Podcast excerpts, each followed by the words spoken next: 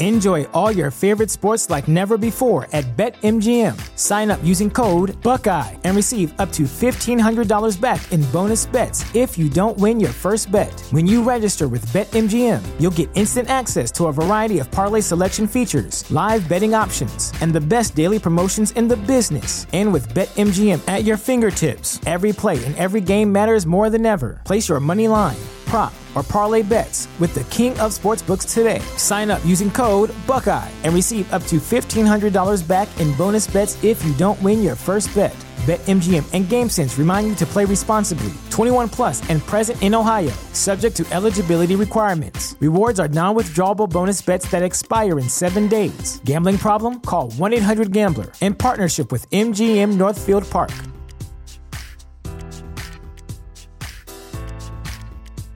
Bienvenidas a mi canal de novelas románticas, Audiokin.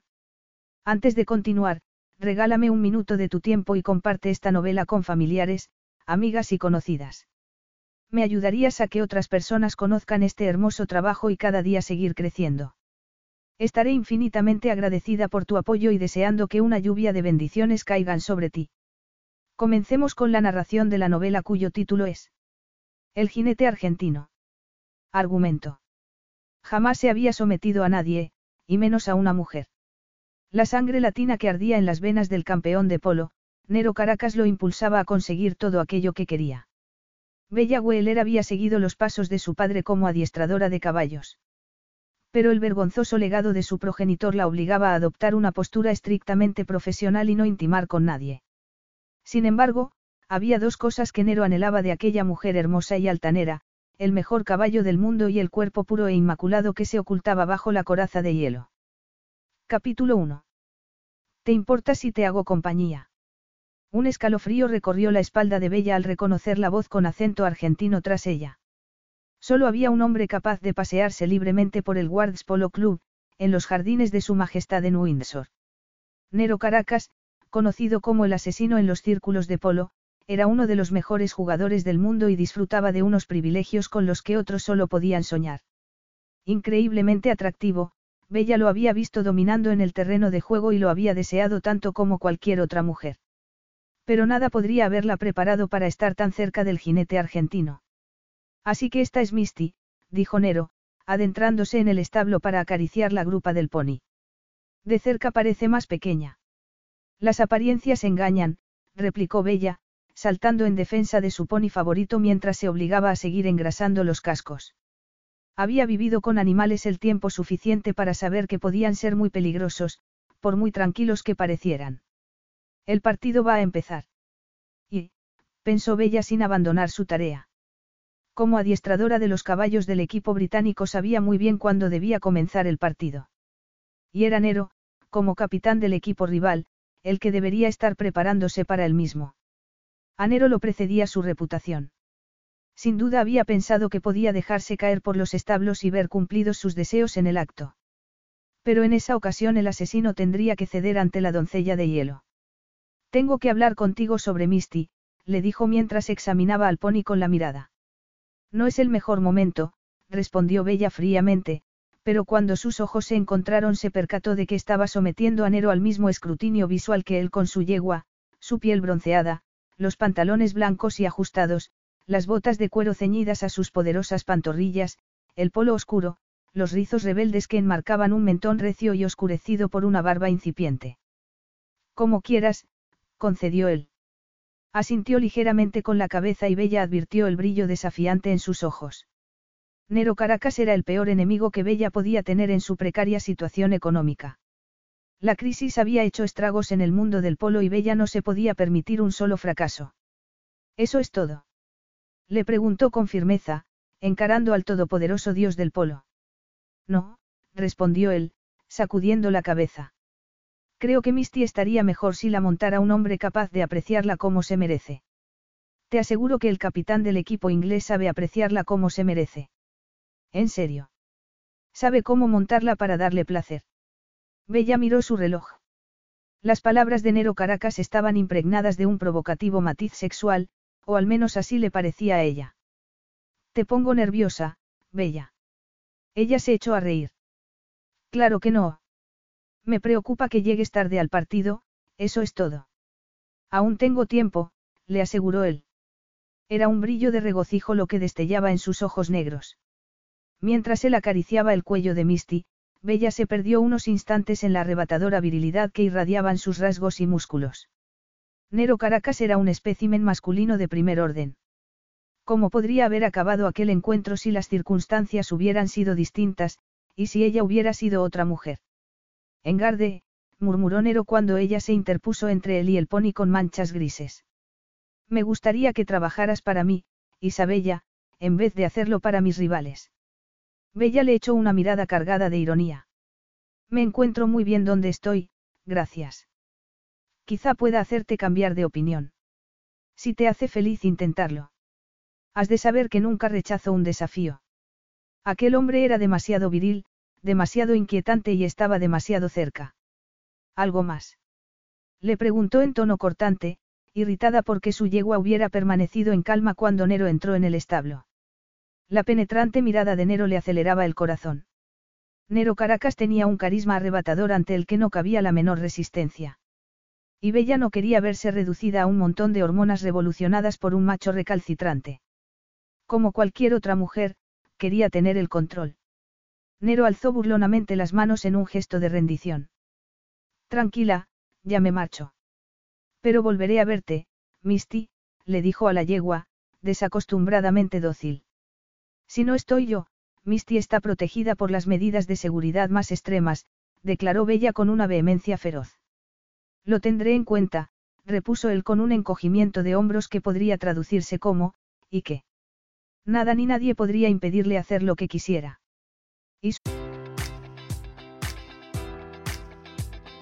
Enjoy all your favorite sports like never before at BetMGM. Sign up using code Buckeye and receive up to $1,500 back in bonus bets if you don't win your first bet. When you register with BetMGM, you'll get instant access to a variety of parlay selection features, live betting options, and the best daily promotions in the business. And with BetMGM at your fingertips, every play and every game matters more than ever. Place your money line prop, or parlay bets with the king of sportsbooks today. Sign up using code Buckeye and receive up to $1,500 back in bonus bets if you don't win your first bet.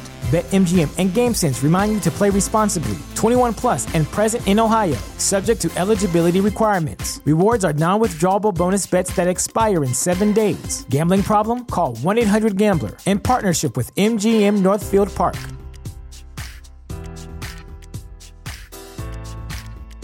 Su visita al establo sugería que el famoso argentino quería comprar a Misty, la yegua a la que Bella le había tomado tanto afecto. Te has ocupado muy bien de ella, Bella, observó Nero, deteniéndose en la puerta. Está en óptimas condiciones. Conmigo es feliz. Él lo reconoció asintiendo con la cabeza, pero su sonrisa insinuaba que podría ofrecerle mucho más que ella a cualquier caballo. La posibilidad de perder a Misty cayó sobre ella como una bomba.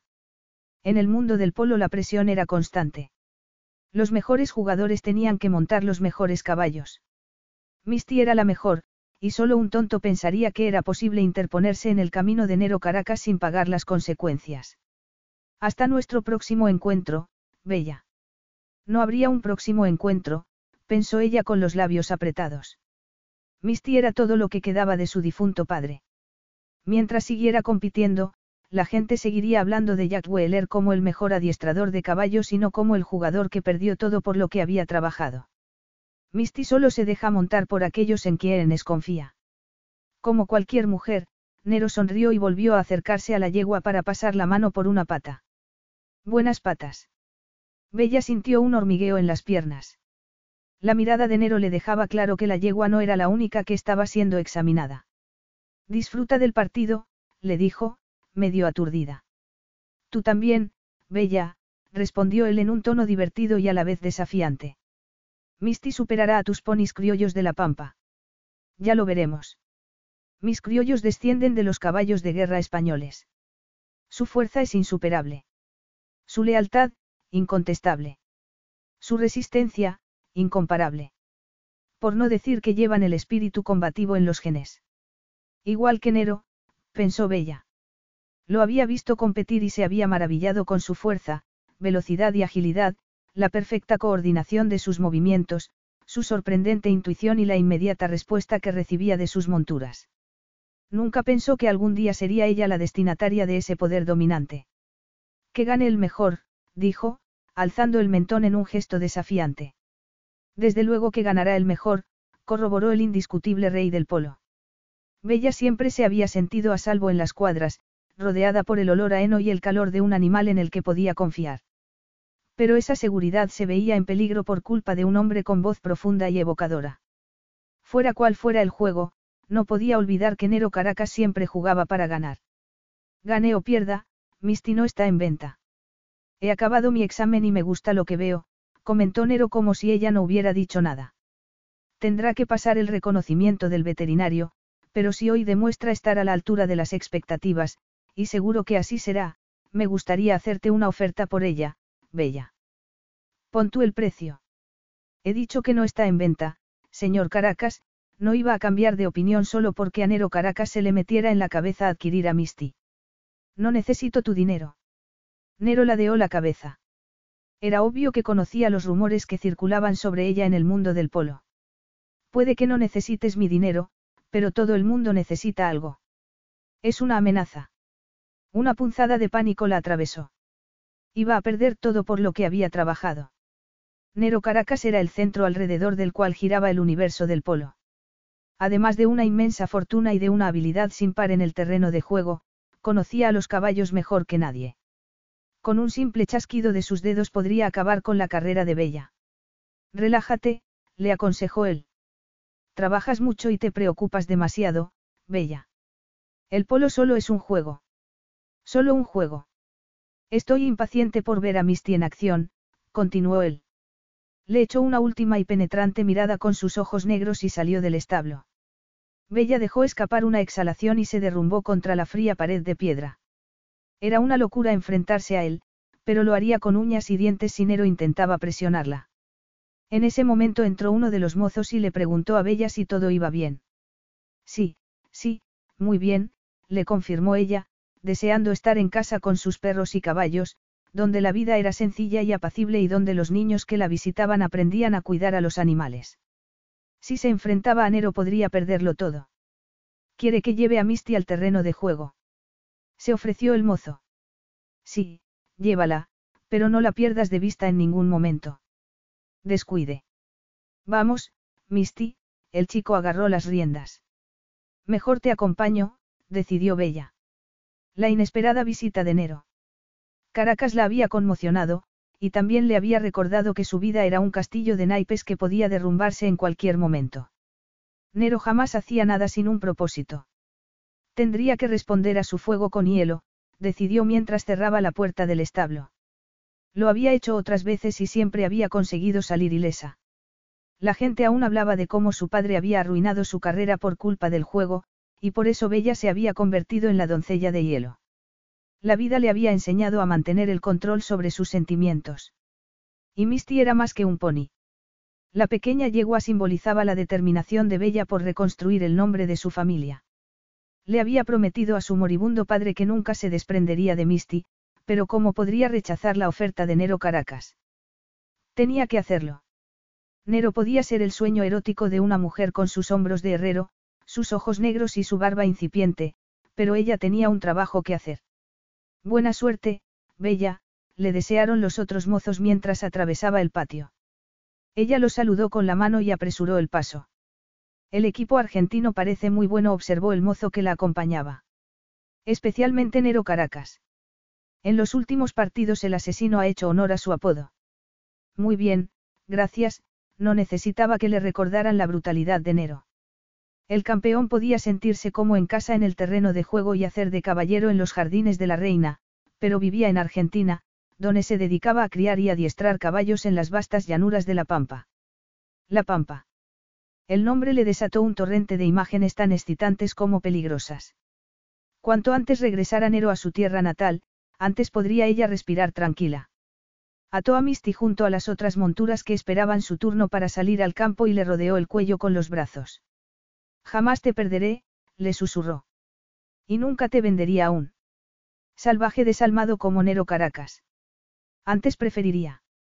Enterró la cara en el costado de Misty e intentó borrar las imágenes que la asaltaban sin cesar, pero una y otra vez se imaginaba gimiendo de placer en brazos de Nero. Soñar despierta estaba muy bien, pero en lo sucesivo haría mejor encerrar la puerta del establo. Nero nunca les daba mucho crédito a los rumores. Prefería formarse su propia opinión sobre las personas, animales, lugares, cosas. Y sobre Isabella Weller. La doncella de hielo lo había mirado con recelo y hostilidad al principio, pero no al despedirse. Porque llevaba su largo pelo rojo severamente recogido bajo una red. Presentaba un orden y pulcritud antinaturales, pero bajo la coraza de hielo se adivinaba una vena salvaje. Nero había visto a muchos caballos aparentemente dóciles soltándole una coza a un mozo de cuadras que no se acercara con el suficiente respeto. Bella demostraba tener un control absoluto sobre todo lo que hacía. Se había ganado el respeto en el mundo de la equitación, pero seguía siendo un enigma y nadie sabía nada de su vida privada. Y el aura de misterio que la envolvía era un desafío imposible de resistir para Nero. Montó y agarró las riendas mientras llamaba a su equipo para darles la última arenga. Los jugadores lo conocían bien y sabían que estaba más nervioso que de costumbre. Sin piedad, les ordenó. Pero sin poner en peligro a los caballos. Y mucho cuidado con la yegua gris que montará el capitán inglés. Es posible que quiera comprarla, dependiendo de cómo lo haga hoy. Bella estaba decidida a no venderle su yegua. Él la haría cambiar de opinión, por mucho que ella se resistiera. La idea de derribar sus defensas y hacer que sus ojos gritaran de placer era todo el estímulo que necesitaba. Quería que se relajara con él y descubrir quién era realmente Bella Weller. El brillo de determinación era tan fuerte en sus ojos que su equipo lo confundió con el fuego de la batalla y se apartó de él. Bella no sería nada fácil, pensó mientras se quitaba el casco ante la multitud que rugía en las gradas. No, Bella no sucumbiría ante él como había hecho su bonita yegua. Se lo impedía el miedo que Nero había intuido tras su fría expresión. El miedo a perder a su yegua, y algo más que intrigaba a Nero. Porque una mujer tan atractiva y competente en su trabajo vivía como una monja de clausura en una sociedad dominada por el sexo y la lujuria. Porque Bella era distinta. Una mujer independiente y valerosa que había apoyado a su padre hasta el final y que se había esforzado en salvar lo poco que pudo. Pero en lo relativo a su vida privada parecía estar sola y decidida a seguir así. Porque si no vestía de aquella manera tan recatada? Se dedicaba en cuerpo y alma al trabajo, como si la menor concesión al humor y la diversión fuera un riesgo inaceptable. Sin embargo, bajo su fachada de hielo se escondía una mujer cálida y afectuosa, muy querida por los niños a los que invitaba a sus cuadras. Y a él podría resultarse de gran utilidad. Volvió a colocarse el casco y miró hacia las gradas en busca de Bella mientras espoleaba a su montura para comenzar el partido. Capítulo 2. Bella odiaba a Nero Caracas con toda su alma. Él solo se había bastado para aniquilar al equipo británico. Sus tres compañeros habían jugado bien, pero era él quien había aplastado a sus rivales, los cuales montaban los ponis que ella había adiestrado. Tuvo una pequeña alegría cuando el príncipe, encargado de entregar los premios, nombró a Misty Pony del partido, pero Nero se encargó de amargarle el triunfo con una mirada que lo decía todo, Misty va a ser mía. Por encima de mi cadáver, le respondió ella en silencio. Para empeorarlo todo aún más, se vio obligada a aguantar su compañía durante la velada. El príncipe invitó a todos los jugadores y adiestradores a cenar en el castillo de Windsor. No era el tipo de invitación que Bella pudiera rechazar así como así, y no iba a permitir que Nero Caracas le impidiera ver por dentro el castillo real. Además, la invitación del príncipe ayudaría a limpiar el recuerdo de su padre y a que el nombre de Jack Weller volviera a ser pronunciado con orgullo en el mundo del polo. Y, bien pensado, tampoco era probable que tuviera que sentarse junto a Nero. El protocolo se respetaba escrupulosamente en los círculos sociales y a ella le correspondía sentarse con su equipo. Espero que no te importe sentarte a mi lado en vez de con tu equipo, le dijo el príncipe con una cálida sonrisa. Claro que no, señor. Es un honor, respondió Bella cortésmente, intentando ignorar al hombre que se sentaba al otro lado del príncipe y el hecho de que Nero Caracas pareciera hacer tan buenas migas con su anfitrión real. El capitán del equipo ganador y la dueña y adiestradora del pony del partido, me parecía un emparejamiento inevitable, le confesó el príncipe con su tono despreocupado de siempre. Desde luego, señor, corroboró Bella, encontrándose con la mirada divertida de Nero. ¿Qué estaba pasando allí? Su Alteza es un hombre muy perspicaz, comentó Nero mientras miraba a Bella con una ceja arqueada. Bella Weller vestida con un traje de noche.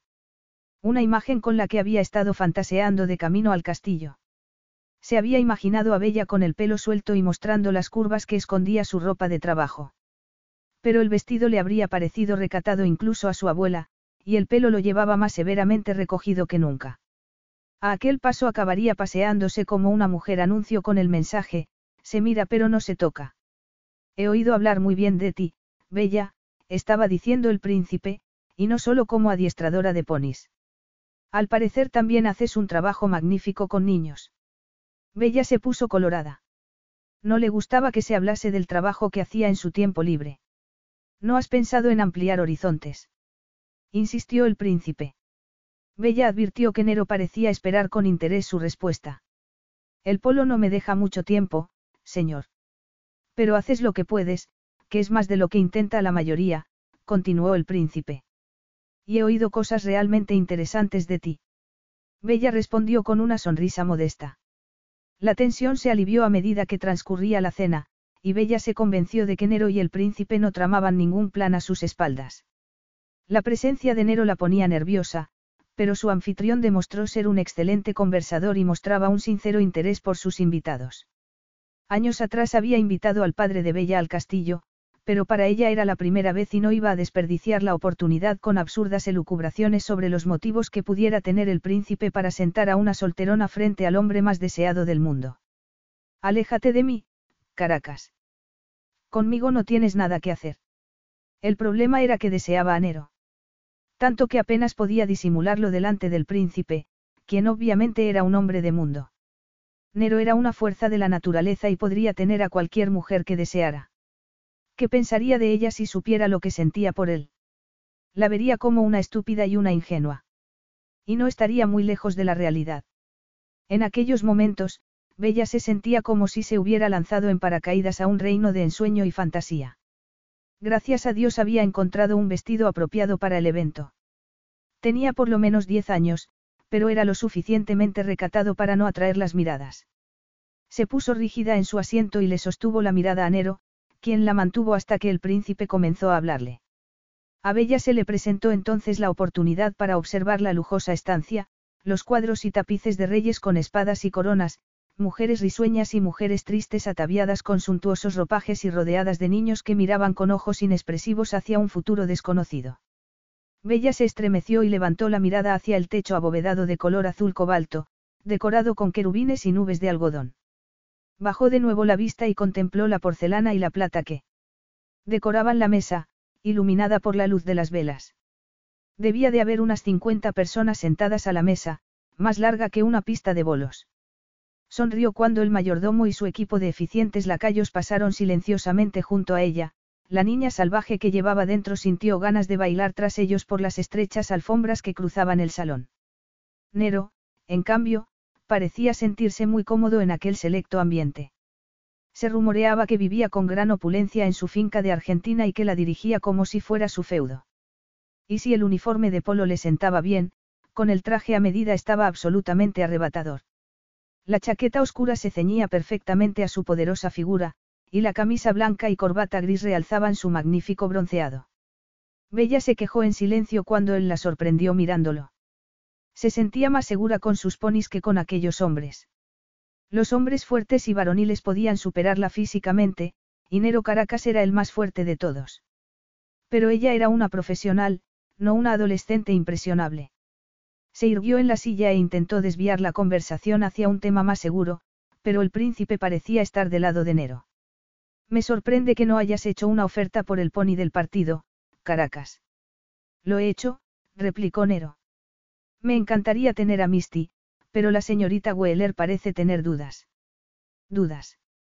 El príncipe se giró hacia Bella. El señor Caracas es dueño de una espléndida finca en Argentina. No he visto un lugar mejor en el mundo para los caballos. Ni siquiera eso parece convencerla, dijo Nero con un brillo divertido en los ojos. Deberías reconsiderarlo, señorita Weller, opinó el príncipe. Nero es el mejor jinete del mundo, y como tal debería tener los mejores caballos a su disposición. ¿Con qué derecho, se preguntó Bella mientras intentaba contener su indignación. El mensaje del príncipe no dejaba lugar a dudas. Si se mostraba intransigente perdería el favor del príncipe, el mayor patrocinador del polo, y todos sus esfuerzos no habrían servido para nada. Alteza, no estaba dispuesta a desprenderse de su posesión más preciada, por muy grande que fuera la influencia de Nero Caracas sobre el príncipe. Pero entonces Nero frustró todas sus esperanzas de encontrar una solución al hablar de su próximo proyecto. Quería trabajar con niños desfavorecidos que no tenían oportunidad de montar a caballo. Era lo que Bella había estado haciendo durante años, y sabía de primera mano lo positivo que podía ser para los niños. Quiero que sientan la libertad de la pampa, estaba explicándole Nero al príncipe, y que aprendan cómo es la vida en mi finca. A Bella también le gustaría descubrirlo. Pero sus sospechas se vieron corroboradas cuando se enteró de que el príncipe y Nero habían estado negociando desde hacía tiempo, el suficiente para que Nero convenciera al príncipe de que fuera su patrocinador. Es un trabajo muy parecido al tuyo, le señaló el príncipe, incluyéndola en la conversación. Como te dije antes, deberías pensar en ampliar sus horizontes. Le habían tendido una trampa, pensó Bella al detectar el brillo triunfal en los ojos de Nero. Ampliar sus horizontes. Argentina estaba a medio mundo de distancia. Debió de ponerse pálida, porque el príncipe ordenó a un criado que le rellenara el vaso de agua.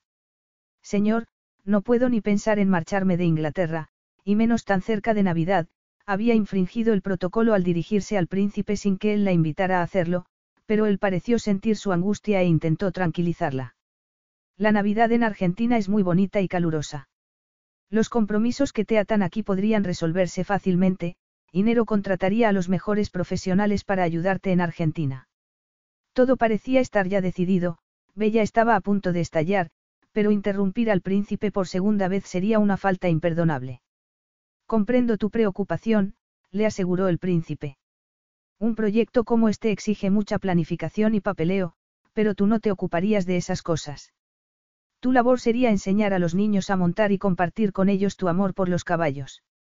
Pero, señor, Bella lo miró con expresión suplicante. No podía dejar su trabajo. Día a día se dejaba la piel para ser la mejor. Habría una generosa compensación económica, dijo el príncipe, como si aquello supusiera una diferencia. No es por el dinero, señor. El orgullo está muy bien, bella, pero todos tenemos que ser prácticos. Los gauchos de Argentina llevan siglos trabajando con caballos, igual que nosotros. No hay nada malo en intercambiar conocimientos entre amigos, ¿verdad? La miró fijamente y Bella no supo qué decir. Cierto, señor, afirmó, evitando la mirada de Nero. Y podrías llevarte a Misty contigo, añadió el príncipe. Seguro que a Nero no le importa. Se trataba de una broma, se preguntó Bella mientras los dos hombres intercambiaban una mirada de complicidad. Eso no significa que vaya a venderte a Misty, le dijo a Nero. No creo que debamos preocuparnos por eso aún, repuso él tranquilamente. Pero en algún momento tendría que preocuparse, pensó ella. ¿Cómo iba a enfrentarse a Nero Caracas ella sola, sin nadie que la apoyara? No puedo abandonar mi trabajo, declaró con firmeza. El príncipe se inclinó hacia adelante mientras Nero ofrecía su solución. Enviaré un equipo para que se ocupe de tus compromisos pendientes. Era ella la única que podía ver el brillo de ironía en sus ojos. Estaríamos juntos en esto, Bella, dijo el príncipe, visiblemente más aliviado.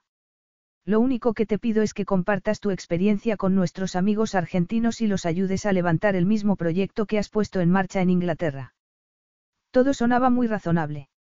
Sin contar con lo útil que le sería el dinero y con las innegables ventajas que para sus cuadras supondría gozar del favor del príncipe.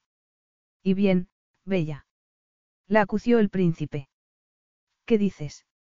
Podría tener un poco de tiempo para pensarlo, señor. El príncipe dudó. No demasiado, intervino Nero. Al parecer no le importaban lo más mínimo las reglas de etiqueta cuando se trataba de salirse con la suya. Después de la cena estaba programado un recital en el Salón Azul, pero se les concedió unos minutos a los invitados para que se asearan un poco. Asearse, pensó Bella mientras se miraba el pelo en el espejo con marco dorado del ostentoso lavabo. Su vida, controlada hasta el último detalle, se le estaba yendo rápidamente de las manos. Echó un último vistazo al opulento aseo y abrió la puerta con más brusquedad de la necesaria, para chocarse con Nero.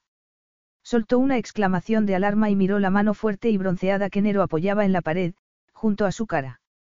Si me permites, él no se movió. He dicho. Ya he oído lo que has dicho. Pues te importaría dejarme pasar, por favor. ¿Por qué tanta prisa, Bella? Tenemos que ir al recital. Nero se puso a tararear y Bella levantó la mirada hacia la ventana.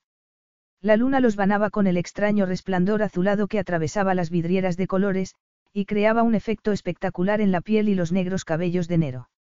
Bella supuso que también ella debía de tener la cara azul y que su melena rojiza había adquirido un matiz verdoso. ¿A qué venía tanta palabrería con el príncipe en la cena? No era palabrería, Bella. Vas a decirme que no era una trampa para conseguir que te vendiera a Misty. El proyecto seguirá adelante con o sin tu ayuda. Ataviado con su impecable traje en el más refinado de los escenarios, Nero Caracas parecía un ángel oscuro y peligroso. Le hiciste creer al príncipe que vendería a Misty y que voy a participar en tu proyecto. Eso no es ningún secreto, repuso él. Dije que pagaría el precio que pusieras. Dudo que encuentres a alguien que pueda superar mi oferta. Ni su oferta, ni su aura ni su fuerza, pensó Bella mientras intentaba desesperadamente resistirse a su encanto. Era imposible estar tan cerca de Nero Caracas sin sentir algo. Ya te he dicho que Misty no está en venta. ¿Y si el príncipe quiere comprarla? Bella ahogó un gemido. No me digas que no lo habías pensado, continuó él. ¿Qué harás si el príncipe quiere hacerse con tu yegua? Te negarás a vendérsela. Le dio un momento para asimilarlo. Quizá yo pueda ahorrarte el dilema, después de todo, sabes tan bien como yo que Misty estaría mejor conmigo que con el príncipe. Era cierto. El príncipe se había retirado del polo y apenas le daría uso a Misty. Con Nero, en cambio, Misty participaría en los torneos más prestigiosos del mundo. ¿Tienes dudas? La apremió Nero. No, mintió ella. Pero me gustaría que tú tuvieras escrúpulos. Nero se echó a reír. Me conmueve tu inocencia, Bella, no tengo escrúpulos en lo que se refiere al juego. ¿Qué juego? Sin pensar en lo que hacía, lo agarró del brazo. No metas al príncipe en esto, le advirtió con vehemencia, pero se apresuró a soltarlo al sentir el calor y la fuerza de sus músculos bajo la mano. Nero era un hombre experimentado. Para él todo era un juego, y si ella tenía algo de sentido común pondría toda la distancia posible entre los dos. Apártate, le ordenó, echando fuego por sus ojos verde esmeralda. Así que tengo razón, murmuró él, echándose hacia atrás. ¿Razón en qué? En qué arde un fuego bajo tu coraza de hielo. Bella tomó aire mientras Nero le acariciaba un mechón de pelo que se le había soltado. No presumas tanto de tu perspicacia. No te ha servido de mucho con Misty. Pareces muy segura de eso, Bella. Lo estoy, le temblaba la voz, pero de algún modo estaba disfrutando con aquel duelo.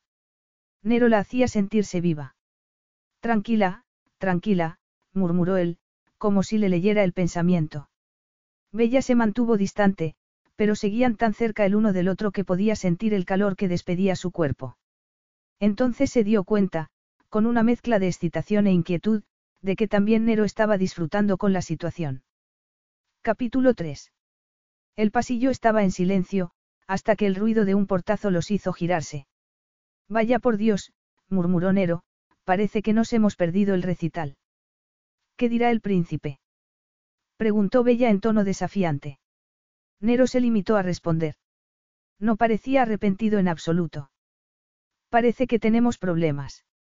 Problemas, era decir poco, pensó Bella al prever la tormenta que se avecinaba.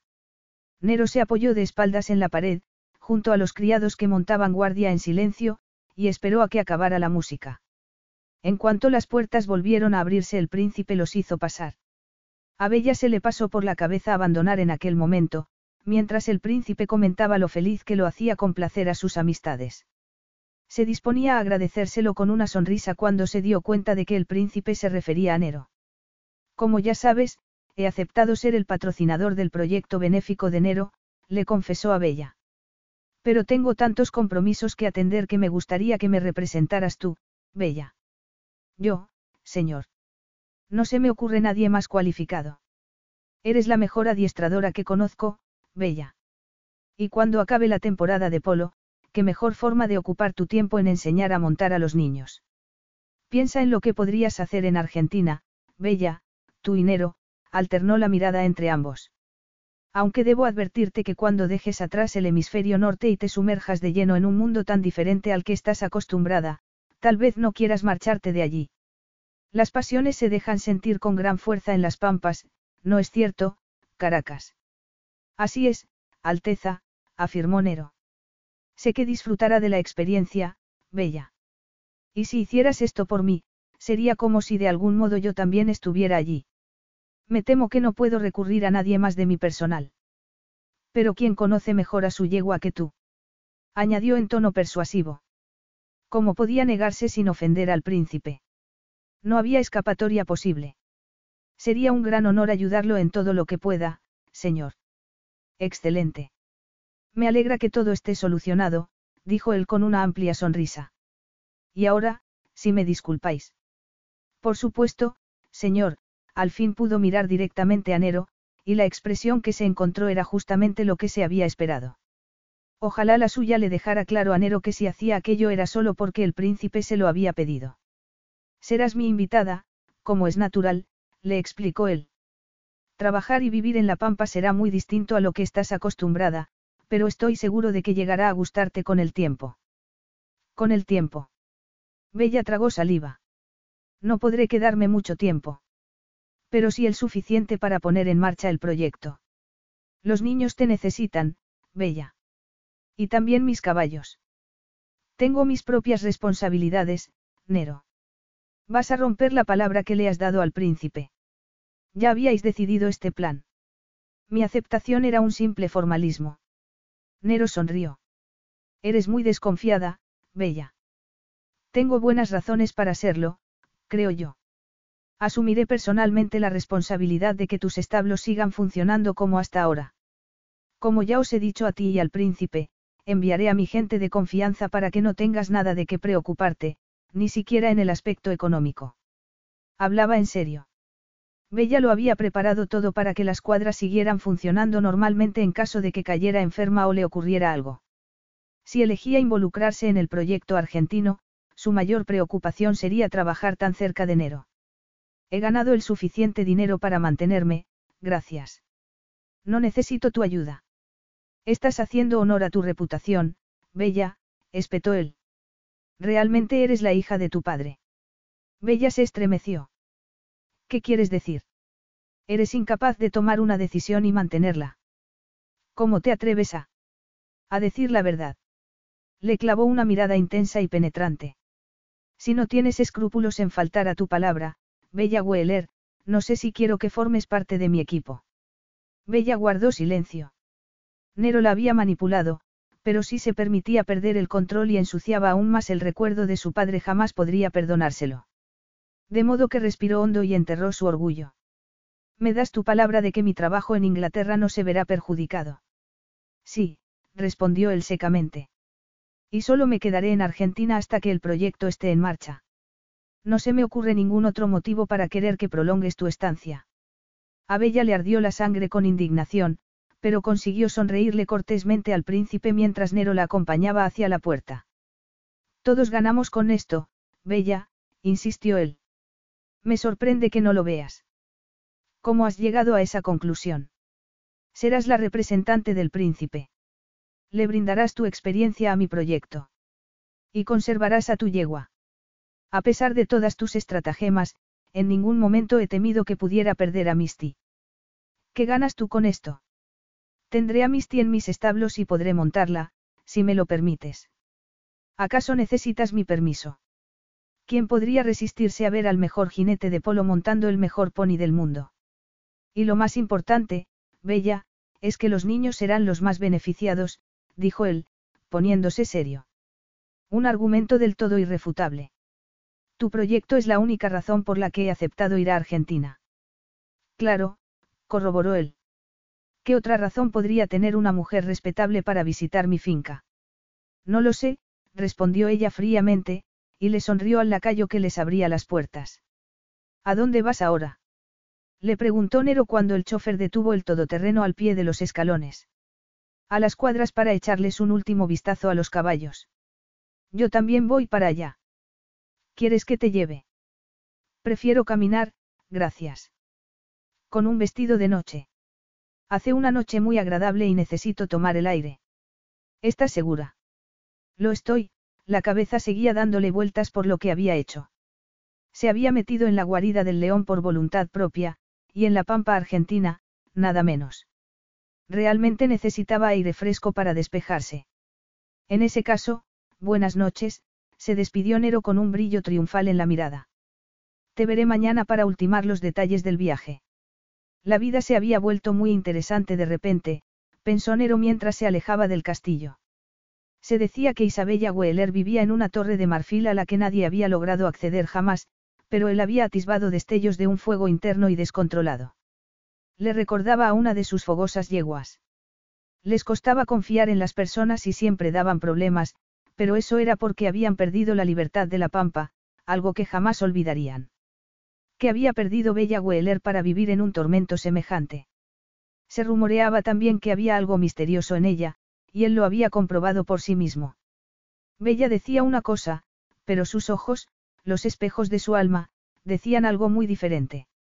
Ocultaba algo importante, y su actitud aparentemente controlada intrigaba a Nero casi tanto como lo irritaba su pulcra fachada artificial. Nunca había conocido a una mujer que se empeñara en dar la imagen más fría e inalcanzable posible, sin darse cuenta de que, paradójicamente, esa misma imagen la convertía en el premio más codiciado. Nero había visto las miradas de deseo que le lanzaban los hombres. También él la deseaba, y a juzgar por sus reacciones, tampoco ella era inmune a la atracción. Él la deseaba y ella lo deseaba. Todo debería ser muy fácil, pero no lo era y Nero estaba decidido a averiguar la causa. Tras comprobar que todo estaba en orden en las cuadras, Bella se ocupó de los mozos. Algunos eran muy jóvenes y se sentía responsable de ellos. Se enteró de que dos chicas no habían regresado a la pequeña pensión donde Bella les había alquilado sus habitaciones y salió a buscarlas. Sabía exactamente dónde encontrarlas. Después del partido de polo se había montado un club nocturno bajo una gran carpa en los jardines, decorada con cortinas de seda y fuentes al estilo de las mil y una noches. En el centro se había instalado una pista de baile, y uno de los pinchadiscos más famosos del país se encargaba de mantener el ambiente hasta el amanecer. La música que atronaba por los altavoces empezó a retumbar en sus oídos mucho antes de llegar a la carpa. Se encontraba muy lejos de su zona de seguridad. Había rechazado la invitación de las chicas para acompañarlas, alegando que era demasiado mayor y demasiado aburrida. Siempre evitaba mezclar el negocio con el placer, por mucho que a veces deseara divertirse un poco, pero tenía que asegurarse de que sus chicas estuvieran bien. Un miembro del equipo de seguridad la reconoció y la hizo pasar por la entrada VIP. El ruido era ensordecedor y había tanta gente que le costó un buen rato localizar a las chicas. Para entonces ya la había abordado más de un hombre invitándola a bailar o a tomar una copa. Pero ella respondió que estaba allí por trabajo y no dio pie a más conversación. En el interior de la carpa hacía un calor sofocante, en comparación al frío aire nocturno. Combinado con la agobiante falta de espacio, el ruido, las risas y gritos, el incesante ritmo de la música y los cegadores destellos de las lámparas, no era extraño que acabara desorientándose entre la abigarrada multitud. Pero no podía marcharse hasta haber hablado con las chicas. Bella. exclamaron al verla. Sin darse cuenta se había metido en la pista de baile. Te presento a... No oyó el resto. Eran demasiados nombres y demasiadas caras nuevas. Sonrió e intentó seguir el ritmo de la música con unos tímidos movimientos. No había espacio para moverse y mucho menos para bailar. Y se sentía ridícula con su traje de noche entre tantas chicas jóvenes. ¿Estaréis bien? Les preguntó, llevándose a las dos chicas aparte.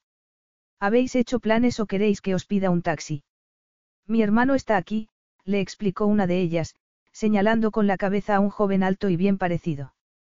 No te preocupes, Bella. Vamos. A divertirse. La agarró de la muñeca y la arrastró de nuevo hacia la pista de baile. ¿Por qué no? se preguntó Bella mirando alrededor. Todo el mundo se lo estaba pasando muy bien, y un poco de baile no le haría ningún daño. Además, no quería ser una aguafiestas cuando realmente no había ningún motivo para preocuparse, a pesar del continuo escalofrío que le recorría la espalda. Vamos, no puedes irte. Acabas de llegar, insistieron las chicas mientras ella miraba con inquietud por encima del hombro. Ni siquiera sabía qué estaba buscando. Las chicas formaron un círculo en torno a ella para que no pudiera escapar. De modo que se rindió y pronto estuvo bailando de nuevo. Todo el mundo levantó los brazos al aire y también ella lo hizo. Era muy divertido y estimulante. El pelo se le soltó y cayó sobre los hombros. Se lo echó hacia atrás y, por una vez, no intentó mantener la compostura. Estaba contenta de poder desinhibirse y abandonarse a la euforia del momento. Hasta que todo se derrumbara. De modo que allí era donde la señorita Rottenmeier se soltaba la melena, al parecer, solo se comportaba como una estirada cuando estaba con él. La multitud se abrió como las aguas del Mar Rojo cuando Nero avanzó con decisión hacia ella. Se detuvo en el centro de la pista, delante de la única persona que no lo había visto acercarse. La doncella de hielo daba vueltas con los ojos cerrados y los brazos hacia arriba, y contoneaba indecentemente las caderas al ritmo de la música mientras gritaba la obscena letra de la canción. ¿Qué haces aquí? Le preguntó, tan solo por el placer de ver su reacción. Nero. Sí, él mismo. Ya veo por qué no quisiste que te llevara en coche. Ella fingió que no lo entendía y siguió bailando, pero Nero no mostró clemencia y la estrechó entre sus brazos. ¿Qué haces? gritó, retorciéndose para intentar soltarse. Oh, lo siento, se disculpó él en tono burlón. No sabía que habías venido para librar un duelo. Creía que solo estabas bailando. Ella consiguió separar la parte inferior de su cuerpo. ¿No lo entiendes? Yo creo que sí, replicó él, y volvió a tirar de ella al tiempo que la canción subida de tono daba paso a un tema más lento. Lo entiendo muy bien. Quiero decir que no me entiendes, insistió ella, tan rígida como un poste. Esto no es lo que parece. Es exactamente lo que parece. Solo he venido a ver cómo están los ponis. Le recordó él en un tono engañosamente suave. A ver cómo estaban mis chicas, declaró ella con vehemencia. Y no es asunto tuyo lo que haga en mi tiempo libre. Aún no. Las poderosas manos de Nero la agarraban por el brazo y la cintura, embotándole el pensamiento. Ya no era el impecable aristócrata con su traje a medida. Se había cambiado de ropa y con sus vaqueros descoloridos y ceñidos a sus fuertes piernas ofrecía un aspecto peligrosamente viril.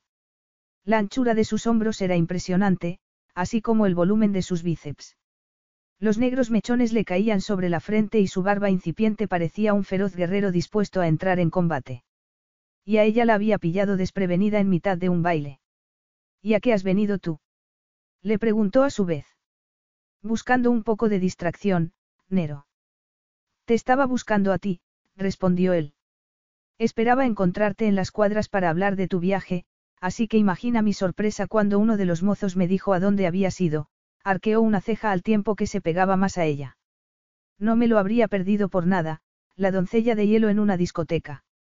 Estaba bailando con mis amigas. ¿En serio? Nero miró a los hombres que contemplaban boquiabiertos a Bella. Seguro que ninguno la había visto antes bailando desinhibidamente en un club nocturno, en medio de un mar de cuerpos que se contoneaban bajo las luces de colores como si estuvieran en una orgía. Pensaba que preferías dar un paseo al aire libre. Le encantaba cómo se retorcía en sus brazos. Incluso llegó a apretar el puño, pero debió de pensárselo mejor y optó por relajarse en sus brazos. Eso está mejor, dijo él. No pienses que estoy bailando contigo porque quiera hacerlo. Claro que no, corroboró él. Solo había dos cosas que un hombre y una mujer podían hacer al mismo ritmo estando pegados, y bailar era una de ellas. La situación no podría haber sido más humillante pillada infraganti con los brazos en alto y agitando la cabeza en mitad de una canción obscena. ¿Cuántas veces se dejaba llevar por la excitación del momento? Jamás. La música se fue apagando lentamente y Bella esperó a que la soltara. Pero él no lo hizo. Iba a besarla. Nero la miraba como si fuera a hacerlo. Estaban los dos solos en el centro de una atestada pista de baile. Cerró los ojos y tomó aire. Nero agachó la cabeza. La espera duró demasiado. Te veré mañana, Bella. De repente se encontró sola en el centro de la pista, confusa y aturdida, rodeada por un montón de personas que la miraban fijamente. Abandonó la pista lo más discretamente posible, en dirección contraria a la que había tomado Nero. Estaba jugando con ella, y lo peor era que solo podía culparse a sí misma. Podría haber puesto fin a aquel encuentro en cualquier momento. ¿Por qué no lo había hecho? Capítulo 4. Nero la llamó a la mañana siguiente. Era muy temprano, pero Bella ya estaba en las cuadras. Y no porque hubiera pasado una noche en vela, sino porque aquella era su rutina de todos los días. Diga. Preguntó con la voz más tranquila que pudo. Responder al teléfono era más fácil que hablar con él en persona. El viaje, le recordó él con el mismo tono. Te escucho, dijo con gran alivio. No se habría sorprendido si. Nero se hubiera marchado del país sin decir nada.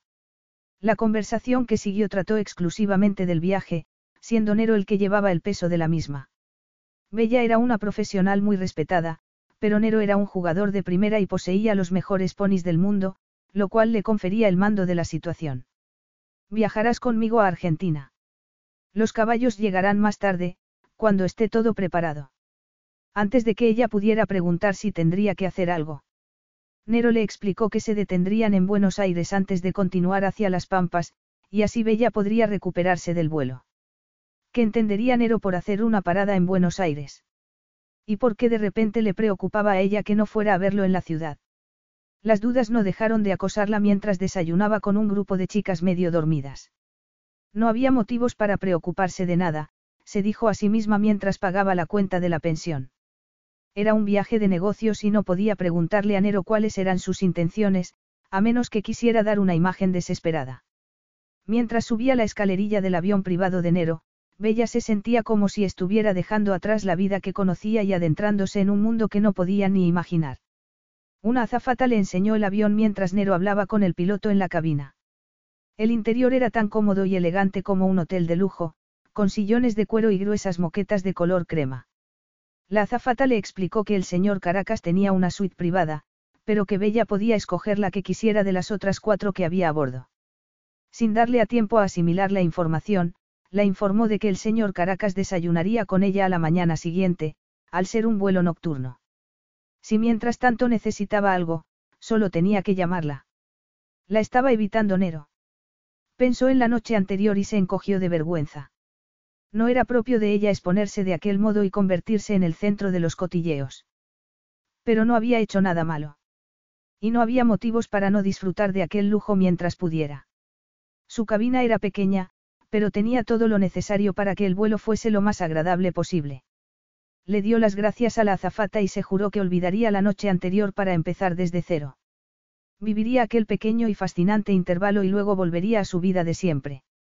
Nero y ella seguirían sus respectivos caminos como si nunca se hubieran conocido.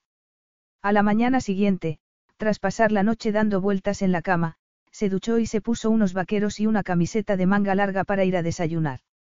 Nero ya estaba sentado en la mesa. También él vestía con ropa informal, y el pelo húmedo sugería que acababa de ducharse. La saludó cortésmente y dejó el periódico, pero no dijo nada más. Sin duda sabía que ella había querido que la besara la noche anterior, y aunque no había cambiado de opinión sobre el proyecto sí que había cambiado su actitud hacia ella. Pero, por mucho que se hubiera formado una opinión equivocada sobre ella, Bella no quería justificarse por divertirse en su tiempo libre. Nero observaba atentamente a Bella. Se había vestido de un modo discreto, sin maquillaje y con el pelo hacia atrás. ¿Acaso se creía que él iba a tener sexo con ella en el suelo del avión? Bella le había dejado el mensaje muy claro, como si él necesitara que se lo recordase o albergara el menor deseo. El problema era que lo albergaba. Y cuanto más jugaba Bella con él, más la deseaba. Bella no sabía qué esperarse cuando aterrizaron. Había pensado mucho en su destino y se había comprado todas las guías de viaje disponibles, pero apenas había averiguado nada del rancho de Nero y estaba impaciente por saber dónde vivía. La primera sorpresa llegó con el aterrizaje. Viajar en un avión privado tenía más ventajas de las que pensaba, porque el control de pasaportes tuvo lugar dentro del aparato y un sedán negro los estaba esperando en la pista. Lo primero que notó al salir del avión fue la temperatura, agradablemente cálida en comparación al frío londinense, el cielo sin nubes y el aroma a especias que impregnaba el aire argentino. Nero despidió al conductor y, tras abrirle la puerta a Bella, se sentó al volante él mismo. Ni siquiera tuvieron que detenerse en el puesto de control en la salida. La barrera se levantó rápidamente y un guardia los saludó al pasar como si fueran miembros de la realeza. Y, en cierto modo, Nero lo era, pensó Bella mientras lo miraba de reojo. El rey del polo estaba especialmente atractivo aquella mañana. Bella era consciente del riesgo que suponía abandonarse a la tentación, pero, a quien no le gustaba tontear con el peligro de vez en cuando. No vas a abrocharte el cinturón. Bella dio un respingo en el asiento cuando la voz de Nero la sacó de sus fantasías. Se abrochó el cinturón sin decir nada y se reprendió a sí misma. No estaba hecha para correr riesgos, como esas mujeres sofisticadas que frecuentaban los círculos de polo. A alguien como ella más le valía quedarse en las cuadras con los ponis. Pronto estuvieron en la autopista, dirigiéndose velozmente hacia la ciudad. Era imposible relajarse en un espacio tan reducido con Nero a su lado. Él tan solo rompió el silencio para explicarle que le había reservado una habitación en un hotel del centro. Gracias, dijo ella, y los dos volvieron a quedarse callados. Nero no quería hablar y ella no tenía la menor idea de cómo iniciar una conversación. ¿Cómo sería trabajar para él? Con Nero solo había una manera de hacer las cosas, a la suya. Exactamente igual que ella cuando se trataba de trabajar con caballos. Todas sus preocupaciones personales se esfumaron al atravesar los miserables suburbios de la capital. No era extraño que Nero quisiera compartir su fortuna con los niños que malvivían en aquellas chabolas. Esto se conoce como Villa 31, dijo él al advertir su interés. Es un barrio marginal con más de 70 años y aún sigue creciendo. Pero de nada sirve lamentarse, hay que hacer algo. Mantuvo la vista al frente con los ojos entornados, pero Bella supo que estaba viendo mucho más que la carretera. Ya estaba oscureciendo cuando llegaron al centro. La otra cara de la moneda, pensó Bella mientras contemplaba los elegantes edificios de la emblemática urbe argentina. Por algo se conocía a Buenos Aires como la París de Sudamérica. Los últimos rayos del crepúsculo teñían los edificios de un hermoso tono rosado, pero a medida que la oscuridad ganaba terreno a Bella le daba la sensación de que Nero se hacía más fuerte y poderoso, como una criatura nocturna. El regreso a su tierra natal le insuflaba nuevas energías, y también Bella se sintió contagiada de aquella pasión. Nunca se había sentido tan emocionada ante lo desconocido. Nero se había internado en el tráfico que circulaba por una amplia avenida de doce carriles con un imponente monumento al fondo.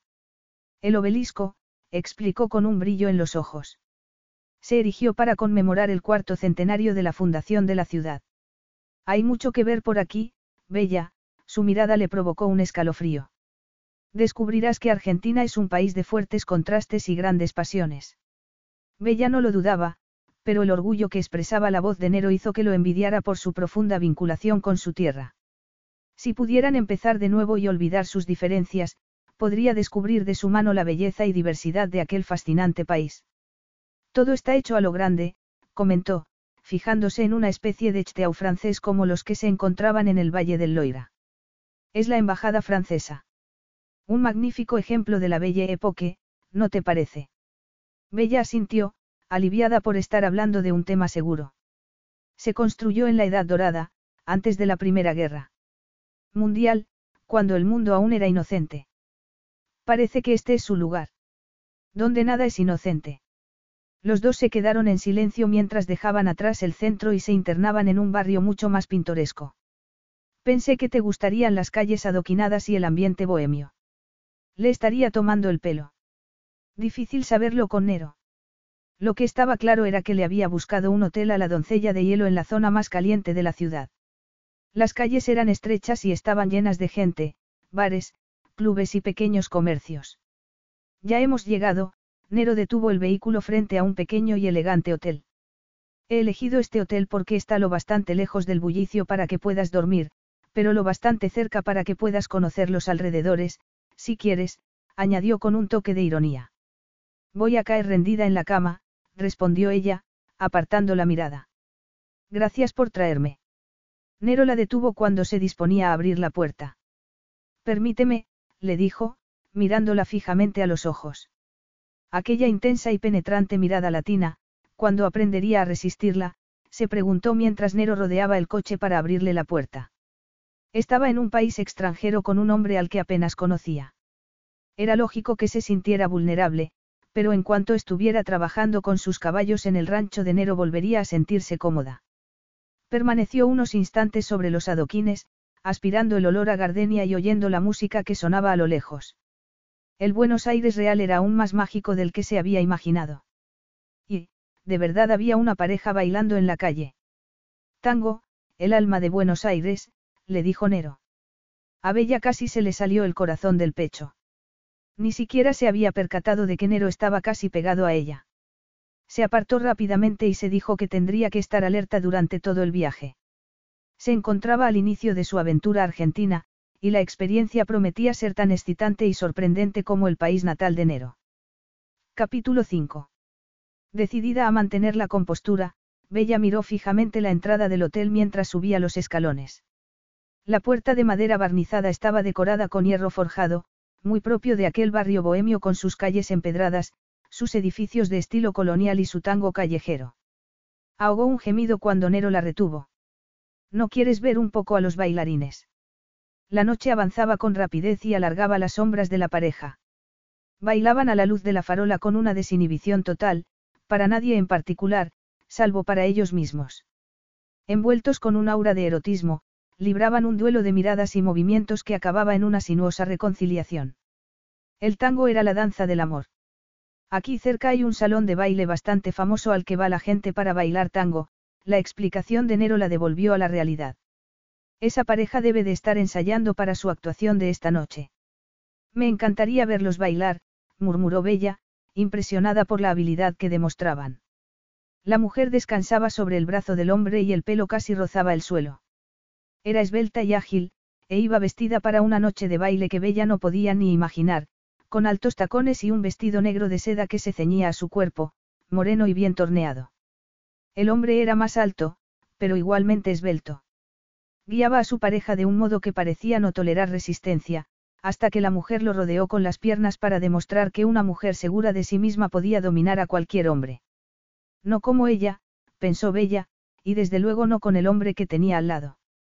Se dio la vuelta y siguió al botones al interior del hotel. ¿Quieres ir más tarde? Se detuvo en seco, desconcertada por la pregunta de Nero. Perdona. Seguramente no lo había oído bien. Estás demasiado cansada para salir esta noche. La estaba invitando a acompañarlo al salón de baile. El tono provocativamente burlón de Nero le provocaba escalofríos por la espalda. Pero acaso no era eso lo que ella quería. Anhelaba ver algo de Buenos Aires mientras tuviera la ocasión, y Nero había dicho que el tango era el alma de la ciudad. Mientras no tenga que bailar, dijo, contenta de poder imponer una condición. Tranquila, repuso él con ironía. Ya te he visto bailar. Te recogeré a las diez. Volvió a subirse al coche y se alejó, dejando a Bella sumisa en la duda y la inquietud. Una cosa estaba clara, y era que no estaba acostumbrada a aquel juego tan sofisticado. En su habitación, bajo el retrato de una sonriente y glamurosa Eva Perón, Bella comprobó con gran pesar que sus problemas no dejaban de crecer. Había metido en la maleta tres conjuntos de equitación, un bañador pasado de moda que cubría más de lo que enseñaba, un pareo a juego, unos pantalones cortos, ropa de trabajo, vaqueros, zapatillas deportivas, botas, un montón de camisetas, ropa interior y un par de jerseys. En el último minuto había añadido una falda de tubo, unos zapatos de tacón grueso, una blusa y una chaqueta, por si tenía que asistir a alguna reunión de negocios. No era lo más apropiado para bailar el tango. Pero ella no iba a bailar, se recordó con firmeza mientras recordaba lo que había sentido en brazos de enero. Aquello era un viaje de negocios con su jefe, de modo que la falda de tubo sería perfecta. Se recogió modestamente el pelo, respiró hondo para intentar calmarse y se echó un último vistazo en el espejo antes de salir de la habitación. Nero estaba apoyado en la pared, al pie de los escalones, firmando autógrafos a una legión de admiradores. Al verlo Bella se sintió fuera de lugar, pero dio gracias por su ropa. Así no había peligro de que nadie la tomase por una de las amiguitas de Nero. Podría incluso llegar a la puerta sin que nadie advirtiera su presencia. Bella. Error. Nero había aparecido de repente a su lado. Seguía rodeado por sus fans, pero tan solo tuvo que pronunciar unas pocas palabras en su lengua materna para que lo dejaran en paz. ¿Qué les has dicho? Quiso saber Bella, impresionada. ¿Qué estás aquí para aprender a bailar? Se encogió de hombros en un típico gesto latino. Les he explicado que vienes de un sitio donde apenas se baila y que es mi misión enseñarte. Lo han entendido perfectamente. Seguro que sí, pensó Bella. Adoptó una expresión profesional que ojalá fuera convincente y pasó junto a Nero mientras él le sostenía la puerta. Aquella noche no podía correr el menor riesgo. El club de tango estaba situado en el último piso de un viejo edificio. Era muy grande y estaba bastante deteriorado, pero la gente no iba allí para admirar la arquitectura. Los arrastraba la excitante música que salía por una puerta abierta. Bella no tardó en descubrir que el ático había sido transformado por completo en un salón de baile. Hacía bastante calor y la luz de las velas le conferían a la estancia un sensual contraste de sombras y tonos dorados. El olor a cera derretida se mezclaba con el perfume de los cuerpos y con algo mucho más embriagador, un olor que Bella se negó a identificar con la emoción y mucho menos con la pasión.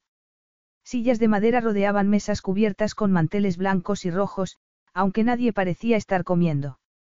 Todos los presentes estaban atentos a la pareja que se disponía a empezar la actuación. Un camarero les encontró rápidamente una mesa libre, y Nero le dijo algo en español antes de retirarle la silla a Bella. La pareja que iba a bailar parecía ser la que todo el mundo estaba esperando. Pero aquello no era un espectáculo ostentoso y deslumbrante como los que Bella había visto en la televisión, sino algo mucho más apasionado, sensual y erótico. En cuanto el acordeonista empezó a tocar, se vio arrastrada a otra dimensión. Los dos bailarines se sostenían la mirada mientras se movían con una calma felina al ritmo de la música, pero de repente adquirían fuerza y agresividad con un taconeo o un giro dramático. Y a medida que llegaban al punto culminante, Bella comprendió que era aquel cambio de la pasión dormida a la lucha feroz y de nuevo a la suavidad y la reconciliación lo que los espectadores habían ido a ver. La mujer se entregaba y recibía por igual, alejando a su pareja con una mirada fulminante para que él volviera a la carga. Así podría ser su vida, pensó Bella mientras descansaba la barbilla en la mano. Pasar de una seguridad insulsa y mediocre al ataque y el peligro. Tuvo un pequeño sobresalto cuando Nero le preguntó qué quería beber. Agua, por favor, no se fiaba de sí misma para beber algo más fuerte. Hasta qué punto se había alejado de su zona de seguridad, pensó mientras el baile se animaba. Si había aprendido algo ya en Argentina, era que el tango representaba verticalmente el deseo horizontal. Habría preferido algo más seguro para la primera salida con su jefe. Su jefe, llevaba unos pantalones negros con un cinturón de cuero, unos lustrosos zapatos también negros y una camisa blanca. Bella se dio cuenta, con una punzada de pánico, de que iba vestido para bailar. ¿Bailas? Le preguntó con un hilo de voz cuando acabó la exhibición de la pareja y los aplausos. Me encanta bailar, respondió él. Y todo lo que obliga a usar el cuerpo. Bella tragó saliva cuando una hermosa joven se dirigió hacia ellos. ¿Cómo podía competir con algo así? Por eso la había llevado Nero a aquel lugar. Para humillarla. Sería su venganza por no venderle a Misty. Estaba agarrando el vaso con tanta fuerza que lo haría añicos si no tenía cuidado. Pero entonces se apoderó de ella una sensación tan fuerte que se puso en pie de un salto y se olvidó de toda prudencia. Voy a bailar, declaró en voz alta y clara. La gente, incluida la despampanante joven, se la quedó mirando como si estuviera loca. ¿Qué imagen debía de dar con su ropa de oficina cuando todo el mundo iba vestido, no para ir al trabajo precisamente? Bella.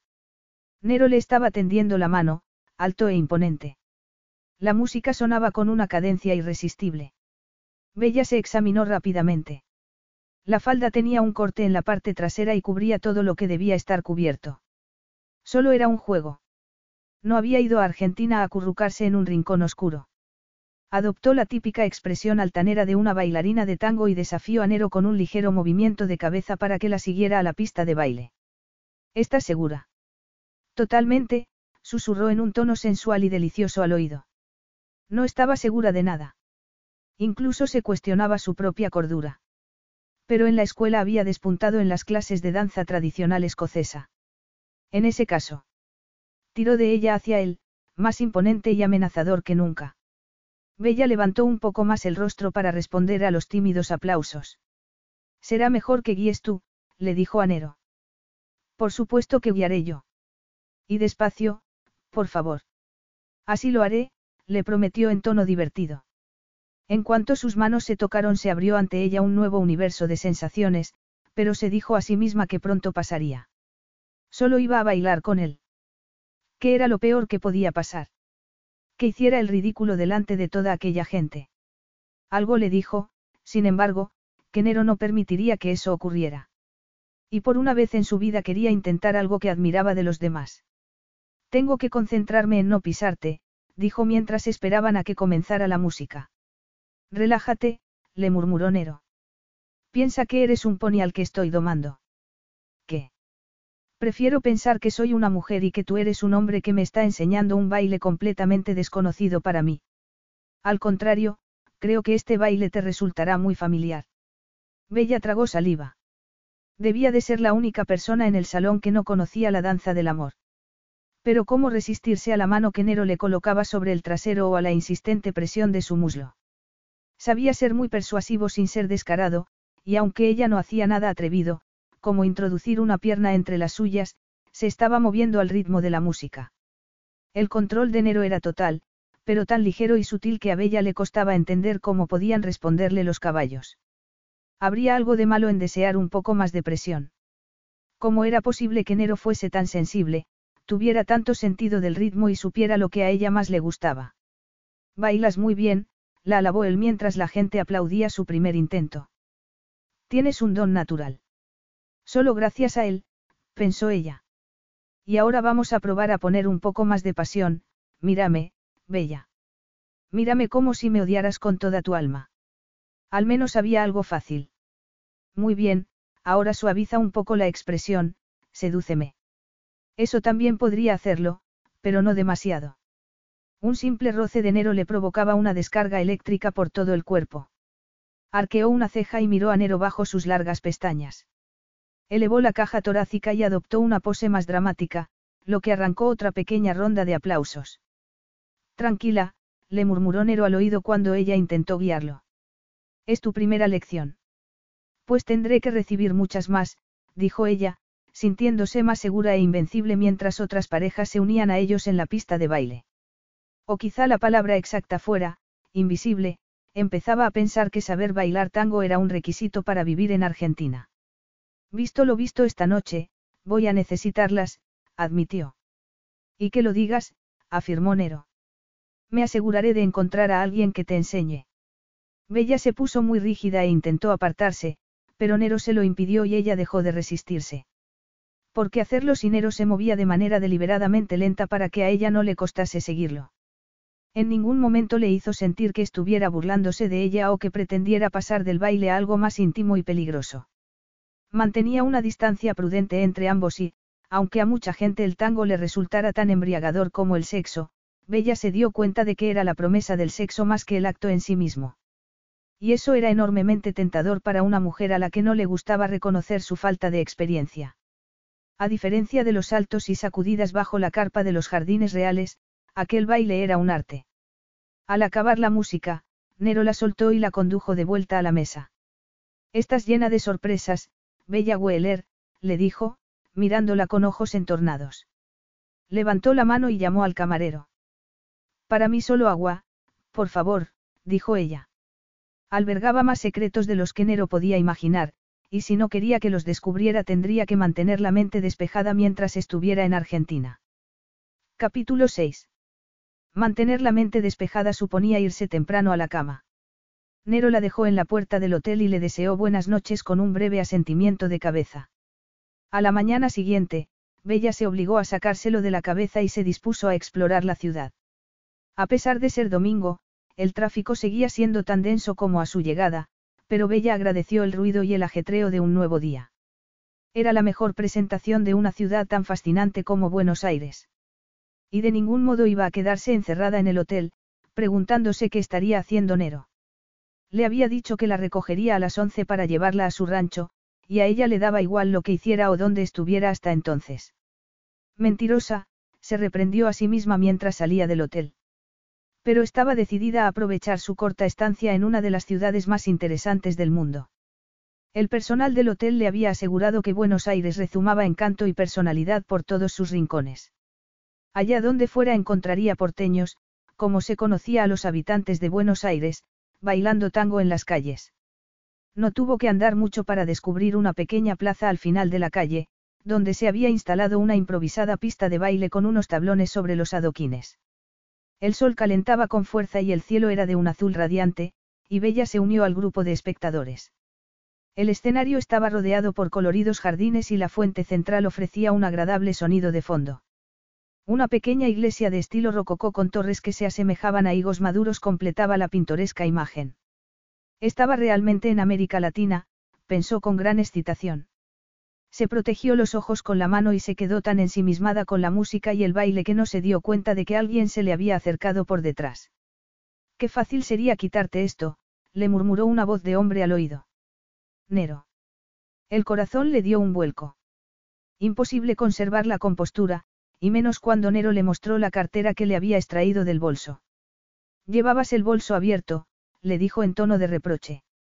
Has tenido suerte de que en el hotel me dijeran dónde podía encontrarte. Lo tienes todo preparado para marcharnos. Claro, de un segundo a otro pasó de ser una turista alegre y despreocupada a una torpe y tímida empleada. Tenía que volver a ser la mujer profesional y resuelta que había ido a Argentina con el único propósito de servir al príncipe. Tendió la mano y Nero le entregó la cartera, que ella volvió a meter en el bolso. Haces esto por costumbre. Y tú tienes la costumbre de dejar el sentido común en casa cuando sales de viaje. Replicó él. Se miraron el uno al otro. El baile había empezado entre ellos sin necesidad de dar un solo paso, pensó Bella con ironía. Vamos. Preguntó, apartando la vista. Vamos. Bella echó a andar hacia el hotel. No había acento más sexy que el argentino, decidió mientras aceleraba el paso. Por muy recatada que intentara ser, no podía resistirse al encanto y la pasión que se respiraban en Buenos Aires. Llevas el tango en la sangre, comentó Nero cuando llegaron al hotel. Pues tendría que procurar que no se le subiera a la cabeza. Le diré al botones que saque mi equipaje. Lo dejé en recepción antes de salir. Tu equipaje ya está en el aeropuerto. ¿Cómo? A Bella se le secó la garganta. Nero la enviaba de vuelta a casa. Ya no requería de sus servicios. Espero que no te importe ser mi única pasajera. Bella lo miró boquiabierta. En el avión, añadió él. Vas a volar hasta tu rancho en avión. Sí. ¿Algún problema? No, claro que no, tener una flota de aviones privados era lo más normal del mundo. La cabina del avión ejecutivo de Nero era tan pequeña que Bella se vio obligada a sentarse casi pegada a Nero. Podría haber ocupado uno de los cómodos asientos de cuero en la parte posterior, pero no pudo resistir la tentación infantil de sentarse junto al piloto. Y saborear un poco de ese peligro que cada vez le gustaba más. Nero comprobó que tuviera bien abrochado el cinturón y le ayudó a ajustarse los auriculares. Le dedicó una sonrisa y ella se giró rápidamente hacia la ventanilla, temerosa de que su expresión la delatara. Estaba tan excitada que apenas podía respirar, y no solo por el hecho de que Nero fuera a pilotar un avión. No tienes por qué estar nerviosa, le dijo él cuando terminó de revisar los aparatos. No estoy nerviosa, protestó ella, intentando relajarse en el asiento. ¿A quién pretendía engañar? El corazón le latía tan fuerte que se le iba a salir por la boca. Estar tan cerca de él ya la hacía temblar, y volar en un avión privado a un rancho perdido en mitad de la pampa tampoco la ayudaba a tranquilizarse. Tranquila, Bella. Yo cuidaré de ti. Aquello era precisamente lo que más la inquietaba. Lo que me pasa es que me gusta tener el control, le confesó mientras Nero esperaba el permiso para despegar. No estoy hecha para ocupar el asiento del copiloto. Pues yo sí, le aseguró Nero. Entonces recibió el permiso de la torre de control y puso el aparato en marcha para enfilar la pista. En cuestión de segundos estaban elevándose hacia el cielo. No había vuelta atrás, pensó Bella al atravesar el primer banco de nubes. Al cabo de un par de horas, las nubes se abrieron para revelar un paisaje completamente distinto a los rascacielos de Buenos Aires. La pista privada de Nero era poco más que una estrecha franja de tierra que atravesaba una vasta extensión verde, rojiza y dorada que se perdía en el horizonte, donde las escarpadas montañas se elevaban entre la niebla. Las pampas. A Bella se le aceleraron los latidos con una mezcla de excitación y miedo ante la perspectiva de montar y vivir allí, en medio de la naturaleza. Espera a respirar el aire, murmuró Nero. Un aire limpio tan embriagador como el vino más selecto, se imaginó Bella. Si miras a tu derecha verás el rancho, le dijo mientras ladeaba bruscamente el aparato. Bella ahogó un gemido al sentir la fuerza de la gravedad. Ahora sí estás nerviosa. Le preguntó él con una pícara sonrisa. En absoluto, mintió ella mientras el avión volvía a enderezarse. Tendrás que controlar los nervios mientras trabajes aquí. La vida en la pampa es muy dura, Bella. No estoy aquí para descansar, sino para hacer el mejor trabajo posible, declaró ella honestamente, mirando los centenares de caballos que se veían abajo. Este año han nacido muchos potros. Increíble, murmuró ella. Todo el mundo sabía que Nero era un hombre muy rico, pero aquellas instalaciones eran realmente impresionantes. Sobrevolaré la casa antes de aterrizar. Bella sintió una sacudida en el estómago cuando el avión comenzó a descender. La casa era un elegante edificio de estilo colonial, tan grande como un pequeño pueblo, y al acercarse podían verse las terrazas y un jardín que más bien parecía un parque. Había un campo de polo junto a los huertos, provisto de gradas y de un club, y en el patio central del edificio principal había una fuente que arrojaba refulgentes chorros al aire. Detrás de la casa había un lago de aguas brillantes con una fabulosa playa de arena y una, no, dos piscinas. Una es para los caballos, dijo Nero al seguir la dirección de su mirada. La usamos para los ejercicios y los tratamientos especiales, aunque normalmente preferimos montar en el lago. Bella no pudo contener una exclamación de asombro. ¿En qué había estado pensando al aceptar aquel encargo? En aquel rancho estaría tan aislada como si hubiera naufragado en una isla desierta. Nero aterrizó con suavidad, apagó los motores y Bella pudo finalmente abandonarse al entusiasmo. Dios mío. exclamó, contemplando la interminable extensión de hierba. Me muero por salir ahí y oler el aire. Y sentir el sol y montar los caballos, añadió Nero con un entusiasmo similar. Es precioso, ¿verdad? La puerta del avión se abrió y una ráfaga de aire cálido y fragante saludó a Bella. Estaba tan excitada que ni siquiera se soltó de la mano de Nero para bajar la escalerilla. Se sentía como un pony salvaje y, por unos breves instantes, se alegraba de la reconfortante presencia de Nero. El viento le agitaba los cabellos y el suelo era duro y polvoriento bajo sus pies, pero desde el primer momento sintió que era bienvenida.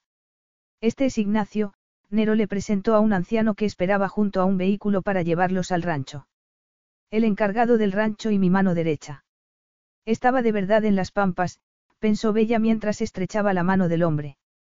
Llevaba un sombrero de ala ancha, un pañuelo rojo y unos pantalones anchos provistos de zahones de cuero para proteger las piernas al montar. Bienvenida a la estancia Caracas, le dijo con un fuerte acento hispano, inclinándose sobre la mano de Bella. Buenas tardes, lo saludó ella en español. Hemos oído hablar muy bien de su trabajo con los caballos ingleses, añadió Ignacio cortésmente. Tenía el rostro curtido y lleno de arrugas, pero sus ojos negros brillaban de simpatía y vitalidad. Es un placer conocerlo, Ignacio, mucho gusto, añadió en español. Ignacio emitió un gruñido agradecido por los torpes intentos de Bella por comunicarse en su lengua, y dijo algo rápidamente en español que arrancó un simple murmullo de Nero.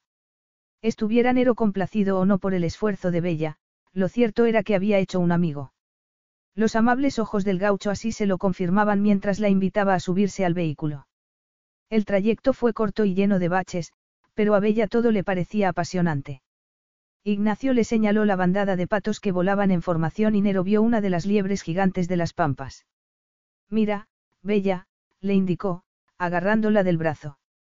Todo era espectacular, pero el contacto de Nero superaba cualquier otra cosa.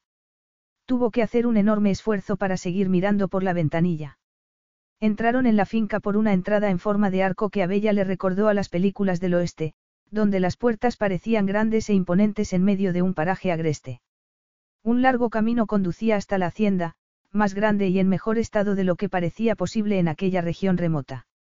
Cielos, murmuró Bella cuando Ignacio detuvo el coche en un patio empedrado del tamaño de un campo de fútbol. Se detuvo un momento al bajar del vehículo. La brisa agitaba las hojas de los eucaliptos y las flores que llenaban el patio, y el único sonido era el lejano relincho de un caballo. Debe de resultarte muy duro irte de aquí. Tan duro como maravilloso es el regreso, corroboró Nero. Entramos.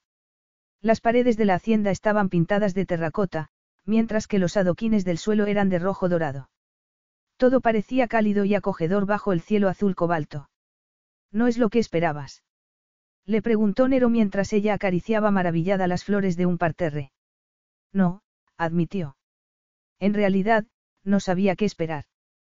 ¿Qué te parece? Que eres un maestro en encontrar la armonía con tu entorno, le dijo con toda sinceridad.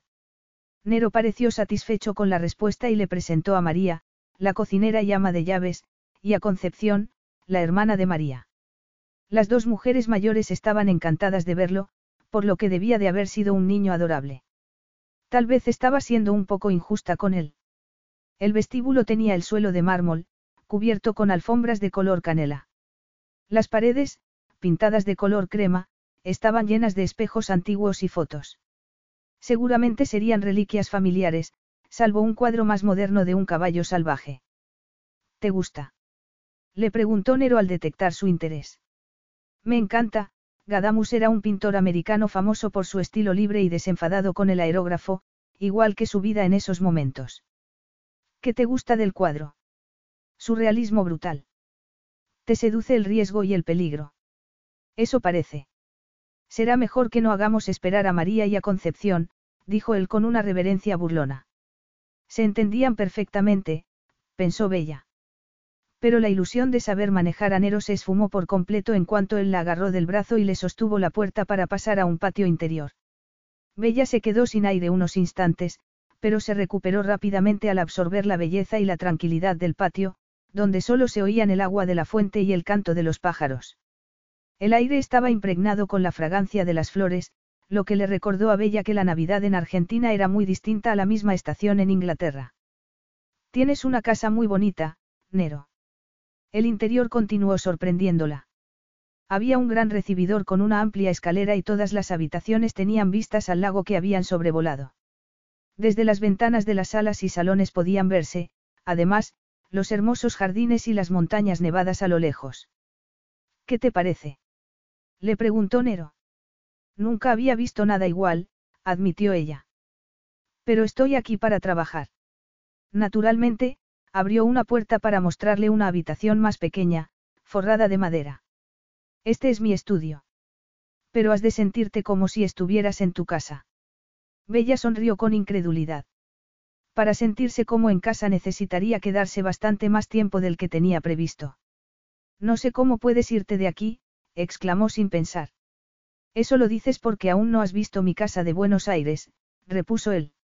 No, no la había visto. Ni era probable que la viese alguna vez. Capítulo 7. Debes de tener hambre, dijo Nero mientras se dirigía hacia la cocina. Yo sí que la tengo. Sus labios se apretaban de un modo tan sensual que Bella lo habría seguido a cualquier parte. La cocina ocupaba un gran espacio de la planta baja y era otra maravilla del diseño. Los modernos electrodomésticos se combinaban con bancos de madera y equipos de equitación. Y, a juzgar por las botas, los guantes y el casco de polo que había en una pequeña mesa lateral, la cocina debía de ser el corazón de la casa y el lugar favorito de Nero. Huele bien, dijo, aspirando con deleite el aroma del pan recién hecho, el café molido y el caldo que hervía en una cazuela. La boca se le hacía agua cuando María y Concepción los invitaron a sentarse. ¿No quieres que María te enseñe antes tu habitación? Así podrás asearte un poco antes de comer, le sugirió Nero. Baja cuando estés lista, y después de comer te llevaré a dar una vuelta por los establos. Perfecto. Aunque podría alojarme sin problemas en el barracón. El barracón. Nero arqueó una ceja.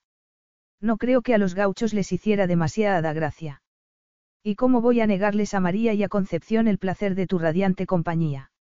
De verdad daba la imagen de una vieja y rígida ama de llaves. Al parecer sí. ¿Cómo iba a relajarse sin darle a Nero una impresión equivocada? Su habitación era muy bonita, exquisitamente femenina y perfumada con el olor de las flores frescas. En casa jamás se habría permitido abusar tanto de las flores y adornos. No se había dado cuenta del hambre que tenía hasta que María le puso la comida por delante. La devoró con avidez y se recostó en la silla con un suspiro de satisfacción. Señorita Weller. Le dijo Nero en tono formal mientras se ponía en pie. Le gustaría visitar las cuadras. Gracias, señor Caracas, le respondió con una sonrisa fugaz. Me encantaría. El príncipe no había exagerado. Las cuadras de Nero no podían compararse a nada que hubiera visto Bella. Tan impresionada se quedó que casi perdió la confianza en sí misma. Sus cuadras resultaban patéticamente modestas al lado de aquellas instalaciones.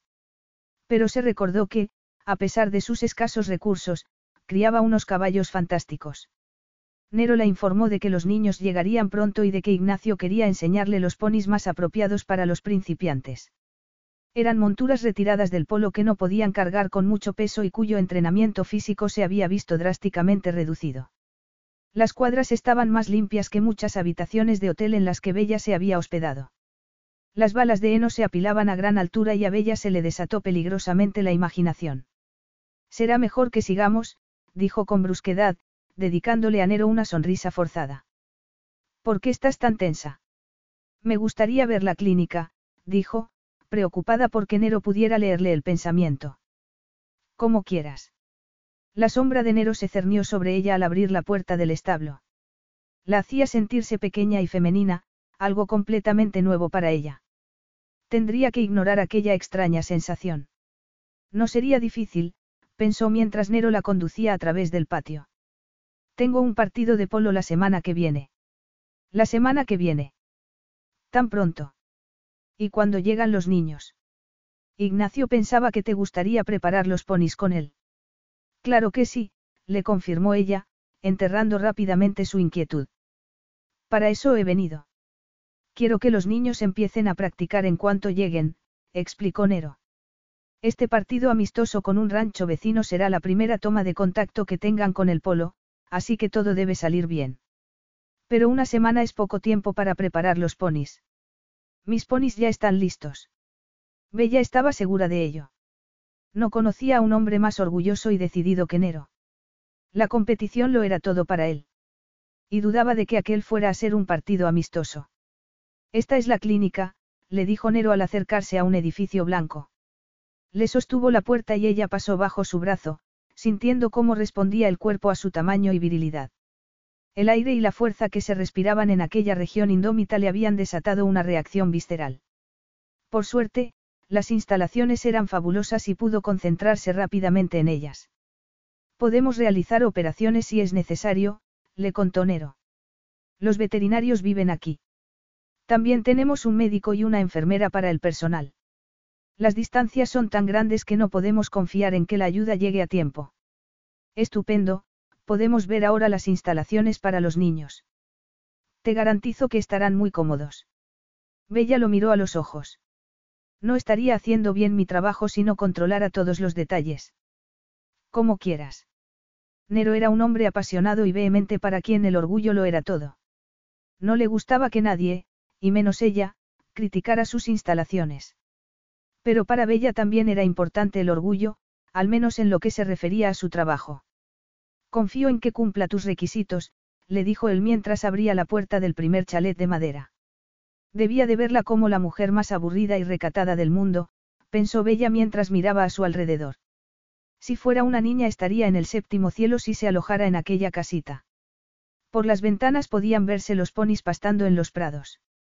Es fantástico, se giró hacia Nero y lo vio con los brazos apoyados en el marco de la puerta. ¿Planeaste los últimos retoques mientras estábamos en Buenos Aires? Le preguntó al fijarse en las revistas y las películas más recientes. No tenía nada mejor que hacer, respondió, arqueando una ceja. ¿Qué? exclamó ella. Yo no me pasé todo el tiempo aprendiendo a bailar tango. Muy noble por tu parte, Bella. Y me reconforta saber que la velada no fue una pérdida de tiempo. Bella ahogó un gemido. ¿Qué compañía tan sosa debía de parecerle? Voy a hacer unas fotos para el príncipe, decidió, sacando su teléfono móvil. Espero que tu reportaje gráfico sea favorable. ¿Y cómo no iba a serlo si has pensado en todo? Hay hasta extintores. No los necesitarás, te gustaría ver a los ponis que hemos elegido. Sí, claro. Entonces, confías en nuestro criterio de selección. La reputación de Ignacio lo precede. Y también la mía, observó en tono irónico. En esa ocasión, Bella optó por no decir nada. Capítulo 8. Tal y como Bella se esperaba, Nero e Ignacio habían acertado con la elección de los ponis. Eran ideales para aprender a montar y los niños se sentirían muy seguros con ellos. Será mejor que nos vayamos, dijo Nero, apartándose de la valla. El primer grupo de niños llegará pronto, y supongo que querrás ocuparte de instalarlos. Eres tú a quien querrán ver, señaló Bella. Lo admitiera él o no, era un héroe nacional. Ningún niño dejaría la ciudad para venirse a las Pampas si no fuera porque Nero Caracas está aquí. ¿Intentas adularme? Preguntó él, riendo. Te advierto que soy inmune a los halagos. Solo expongo los hechos. Pues déjame decirte que estaré contigo en todo momento, dijo él mientras volvían a la hacienda. Estupendo, pensó ella. Seguro que los niños estarán encantados de que así sea. Y tú también, espero, repuso él en tono burlón. Eso no hace falta ni decirlo. Tus deseos son órdenes, Bella. Si Bella se lo creía estaría condenada a hacer de felpudo. Nero toleraba su presencia allí por el bien de su proyecto y por satisfacer al príncipe, nada más. Y ella se daba cuenta de que tendría que trabajar más duro que nunca. Al menos estaría tan cansada que no soñaría con él por las noches. Si Nero tenía intención de seguirla como si fuera su sombra, ella tendría que comportarse como una mujer segura de sí misma y de sus habilidades profesionales para resistir el poderoso atractivo viril del jinete argentino. Bella Weller, la doncella de hielo, contra Nero Caracas, el asesino. Se separaron para ducharse y cambiarse de ropa. Cuando Nero volvió a bajarse encontró a María dándole a probar sus exquisitas empanadas a Bella mientras ella cruzaba la cocina de camino a la puerta, y poniéndole algunas más en las manos sin hacer caso a sus protestas. Las dos mujeres parecían haber hecho buenas migas. Lo siento, se disculpó Bella con la boca llena cuando ambos salieron. No tienes por qué disculparte, dijo él, tomando una empanada. Um, deliciosa. Ella esbozó una tímida sonrisa. ¿Qué llevas puesto? Le preguntó Nero. Un mono de trabajo, me pareció lo más adecuado para instalar a los niños y llevar sus maletas. ¿No estás de acuerdo? Hay otras personas para encargarse de las maletas. No fuiste tú quien dijo que nosotros éramos el modelo a seguir. Por eso me he vestido para la ocasión, se pasó una mano por el polo negro con el escudo de su equipo, una calavera y dos tibias cruzadas sobre el corazón. Siguió bajando la mano hasta sus pantalones ajustados, botas de montar y las rodilleras que solía llevar en los partidos. Los niños han de llevarse una buena imagen, y la primera impresión lo es todo. Entiendo lo que quieres decir, frunció el ceño. Supongo que ninguno de ellos te reconocería si los recibieras en vaqueros. Seguramente no, repuso él con una sonrisa. Por desgracia, no he traído ningún polo con calaveras, de modo que, ¿qué me sugieres? ¿Qué te parecería que una mujer te recibiera en mono de trabajo? Bella se encogió de hombros. Que los mozos están tan ocupados con los caballos que no tienen tiempo para esperar mi llegada. Sugirió. Y. Insistió Nero. Que los dueños y adiestradores tienen cosas mejores que hacer. ¿Y cómo te haría sentir eso? Está bien, ya me lo has dejado claro. Y tú a mí, señaló él con sarcasmo. Tenía razón. Si Bella fuera uno de los chicos que visitaban el rancho le gustaría creer que su llegada era lo bastante importante, al menos, para que los encargados de la finca la estuvieran esperando. Iré a cambiarme. Nero miró su reloj. Aún había tiempo para que Bella se cambiara de ropa. La vio alejarse hacia la casa, con la espalda muy recta y caminando velozmente, y esperó con interés su transformación. Mucho mejor, la alabó cuando ella volvió a salir. Mucho, muchísimo mejor, añadió en silencio. El cuerpo le respondía con un entusiasmo indecente a la transformación de Bella. Su atuendo era más sugerente que el mono, los pantalones de trabajo e incluso que su vestido de noche. ¿Quieres que gire sobre mí misma? Le preguntó ella. Ya te he visto bailar, ¿recuerdas? Sé que los giros no son tu fuerte, le sostuvo la mirada, algo que le encantaba hacer. Ninguno de ellos daba muestras de rendición cuando se enfrentaban en un duelo de miradas. Así permanecieron unos largos segundos, hasta que el ruido de un motor los obligó a romper el contacto visual. Pero Nero siguió sintiendo la presencia a su lado de una mujer increíblemente atractiva con unos pantalones de montar y una camisa blanca entallada. Los niños estuvieron rápidamente instalados, pero no había tiempo para descansar.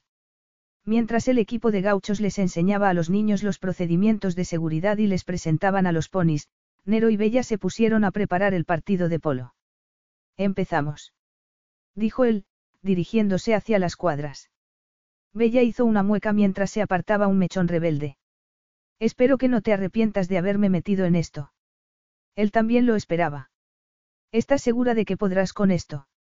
Enseñar a montar a unos niños inquietos y temerarios en unos ponis aún más difíciles que ellos. Era un hombre práctico, y cuando se veía ante una tentación pensaba seriamente en las consecuencias antes de tomar una decisión. Pero Bella era demasiado vulnerable. Tal vez estuviera interpretando su papel de mujer de mundo, pero ninguna actriz podía actuar permanentemente. Lo estoy, respondió ella. Tengo experiencia en, superar obstáculos.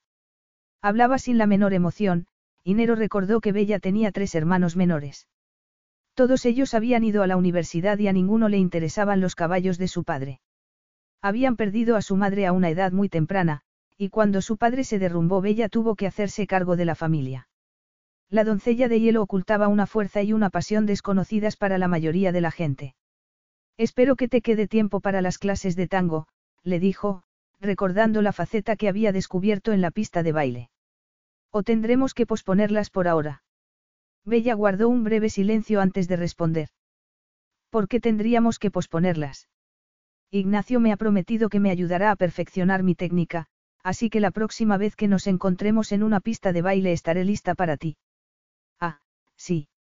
María, Ignacio, parecía que Bella se estaba ganando a todo el personal. Cuidado con Ignacio, le advirtió burlonamente. Que no te engañe su edad. Bella se rió, pero enseguida lo miró fijamente a los ojos. Estás celoso, Nero. Él se limitó a soltar un bufido y se dio la vuelta.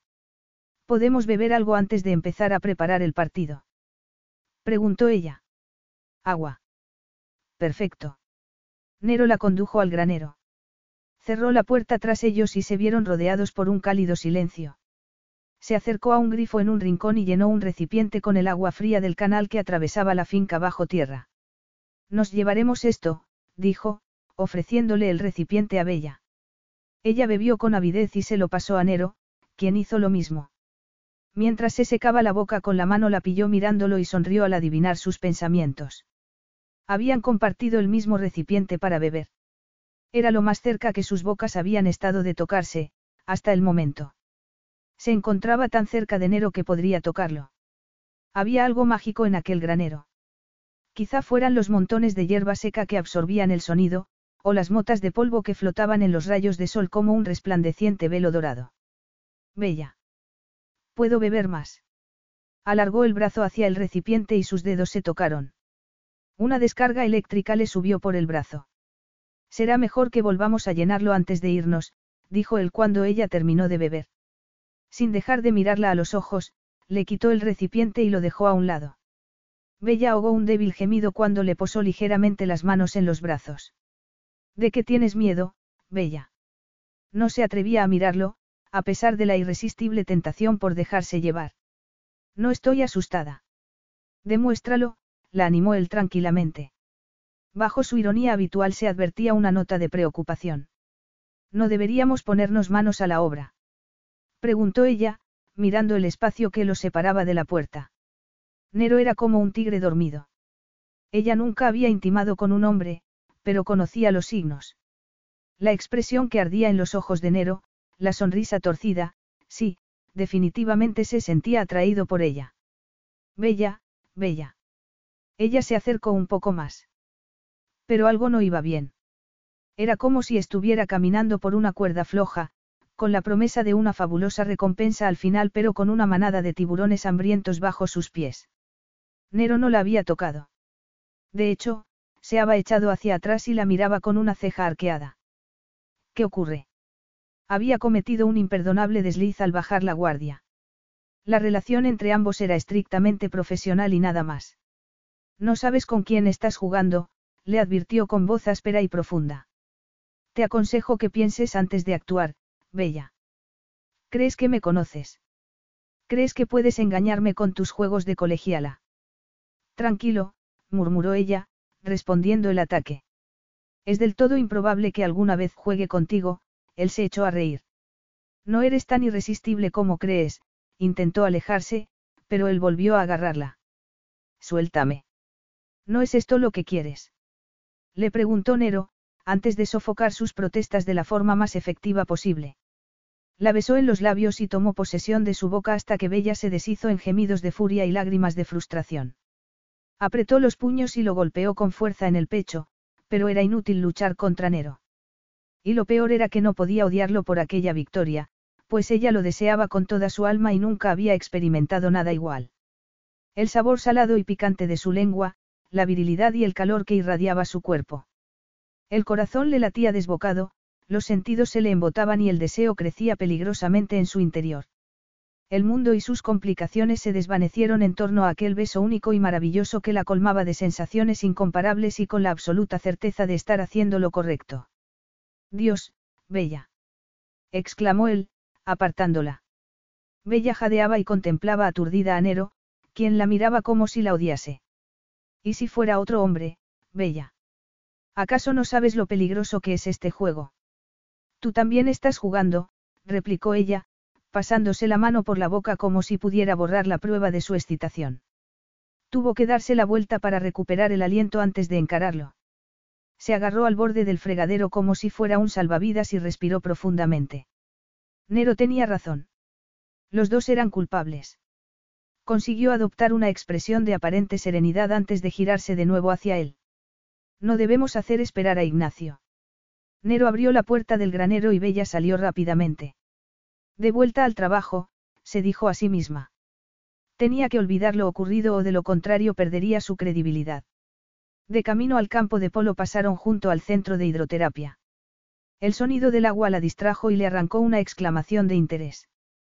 ¿Puedo echar un vistazo? Claro, Nero la esperó a unos metros mientras ella observaba al pony que recibía el tratamiento de sales medicinales. La casilla tenía el suelo y las paredes protegidos con goma para evitar que se hiciera daño y era lo bastante grande para que se sintiera cómodo y seguro. Es fantástico. Las bajas temperaturas estimulan la circulación y aceleran la cura, explicó Nero, acercándose a ella. Bella suspiró con alivio. Gracias a Dios habían encontrado un interés común que no pusiera en peligro su reputación ni su corazón. No tengo nada parecido en Inglaterra. Aquí encontrarás todo lo necesario, Bella. Seguro que sí, afirmó ella, decidida a ignorar la excitación que le recorría la espalda. Capítulo 9. Como parte del proceso de emparejamiento entre el jinete y el caballo para el inminente partido de polo, Nero hizo una demostración de montura.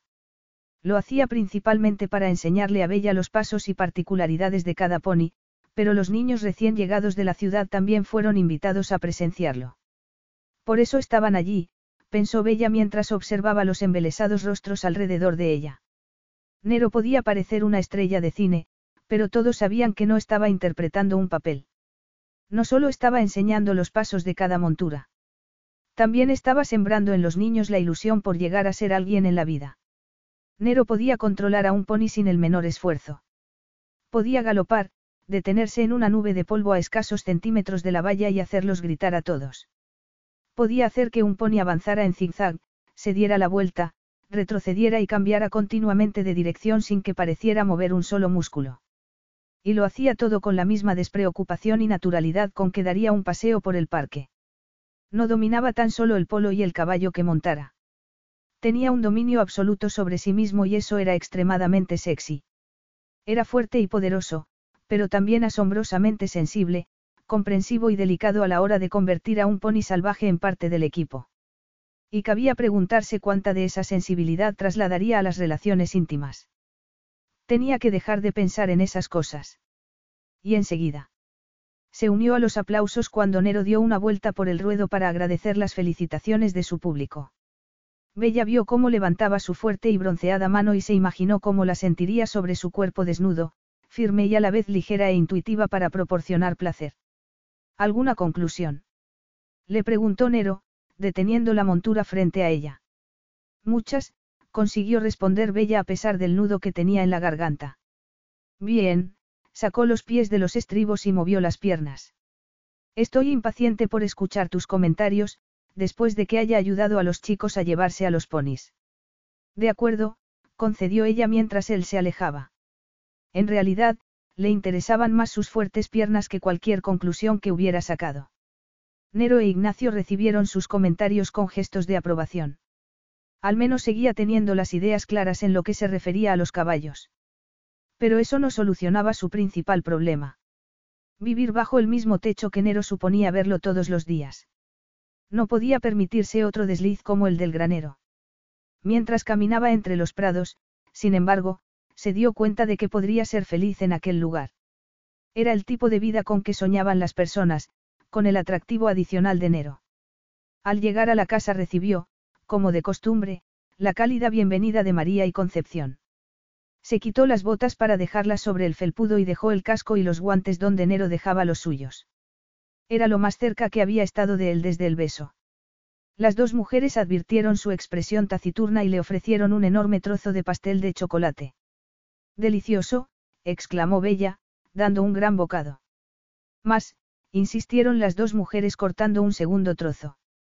Os echaré terriblemente de menos cuando vuelva a casa, les confesó en un vacilante español mientras rechazaba sus intentos por cebarla. Se había esforzado por aprender la lengua para acercarse más a la gente con la que vivía. A pesar del poco tiempo que llevaba en Argentina, el país le había causado una honda impresión. Los ponis, el aire, la pampa, Nero. Tendría que dejárselo a una persona más experimentada que ella. Y pensar en esa desconocida la llenaba de celos. Tenía que estar en guardia para que sus emociones no la delataran, pensó mientras María la seguía para intentar darle más pastel. Bella se rindió, riendo, y después de aceptar el pastel besó a María en la mejilla y subió a su habitación. Mientras acariciaba la bonita colcha tejida a mano, se fijó en el viejo retrato que colgaba sobre la chimenea. Su madre había sido buena y cariñosa, pero la mujer del cuadro tenía la mirada feroz de Nero y vestía como un gaucho, con ropa de hombre. La única concesión femenina era un pañuelo de raso alrededor del cuello. Bella se tumbó en la cama y siguió contemplando el retrato. La fuerte personalidad de la mujer se reflejaba en su recia mandíbula, su intensa mirada y la mueca de sus rojos labios. Debía de haber sido una mujer formidable. Por su imponente aspecto parecía capaz de dominar a cualquier hombre, ya fuera con una fusta o con su lengua. El parecido con Nero era innegable. Pero ¿acaso Nero no había recibido una influencia más suave por parte de nadie? ¿Qué pasaba con sus padres? Nero nunca hablaba de ellos. ¿Qué clase de infancia había tenido? ¿Lo sabría ella alguna vez? No era probable, pensó con desánimo mientras se enjabonaba. Nero nunca confiaría en ella, y no podía interrogar a sus empleados. Los días se sucedían de forma idílica. Bella congeniaba cada vez más con el personal de Nero hasta que llegó a sentirse como un miembro del equipo, y el proyecto iba mejor de lo que se había esperado. Ignacio lo hacía todo más fácil y distendido, la divertía con sus bromas y la ponía al corriente sobre Nero, como si el anciano gaucho quisiera que Bella conociese los puntos débiles de su jefe. Le explicó que la mujer del retrato era la abuela de Nero, lo que no supuso ninguna sorpresa. El único inconveniente era que apenas veía a Nero. Comían a horarios distintos y él nunca estaba presente cuando ella impartía clases, ya fuera porque se estuviera preparando para el partido de polo o porque la evitaba deliberadamente. No era asunto suyo lo que Nero hiciera con su tiempo. Y si le quedara algo de sentido común ni siquiera lo echaría en falta. Pero no era así. El día en que estaba prevista la llegada de los ponis desde Inglaterra, miró por la ventana y se encontró a Nero en el patio. Lógico, si había algo que interesara realmente a Nero eran los caballos. Se puso rápidamente el mono sobre el pijama y un jersey holgado. No había tiempo para peinarse, pero se detuvo en el cuarto de baño para lavarse los dientes antes de bajar corriendo las escaleras. Atravesó la cocina a toda velocidad, asustando a María y a Concepción, y salió al patio al tiempo que el camión se detenía junto a las cuadras. Deja que lo hagan ellos, Bella, le ordenó Nero cuando ella se dispuso a abrir las puertas. Bella no le hizo caso. El entusiasmo por ver a Nero y por tener allí a sus caballos era tan grande que quería hacer las cosas a su manera. He dicho que lo dejes, espetó Nero, colocándose delante de ella. Es un trabajo de hombres. Un trabajo de hombres. ¿Qué le habría parecido a tu abuela? La expresión de Nero se congeló. Discúlpame, por favor, dijo ella, y lo rodeó para acercarse al camión. Misty estaba en el interior y nadie iba a interponerse entre ellas. ¿Por qué no vuelves a la casa y dejas que nos ocupemos nosotros? Sugirió Nero en un tono más persuasivo, y le puso la mano encima de las suyas. Te avisaré cuando Misty esté en el establo. Me gustaría hacerlo yo. Quiero recibir a mi yegua y ver cómo está. No voy a entrar en casa hasta que haya examinado a todos los ponis, se plantó firmemente con los brazos en jarras y los dos se miraron unos segundos. Nero torció el gesto.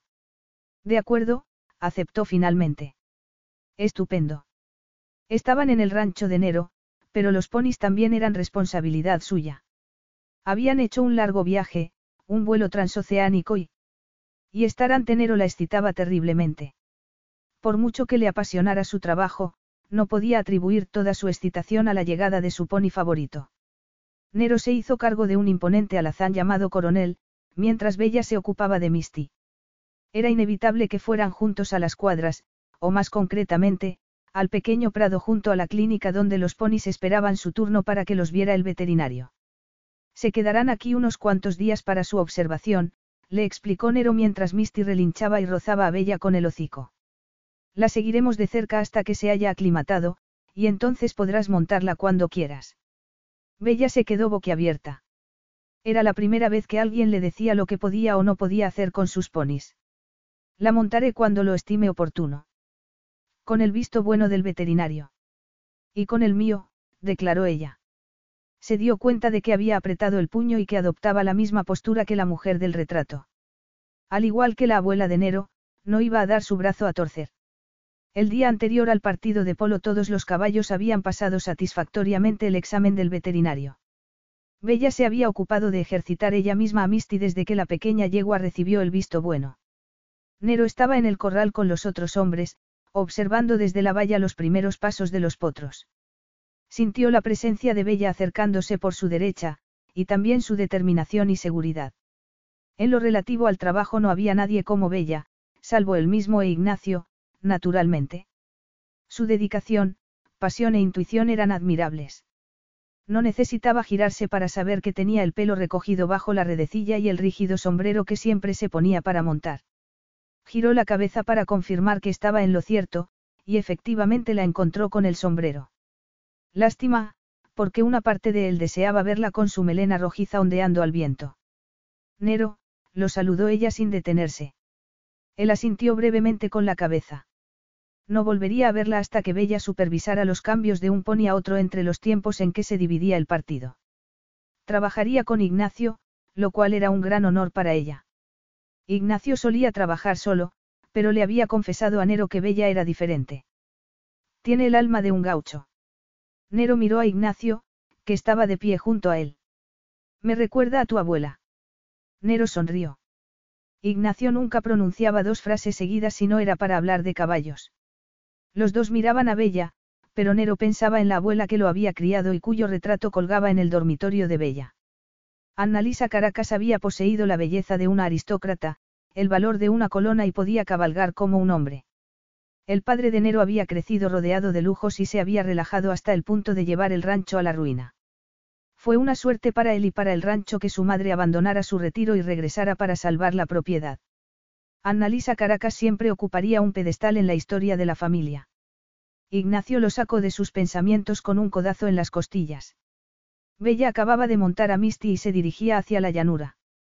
Pero en vez de cruzar por la puerta se lanzó hacia la valla y la superó limpiamente de un salto.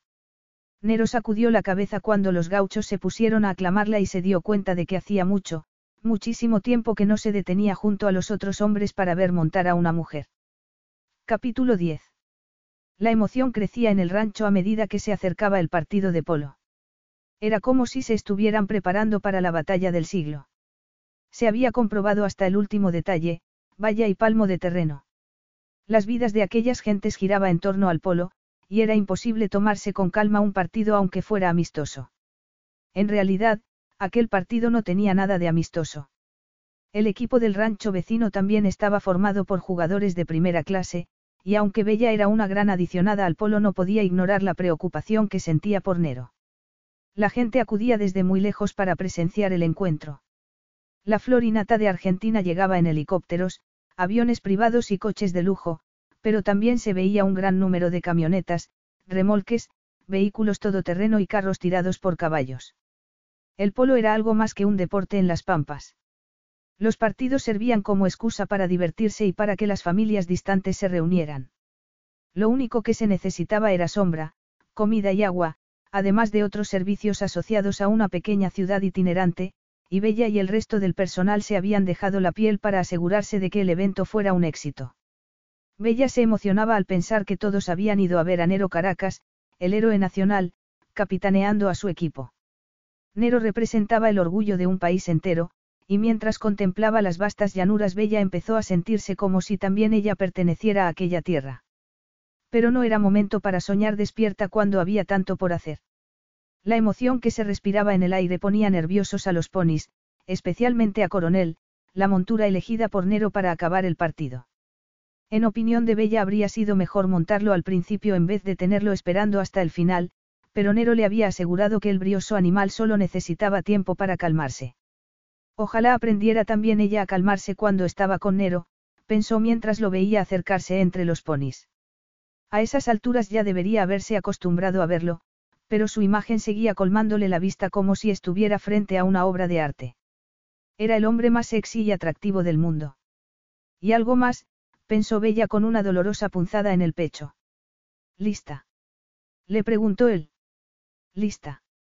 Ambos habían examinado concienzudamente a los ponis. Ambos eran profesionales que cumplían a la perfección con su trabajo. Pero eso no eliminaba la química que ardía entre ellos ni la preocupación de Bella por la seguridad de Nero. Entonces llegaron las admiradoras.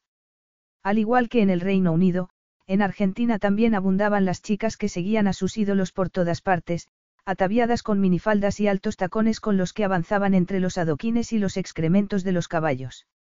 Si Bella intentara calzar esos tacones acabaría con el estiércol hasta las rodillas. Al menos había que reconocerles ese mérito, pensó mientras las chicas rodeaban a Nero sin disimular su adoración.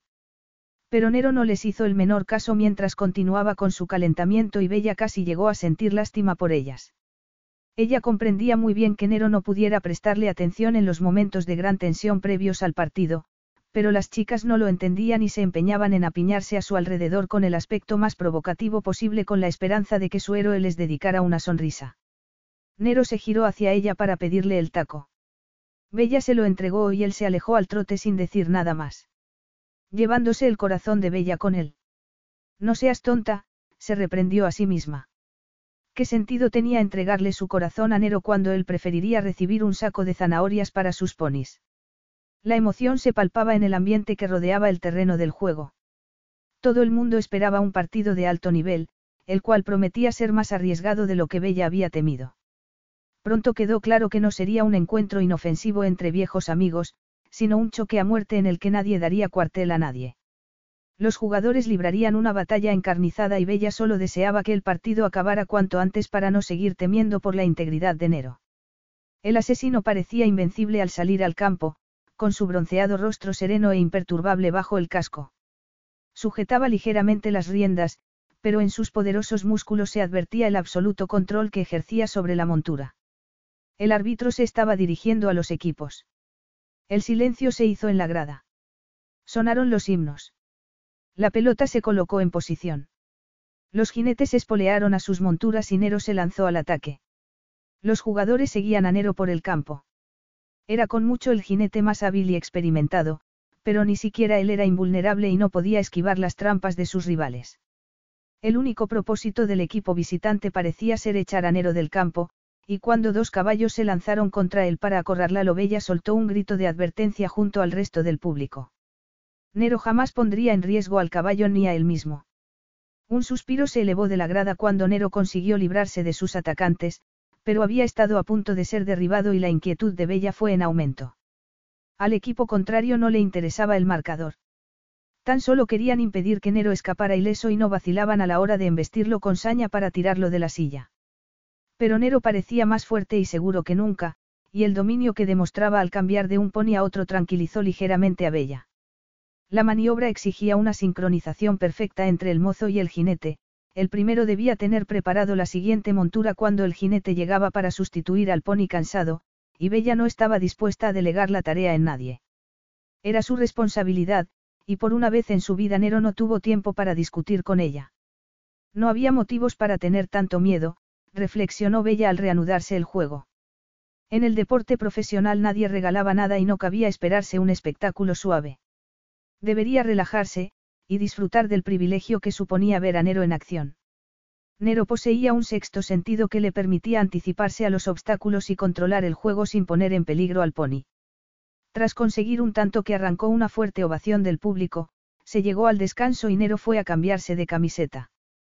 Al quitársela y revelar su indecente musculatura bella tuvo que morderse la lengua para que no se le cayera la baba. Y por si no fuera bastante, tuvo que decirle a Nero algo que él no querría oír. He sustituido a Coronel. No, dijo Nero, mirando con el ceño fruncido al pony que sujetaba Bella. A Coronel no le quedan muchos partidos y no voy a privarlo de este. Pero está muy nervioso, Nero, insistió ella, mirando con inquietud al gran pony que sujetaban dos hombres. Tu trabajo es calmarlo, declaró él, y montó sin darle tiempo a decir nada. Coronel lleva mucho tiempo esperando este momento, ¿verdad, viejo? Dijo, y Bella tuvo que apretar los dientes cuando el pony pareció colaborar de buen grado. Nunca podrás domarlo, Bella, comentó Ignacio. Se refería a Nero o al pony. No te preocupes tanto, añadió él, siguiéndola al campo. Nero y Coronel comparten un vínculo muy especial. Bella confiaba en que fuera cierto. Ni siquiera la presencia de... Ignacio la tranquilizaba. Ojalá este deporte no fuera tan violento, dijo, expresando sus miedos. La rivalidad es inevitable cuando se enfrentan los mejores del mundo, comentó Ignacio. Tal vez, pero aquello no era un simple partido de polo. Era una batalla en toda regla. Ignacio se quedó con ella, como si intuyera que necesitaba compañía. Solo había un hombre en el campo a quien Ignacio quisiera ver, y era Nero. Se preocupaba por él como si fuera su hijo. El viejo lanzó una exclamación de júbilo cuando Nero consiguió marcar otro tanto. Los aplausos y vítores eran ensordecedores, pero el partido se volvió aún más enconado, y el público gritaba de horror cuando alguien caía de la silla. Bella aguantaba la respiración y solo volvía a respirar cuando veía que ni el pony ni el jinete habían sufrido daños. Al mirar a Nero y ver su expresión supuso que debía de estar furioso por los riesgos que el equipo rival estaba corriendo con los caballos. Él la miró y le dio unas palmadas a Coronel, como si quisiera asegurarle que ambos estaban bien. Bella nunca había visto a Coronel tan alerta e impaciente por participar en la refriega. Y su jinete nunca había dado una imagen tan ferozmente salvaje y al mismo tiempo tan arrebatadoramente atractiva. Sonrió, aunque sus ojos delataban su inquietud, y Nero respondió con un breve asentimiento de cabeza antes de girarse. Llevaban varios minutos de juego cuando la bola cambió de dirección y un grupo de jinetes se lanzó hacia Bella e Ignacio. Todo sucedió muy deprisa. Ignacio la agarró del brazo y la apartó de un tirón, pero al hacerlo perdió el equilibrio y unos segundos cruciales mientras una furiosa mole avanzaba imparablemente hacia ellos. Nero se dirigió hacia el tumulto para salvarlos. El público profirió un grito de espanto cuando Bella agarró a Ignacio, lo tiró al suelo y se arrojó sobre él para protegerlo con su cuerpo. Durante unos segundos se produjo una terrible confusión de cascos, botas y tacos. Cómo consiguieron sobrevivir, Bella jamás lo sabría. Lo único que pensaba era en poner a salvo a Ignacio al otro lado de la valla. Nero la levantó del suelo y los sacó a los dos del tumulto. Gracias, murmuró ella, pegada a su pecho. Cuando se giró para mirar el campo todo volvía lentamente a la normalidad. Las riendas volvían a estar firmemente sujetas, las botas de nuevo en los estribos y los caballos se separaban al trote. Fue entonces cuando Bella advirtió que Coronel seguía en el suelo. Te dije que no lo montaras, gritó. Nero la soltó y corrió hacia el caballo. No te acerques, le ordenó a Bella, pero ella lo ignoró y examinó rápidamente a Coronel. Creo que está herido. ¿Cómo lo sabes? Le preguntó él con una voz tan fría como sus ojos. Por alguna razón, la culpaba de lo ocurrido. Soy una profesional, respondió con toda la calma que pudo. Nero masculló algo en español que Bella entendió perfectamente. Apártate de él. Tenemos que levantar a coronel enseguida, dijo ella, mirando alrededor en busca de ayuda. ¿Y vas a levantarlo tú? preguntó él mientras se arrodillaba junto a la cabeza del caballo. ¿Dónde está el veterinario? Ya viene, respondió Ignacio. Bella observó con alivio que el veterinario se acercaba corriendo. Ignacio la agarró del brazo. Quiero darte las gracias por lo que has hecho, Bella. Gracias a ti, respondió ella. Nos hemos ayudado el uno al otro. Podría haber sido mucho peor. Por desgracia, Nero no lo vería de igual manera. Estaba en cuclillas junto al caballo, tenso y encorvado. El partido había sido suspendido y el público aguardaba inquieto a que el veterinario terminara de examinar al caballo. Cuando hubo acabado, Nero se lo llevó aparte para hablar a solas. Bella lo siguió y esperó a que hicieran una pausa para tocar a Nero en el brazo. No ha sido culpa tuya, Nero. La mirada que le echó Nero la habría fulminado en cualquier otra circunstancia, pero estaba demasiado preocupada por el hecho de que hubiera puesto en peligro a su caballo para salvarla a ella. Gracias. ¿Por qué? espetó él con una mirada feroz. Por salvarme. Nero entornó amenazadoramente los ojos. ¿Acaso se arrepentía de lo que había hecho? Se dio la vuelta y siguió hablando en español con el veterinario, olvidándose de Bella hasta que Ignacio se ofreció a traducirle la conversación. Gracias a Dios la herida de coronel no era tan grave como para tener que sacrificarlo. Los caballos eran animales muy frágiles, a pesar de su fuerza y corpulencia, pero en aquella ocasión bastaría con vendajes de hielo y una sesión de hidroterapia. Nero se mantuvo apartado del resto mientras se llevaban al caballo. El partido se reanudaría en cuanto se despejara el terreno, y el público despidió a Coronel con fuertes aplausos al saberse que no había habido víctimas. Pero Nero tenía la mirada perdida a lo lejos.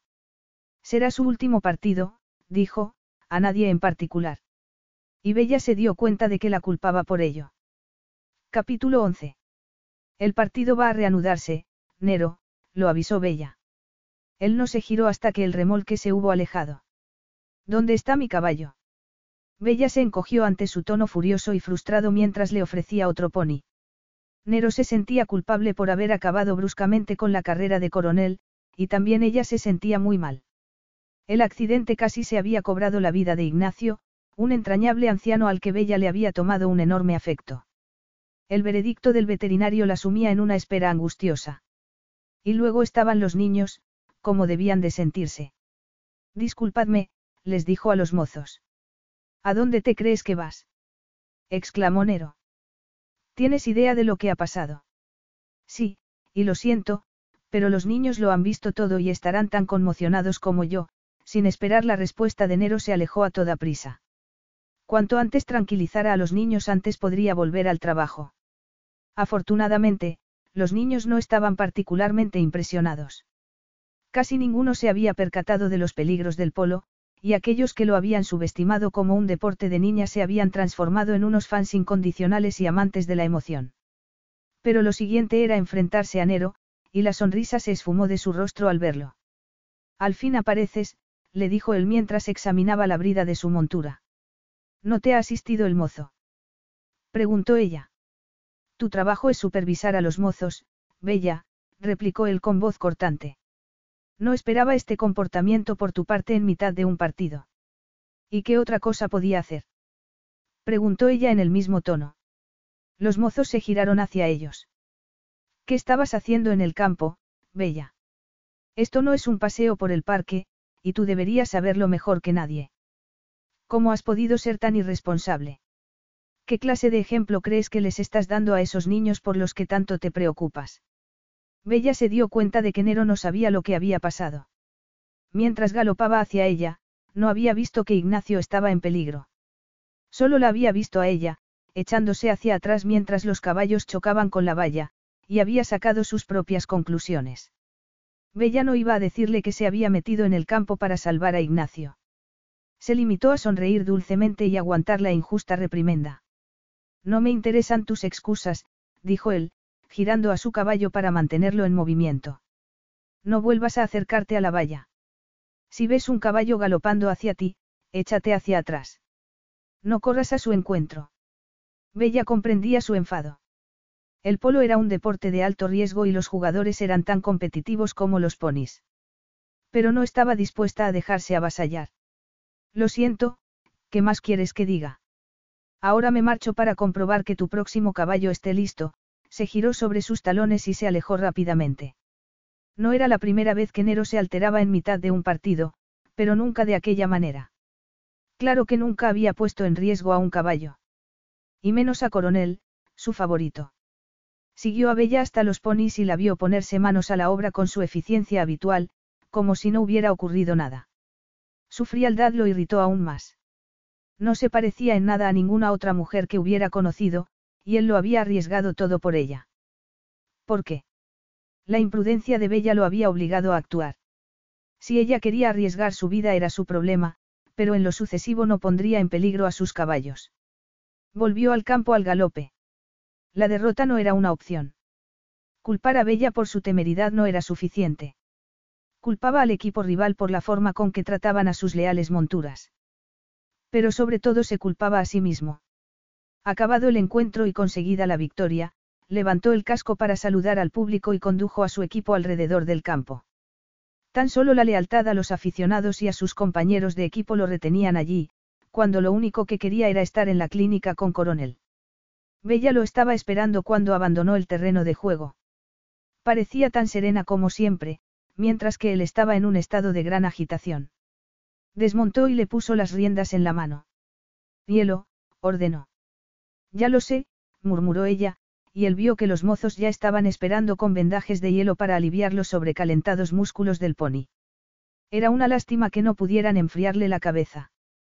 Tienes que beber, Nero, le dijo Bella, sosteniendo una botella de agua con hielo. Él la ignoró y pasó junto a ella. Bebe, insistió ella. Es que no sabes captar una indirecta. Preguntó de malos modos, pero aceptó el agua y se la bebió de un trago.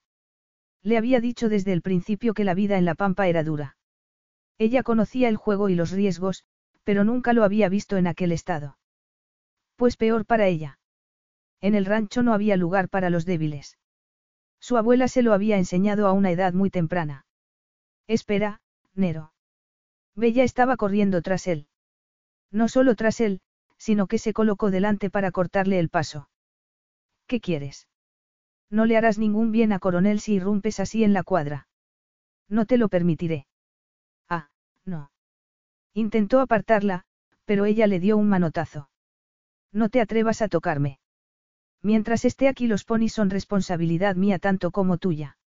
No voy a dejar que entres en la clínica en este estado. Estás poniendo en tela de juicio mi cordura. En estos momentos, sí. Él la rodeó. De verdad se había esperado que la doncella de hielo se pusiera a temblar como una virgen. Sé por qué estás enfadado, Nero. No me digas. Coronel se acercaba al final de su carrera y crees que tú has acelerado su retirada, él se limitó a responder con un bufido. Pero no es así, Nero. Te metiste en el peligro para salvar la situación. No tenía alternativa. Hice lo que habría hecho cualquier otro en las mismas circunstancias. Bella lo dudaba. Si me permites, tengo que ocuparme de un caballo herido. En ese caso, voy contigo, decidió ella. Ya has hecho bastante daño, cruzó la verja sin sostenerla para Bella. ¿Por qué no vas a lavar a los ponis? Y cuidado con las coces. No necesitamos más meteduras de pata por hoy. Ella se detuvo y dejó que se alejara. Era el hombre más arrogante, cabezota y odioso que había conocido. Su única preocupación eran los caballos y no era capaz de sentir nada por otra persona, ni siquiera por Ignacio. Pero, por desgracia, sus defectos lo convertían en un desafío. En el aspecto profesional Bella podía manejarlo bien, pero por lo demás estaba condenado a atormentar a cualquier otra mujer que tuviese más experiencia de la que ella tendría jamás. Tras cerciorarse de que Coronel se quedaba descansando, Nero regresó al rancho para comer y asearse. No había ni rastro de Bella, y cada vez que oía una puerta abrirse o cerrarse levantaba la mirada de la mesa del comedor. María y Concepción estaban inusualmente calladas, como si el drama del partido también las hubiera afectado a ellas. Por primera vez en su vida había puesto a un caballo en riesgo, y seguía sin saber por qué. La única respuesta que se le ocurría era que habría hecho lo mismo por cualquiera. Por salvar una vida humana correría el riesgo que hiciera falta. No era nada personal. La implicación de Bella era una mera coincidencia. Se estaba duchando cuando Ignacio llegó para decirle que Coronel sufría un cólico. Nero salió de la ducha a toda prisa, se puso unos vaqueros sin apenas secarse y corrió hacia las cuadras. Bella se había quedado con Coronel desde que Nero se marchó. Él no sabía que estaba allí y ella no quería tener más enfrentamientos. Había acordado con Ignacio que, por el bien de todos, lo haría con la mayor discreción posible. Por eso había llamado al veterinario y había enviado a Ignacio en busca de Nero. No podía hacer nada más. Dejó a un tembloroso y debilitado coronel en manos del veterinario y de Ignacio y abandonó rápidamente las cuadras para evitar encontrarse con Nero. Lo vio acercándose corriendo por el patio, pero no creyó que la hubiese visto. Fue a ver a Misty y pasó un rato con ella. El patio estaba en calma y no había manera de saber lo que estaba pasando.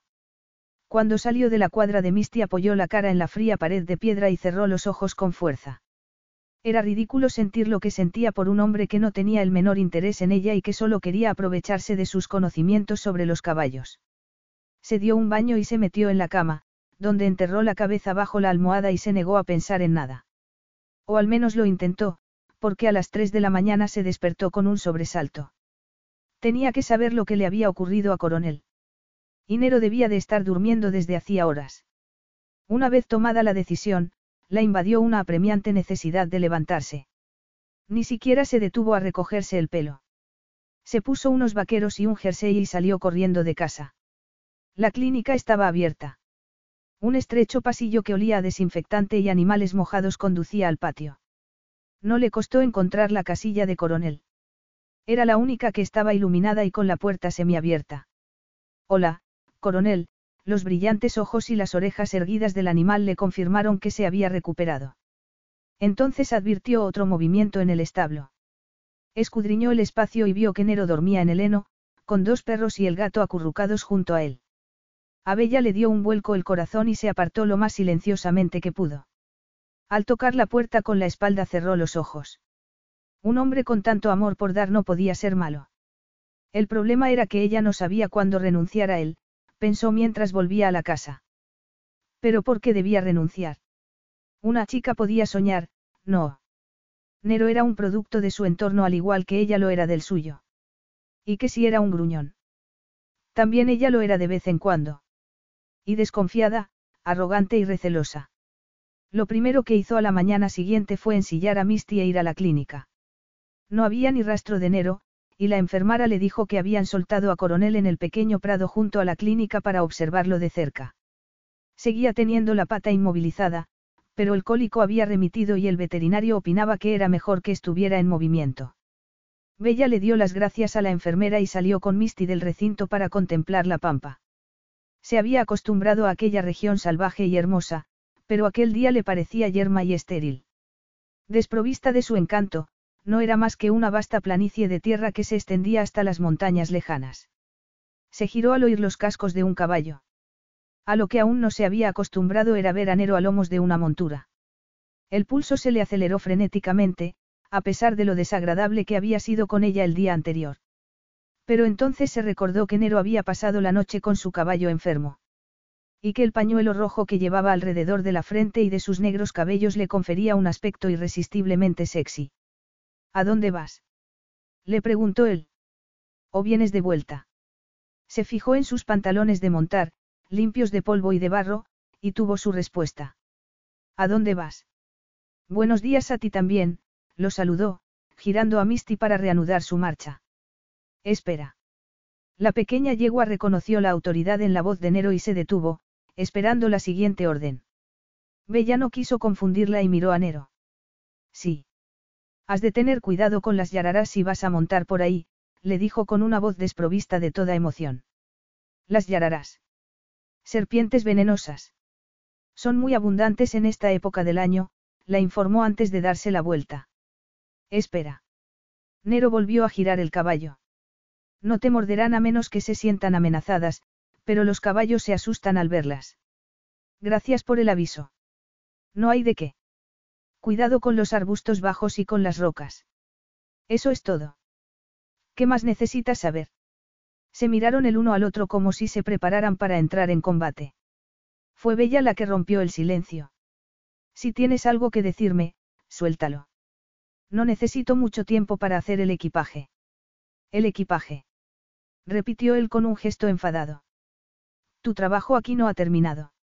Bella no tuvo tiempo de reaccionar, porque Nero apretó la mandíbula e hizo una sorprendente confesión. Ayer me equivoqué, arqueó una ceja, como si la estuviera retando a refutarlo, mientras a Bella le parecía oír música celestial.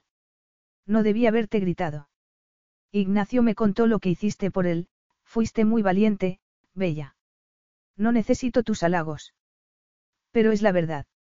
Tendré cuidado con las yararás, dijo, girando bruscamente a Misty.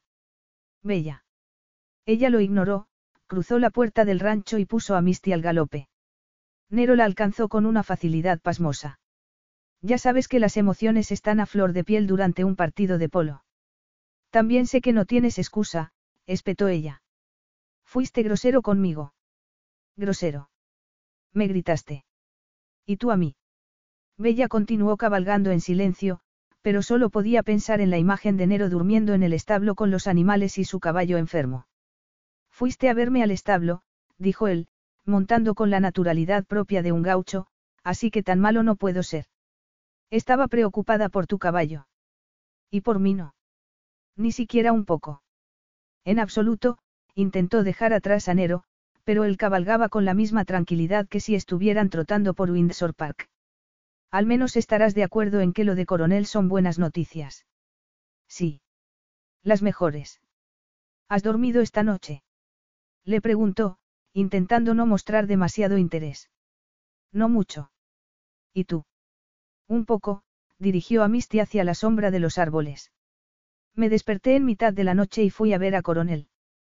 Pensé que estarías en la cama. Nero agarró su botella de agua y tomó un largo trago. ¿Tienes agua? Le preguntó, tendiéndole la botella. Sí, hizo avanzar a Misty para ocultar el rubor de sus mejillas. Has olvidado recogerte el pelo, Bella. Ella se disponía a agarrar la goma para el pelo que llevaba alrededor de la muñeca cuando se le ocurrió que Nero la estaba provocando. ¿De qué tienes miedo? Le preguntó él, poniéndose de nuevo a su lado. ¿Temes mostrar una cara más amable? Solo me preocupa enredarme el pelo cuando monto, respondió ella en tono suave. Y tú no eres el más apropiado para hablar de una cara amable. Nero se encogió de hombros. Pero yo no tengo miedo. Ella, en cambio, sí lo tenía. Tenía miedo de algunas cosas y de algunos hombres, pero sobre todo de perder el control. Eres el asesino. No conoces el miedo.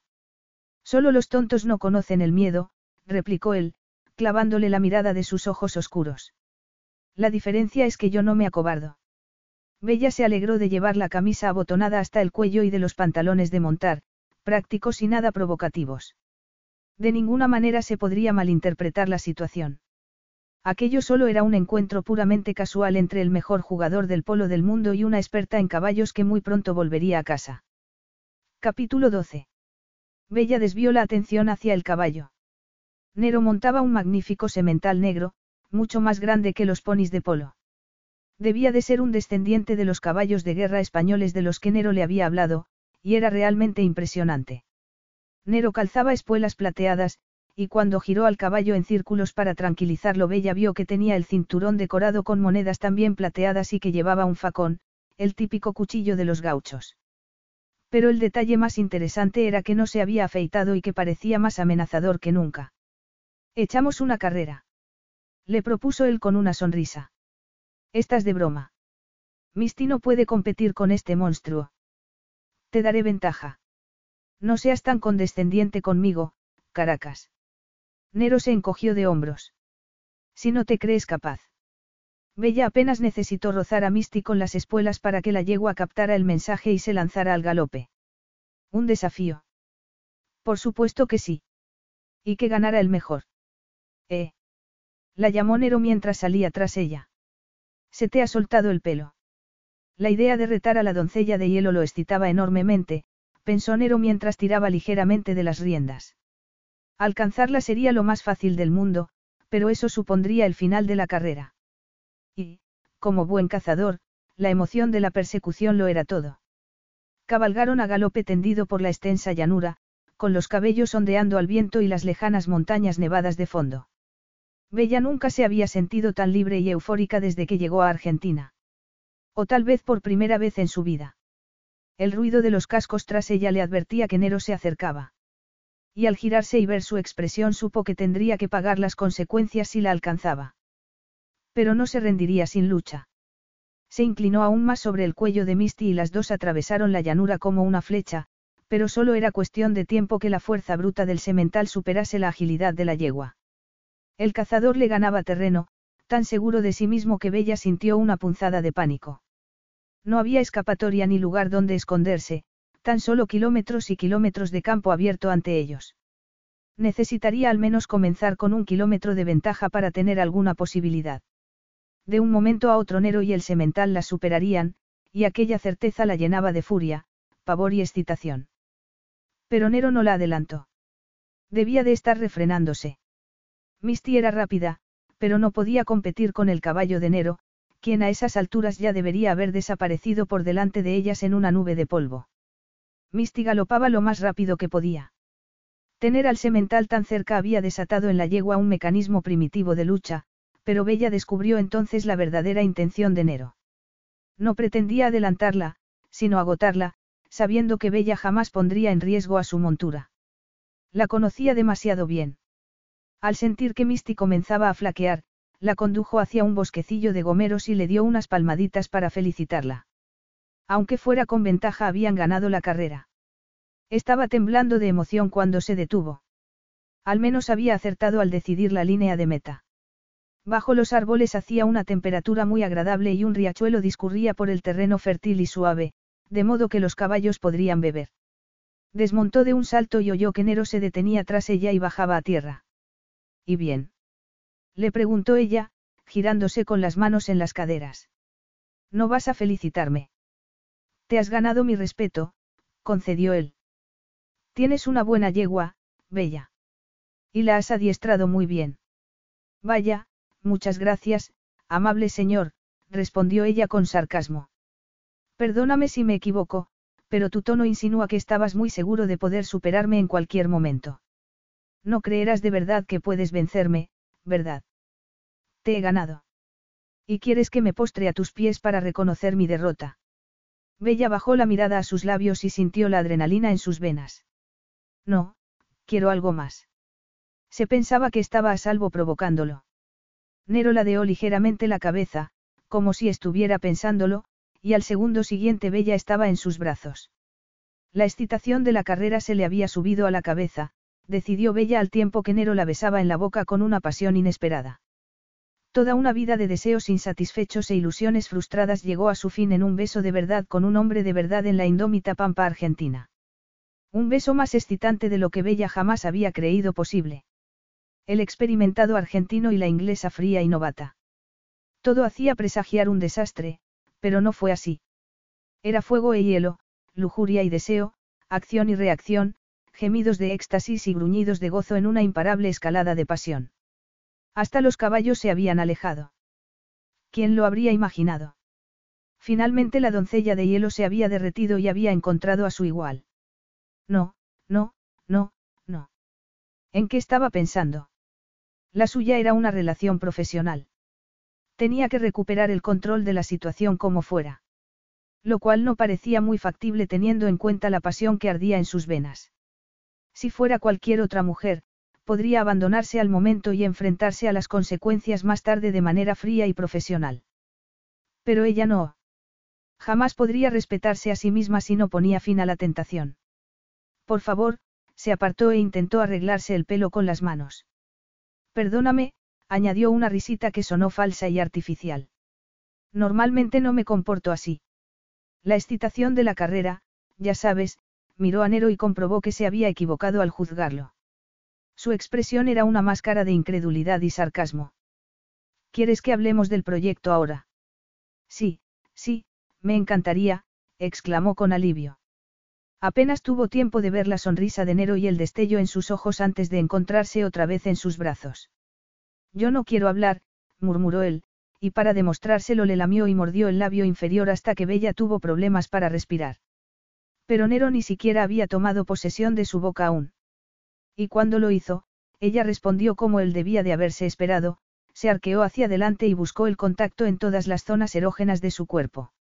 Entonces, inesperadamente, él se separó y la dejó aturdida y confusa. Se había quedado deslumbrada por el maestro del control. Debía de ser por encontrarse en una tierra desconocida, rodeada por un entorno exótico en el que hasta el susurro de las hojas era diferente. Todo era culpa suya, se convenció a sí misma mientras se recogía el pelo para dar a entender que el desliz estaba superado. ¿A quién intentaba engañar? A Nero no, desde luego, quien la miraba con expresión divertida. No hace falta que te recojas el pelo por mí. ¿Quieres que sea la Lady Godiva de la Pampa? ¿Crees que quiero verte desnuda? Bella se encogió por dentro. Seguro que no. Nero se sacudió la hierba seca de sus pantalones. ¿Te preocupa decepcionarme?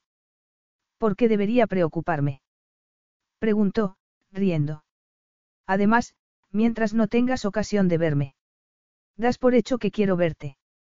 Desde luego que sí, pensó Bella mientras iba en busca de Misty. Y lo peor era que ella quería lo mismo. Ahogó un gemido cuando Nero la agarró del brazo. ¿Por qué siempre te echas atrás cuando estás en el borde, Bella? No lo hago. No me mientas. Lo he sentido mientras te besaba. Bella se llevó la mano a la boca. ¿Qué has sentido? Preguntó, fingiendo sorpresa aunque la prueba de su excitación había quedado grabada en sus labios. Ya sabes a lo que me refiero. Ah, sí.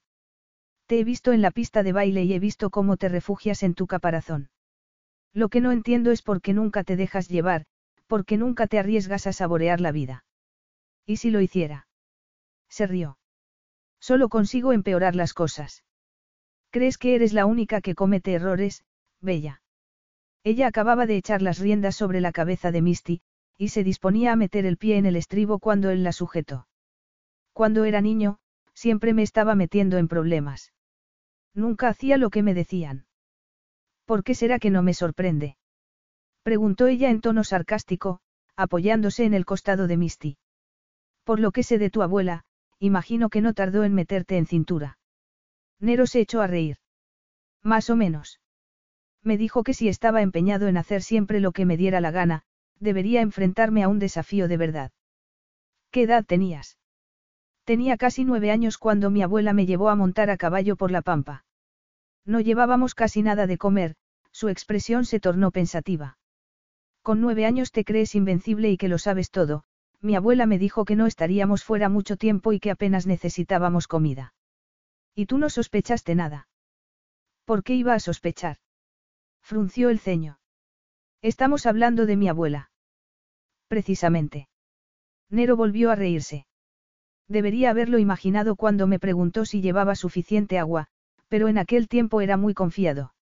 Supongo que ambos estábamos destinados a aprender la lección muy jóvenes, comentó Bella. Tu abuela te abandonó en la pampa. Sí, eso hizo. Acampamos y se aseguró de que tuviera algo que comer. Pero cuando me tumbé para descansar y planear mi próxima travesura, ella se escabulló. No la oíste alejarse. Mi abuela había aprendido las técnicas de los gauchos. Envolvió con trapos los cascos de su caballo y se alejó en silencio. Cuando descubrí que no estaba, ya debería de haber llegado al rancho. ¿Cuánto tardaste en encontrar el camino a casa? Dos días.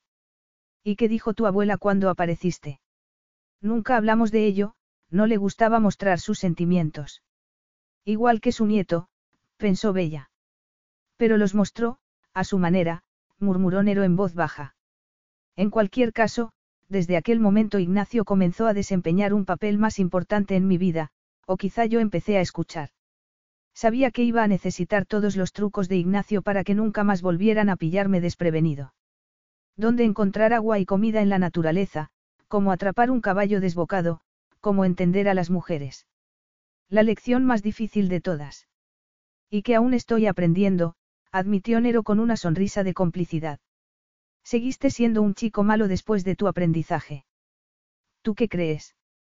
Creo que canalizaste tus energías en una dirección muy diferente.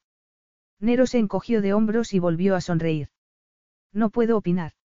Así que Ignacio ha jugado un papel crucial en tu vida. Ignacio y mi madre fueron las influencias más importantes en mi educación. Todo lo que soy se lo debo a ellos. Pero ya basta de hablar de mí. Quiero saber más de ti. Quiero saber si pretendes vivir como la doncella de hielo el resto de tu vida. Tal vez. Hasta ahora no me ha hecho ningún daño. No. ¿Y por qué eliges ese camino cuando hay tanto por vivir? Ella lo pensó un momento. ¿Por qué me siento segura? Segura. ¿Qué ocurrió para que te sintieras insegura? Nada. Algo debió de ocurrir para ponerte a la defensiva. Una tontería sin importancia, insistió ella con frustración. No quería hablar del tema. Pero cuanto más tiempo pasa, más difícil es superarlo. Inténtalo. No es tan fácil. Nunca es fácil abrirse y compartir lo que llevamos dentro. Y si ocultas algo por mucho tiempo no puedes esperar que salga a la luz sin más. Todo el mundo teme que se le juzgue, bella, o darle a algo más importancia de lo que tiene. Pero ese no puede ser tu caso, porque en todos los demás aspectos de tu vida eres una mujer extraordinariamente fuerte. Está bien, exclamó ella bruscamente. Para que lo sepas, cuando era joven uno de los amigos de mi padre intentó propasarse conmigo. Y lo has mantenido en secreto todos estos años. A nadie le gusta quedar como una tonta dos veces. Pensaba que nadie me creería. ¿Por qué no? Ella se encogió tristemente de hombros. Él gozaba de una buena posición social. Yo no tenía nada. Posición social. Repitió Nero como si las palabras le hubieran quemado la lengua. Por aquel entonces yo solo era una cría, una adolescente que me paseaba por las cuadras como uno más de los chicos. Crecí rodeada de hermanos y nunca me interesaron las cosas de niñas. No sabía cómo vestirme ni maquillarme sin sentirme idiota. Cuando él me dejó, le dijo a todo el mundo del club de polo que yo era frígida. La gente empezó a reírse de mí. Al principio no sabía por qué, pero cuando lo descubrí. Nero vociferó en voz baja. Olvídalo, Bella. Olvida a toda esa gente. No son dignos de tu recuerdo. ¿Cómo puedo olvidarlos si son mi mundo? No, no lo son. Forman parte de tu vida profesional, pero tu mundo es otra cosa. Lo que ocurrió no fue culpa tuya. Eras joven e ingenua, pero lo superaste. Eres una superviviente, una mujer fuerte y decidida que ha sabido aprovechar el legado que te dejó tu padre. Creo que es un motivo para estar orgullosa. Lo dices como si todo fuera muy romántico y excusable, pero yo debí de provocar a ese hombre para que intentara algo conmigo. ¿Cómo lo provocaste? Con tu juventud. Con tu inocencia. El hombre que te hizo eso ni siquiera es un hombre. No hay excusa para su comportamiento. Y ser fuerte no es ser romántica, bella. Es hacer lo que la vida te exige. Cuando te llevan al límite te haces más fuerte, y eso fue lo que te pasó a ti. No pude resistirme, dijo ella, perdida en el pasado. Era mucho más fuerte que yo. No tienes que contarme nada más. Al final desistió de intentarlo. No por falta de deseo, dijo Nero con enfado. La expresión desolada de Bella lo había traspasado como un cuchillo. Debías de estar muerta de miedo. Sí, respondió ella débilmente. Cuando empezó a reírse de mí y me dijo que era fea y frígida, me quedé por los suelos. Pero más tarde, cuando me recuperé de la conmoción, solo me sentí furiosa. Y cuando la gente empezó a burlarse de mí y de mi padre, cambié para siempre, Nero. Me convertí en una luchadora. Me juré que ningún hombre ni mujer me controlaría jamás. Cuando la empresa de mi padre quebró, me puse a trabajar para ayudarlo a levantar el negocio y limpiar su nombre. Quería demostrarle al mundo que Jack Wheeler no estaba acabado. El apellido Wheeler es muy respetado en el polo, la interrumpió Nero. Gracias a ti, Bella. Los problemas de tu padre quedaron eclipsados por el trabajo que hiciste en su nombre. La abrazó y se sintió invadido por un arrebato protector y algo muy distinto por el hombre que la había acosado. Sin una madre que la aconsejara o amigas que la animaran a defenderse, había afrontado sola aquella terrible pesadilla. ¿Cómo no iba a costarle confiar en las personas? Solo su absoluta falta de vanidad había permitido que pasara tanto tiempo sin desahogarse con nadie, y Nero se sentía honrado porque lo hubiera elegido a él para sincerarse. Nero. Bajó la mirada a sus afligidos ojos. Ojalá lo hubiera sabido antes, Bella. Bueno, pues ya lo sabes, dijo ella con un gesto despreocupado. Él la agarró de la mano. Quiero que me escuches con mucha atención, para intentar controlar tu vida te impusiste unas reglas más rígidas de las que nadie podría haberte impuesto. Has sido implacable contigo, pero ya es hora de dejar atrás el pasado, Bella. Olvídate de las cosas malas. Tienes mucho que dar. No es justo que te encierres bajo esa coraza de hielo. Bella se dio cuenta de que se estaba abrazando y dejó caer los brazos. ¿Cómo puedo hacerlo si me sigue doliendo cada vez que lo recuerdo? Te dolerá menos ahora que me lo has contado, le prometió Nero. Pero duele. Son viejas heridas, Bella, y acabas de hurgar en ellas. Bella nunca se había sentido capaz de compartir su pasado con nadie ni de hablar de sí misma y, sin embargo, Nero había conseguido que lo hiciera. Además de su arrebatadora virilidad, poseía unas dotes curativas impresionantes, y en aquel momento las estaba empleando para tranquilizar a Misty. La pequeña yegua estaba impaciente por marcharse y agitaba la cabeza delante del semental de Nero, pero bastó un simple susurro de Nero para que se quedara quieta. Bella estaba tan ensimismada con su técnica que la sorprendió cuando, en vez de montar, se sacó la camisa del pantalón, se aflojó el cinturón y se bajó la cinturilla para revelar unas cicatrices de escalofriante aspecto. Dios mío, exclamó Bella. ¿Quién te hizo eso? Las marcas de los latigazos no dejaban lugar a dudas. Se las había hecho alguien con una crueldad deliberada. Comparadas con ellas, los traumas internos de Bella parecían insignificantes. Mi padre, respondió él sin la menor emoción mientras se ajustaba la ropa. Me azotó hasta que tuve once años. A esa edad murieron sus padres y su abuela volvió al rancho a ocuparse de él. Tu abuela debió de quedarse horrorizada al ver cómo te habían tratado. Nunca hablamos de ello. Pero para ella debió de ser muy duro, si tanto te quería. Quererme. Murmuró Nero con expresión distraída. Adoraba a mi abuela, pero el amor era otra cosa de la que nunca hablamos. Bella se entristeció al oírlo. El rechazo que Nero mostraba hacia el amor era preocupante, aunque comprensible. De niño se le había negado el afecto por un padre violento y borracho, y al no poder cambiarlo había aprendido a vivir sin amor. Así son las cosas, repuso él. Si te enseño mis cicatrices es para hacerte ver que la brutalidad de mi padre no consiguió cambiarme. Tú tampoco debes permitir que tu pasado te controle y te impida seguir viviendo. No puedes comparar lo que me pasó a mí con la forma en que te golpearon de niño. Por espantoso que sea, hay niños que sufren castigos mucho peores. Por eso hemos organizado este proyecto, Bella. Tienes que valerte del pasado como un trampolín, no como un obstáculo. El pasado no lo había cambiado, admitió Bella mientras Nero se giraba para ajustar la cincha del caballo, pero sí que había formado al hombre que era. Un hombre frío y desconfiado que no se atrevía a amar a nadie. Metió el pie en el estribo y se aupó ágilmente a la silla. La vida no es fácil, ¿verdad, Nero? Si prefieres lo fácil, siempre puedes volver a Inglaterra, respondió él con una media sonrisa. Y dejar un trabajo a medio hacer. Sígueme hasta el rancho, Bella. Se sostuvieron las miradas en un duelo silencioso. Los dos habían aprendido mucho el uno del otro en muy poco tiempo. Lo cual no era algo malo si iban a trabajar juntos. ¿Y bien? Lo apremió ella. ¿A qué estás esperando? Te estoy dando ventaja, le respondió con ironía. Es lo justo, no. Justo. Se echó a reír. Ya verás, te tendré el café preparado cuando llegues al rancho. ¿En serio crees que vas a llegar antes que yo? Montó y espoleó al caballo. Hasta la vista, Bella. Estaré dándome un baño cuando llegues. Se alejó al galope, pero mantuvo una distancia prudente entre ellos. No tenía sentido cansar a los caballos y ninguno de los dos tenía que demostrar nada. Todo lo que había intuido de Bella era cierto, pero no se había imaginado hasta qué punto ardía de deseo. Si lo había detenido era por la falta de confianza en sí misma. La confianza lo era todo, pensó mientras reducía el paso al oír que Bella se quedaba atrás. Le gustaba mucho más por haber aceptado sus cicatrices, pero era tan testaruda como su abuela.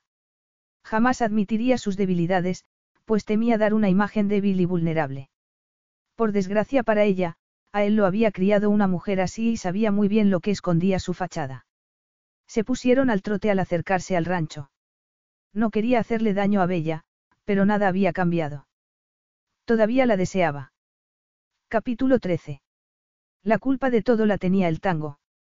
Siempre había llevado una vida ordenada y controlada al máximo, pero el tango le había hecho enfrentarse a sus pasiones y aceptar que era humana. Y todo eso en los primeros 32 compases.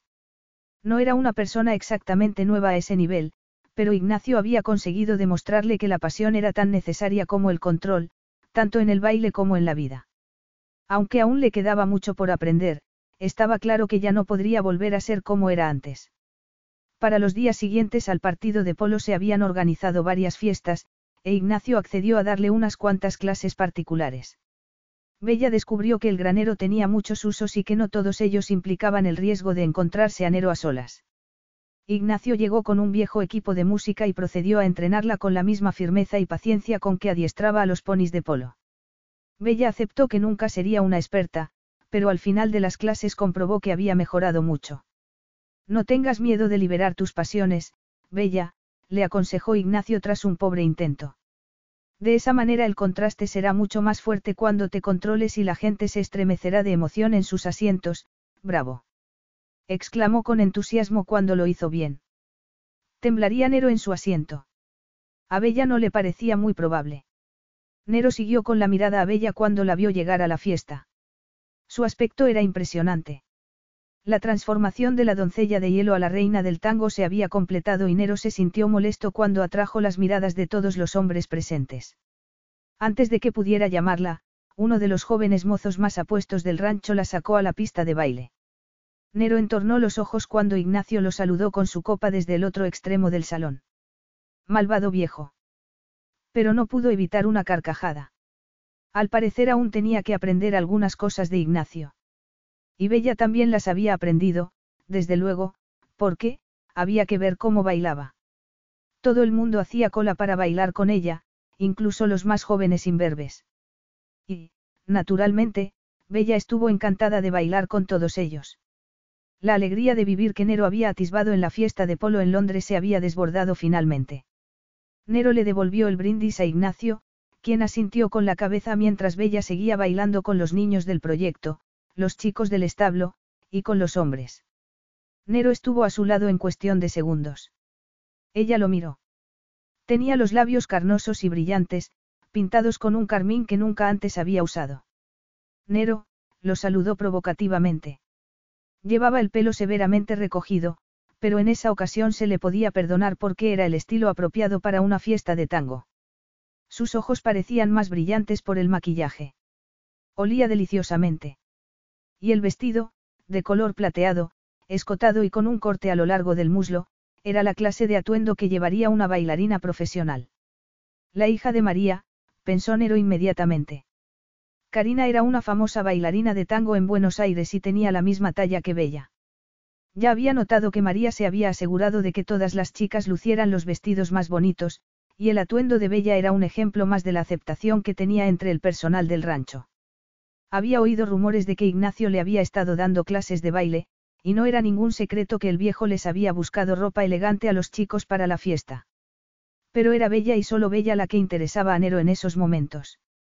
No era solo el vestido, su rostro brillaba con una arrolladora seguridad en sí misma, como una actriz dominando el escenario. Si tenía que aguardar su turno para bailar con ella, se quedaría esperando toda la noche. No estaba dispuesto a esperar tanto. ¿Quieres una pareja que te enseñe cómo se baila? Le preguntó, interponiéndose entre ella y Nacho, propietario del rancho vecino y uno de los mujeriegos más famosos de Argentina. Ponte a la cola, Caracas, le respondió ella con un destello seductor en los ojos. Nero nunca espera, murmuró Nacho, y se retiró como requerían los buenos modales. Nero miró con expresión triunfal los ojos y los labios de Bella. Aquellos labios iban a ser suyos, pensó mientras la sacaba a la pista. Era como contener una corriente eléctrica en los brazos. Tranquila, seré amable contigo. Y yo contigo, le aseguró ella mientras esperaban a que comenzara la música. Nero observó su postura, firme y serena. No se parecía en nada a la mujer que había bailado torpemente con él en Buenos Aires. Ella se apartó al comenzar la música y, con un brillo de provocación en sus ojos verde esmeralda, se alejó de su alcance en un giro que él nunca la hubiera creído capaz de ejecutar. La agarró de nuevo y tiró de ella para imponer su voluntad, pero ella arqueó una ceja y lo apartó de un empujón. Nero le dijo con los ojos que aceptaba el reto, y cuando volvió a agarrarla a ella no le quedó más remedio que seguirlo. Al principio se resistió, pero no tardó en relajarse. Nero advirtió que atraían las miradas del resto. O mejor dicho, era ella la que suscitaba interés. Era su pareja perfecta, y el hecho de estar bailando juntos y con tanta intensidad llamaba la atención. Ignacio los observaba desde las sombras, y Nero supo que había disfrutado mucho entrenando a Bella para que pudiera defenderse cuando se encontraran en la pista de baile. Defenderse ella. Más bien al contrario. Bella se había transformado en todos los aspectos, por dentro y por fuera, y la sensualidad que irradiaba la convertía en el centro de todas las miradas. Era una mujer renovada que se había encontrado a sí misma y que sabía lo que quería. Y solo él podía llenar los huecos que quedaban en su vida. ¿A dónde vamos? Le preguntó ella mientras atravesaba el patio con Nero. Se plantó firmemente en el suelo y se negó a dar un paso más hasta que Nero no le explicara por qué la había sacado de la fiesta. No me gusta exhibir mi vida privada delante de los demás. Creía que no te importaba lo que pensaran los demás, intentó soltarse, pero él la agarraba con firmeza del brazo. Y no me importa, la miró intensamente. Estás increíble esta noche, Bella. Pensabas que podrías pasar desapercibida con este vestido. Estás celoso, Nero. Celoso. Te arrepientes de haber bailado conmigo cuando había tantas mujeres importantes en la fiesta. ¿Qué dices? ¿O acaso no te gusta mi vestido? Es ideal para llamar la atención, desde luego, el brillo de sus ojos hizo que a Bella le hirviera la sangre en las venas. Los hombres me miraban. Adoptó una pose para provocarlo aún más. Tenía que llevarlo hasta el límite. Te gustaba llamarme la doncella de hielo, pero no parece que te guste esta otra faceta. Eso no es cierto. Me gusta mucho. ¿Cuánto? Se estremeció deliciosamente cuando la temible expresión de Nero dio paso a una sonrisa desafiante. Estaba jugando con ella, tratándola como a uno de sus ponis, atrayéndola hacia él para luego abandonarla. Voy a volver a la fiesta. No lo creo. Bella apretó los puños y lo golpeó en el pecho, pero la parte inferior de sus cuerpos seguía en contacto y la pasión era tal que podrían prenderle fuego al granero. Había sido el propósito de Nero provocarla desde el principio. Nero nunca hacía nada sin una buena razón. Era un seductor consumado y no le importaba que ella fuese la doncella de hielo. Siempre había sabido cómo hacerla arder. Deberían haber llegado a la casa, a una habitación, a una cama. Solo consiguieron llegar a la mitad del patio cuando Nero tiró de ella y la atrapó entre su cuerpo y la puerta del granero. Colocó una mano a cada lado de su cabeza y la besó en las orejas, los labios, las mejillas y el cuello, provocándole oleadas de calor por todo el cuerpo. Bella sentía los pechos hinchados y pesados y una dolorosa palpitación entre las piernas. Y cuando consiguió enfocar la mirada solo pudo ver la picardía que brillaba en los ojos de Nero. Solo necesitó rozarle ligeramente el labio con su boca para avivar sus sentidos. La excitación la dominaba y el calor y la fuerza de Nero la envolvían. Ya no podía pensar en apartarse ni alejarse de él. El sentido común la había abandonado. Se deleitó con una pequeña victoria al oír el gemido de Nero cuando sus lenguas se entrelazaron. Los besos se hicieron más acalorados y apremiantes, hasta que Nero abrió la puerta del granero con el hombro y la metió en el interior. El silencio era total, la estructura los aislaba del ruido de la fiesta, y cuando él atrancó la puerta con la pesada barra de hierro Bella supo que nadie podría molestarlos. Nero la llevó de espaldas hacia el heno. Ella se aferró a su camisa y tiró de él al tumbarse en el suave colchón. Tal vez solo fuera el sueño de una noche, pero no tenía intención de despertarse todavía. Cada roce de Nero era una exquisita caricia, cada mirada una promesa de que con él estaría a salvo. Le desató las correas de los zapatos y los arrojó a un lado. No llevo casi nada debajo del vestido, le avisó ella, sintiéndose cohibida de repente. Excelente, dijo él mientras le bajaba la cremallera. Nero, se encogió cuando le bajó los tirantes del sujetador. No tendrás miedo de mí, ¿verdad? De ti. Claro que no, estaba más asustada de lo que sentía por él. No tengo miedo de nada. Solo los tontos no conocen el miedo, le recordó Nero, besándole el hombro y la curva de los pechos. Ella suspiró y él le quitó el sujetador. Si fuera el amo del mundo. ¿Serías un tirano? Preguntó ella con la voz entrecortada por los gemidos de placer.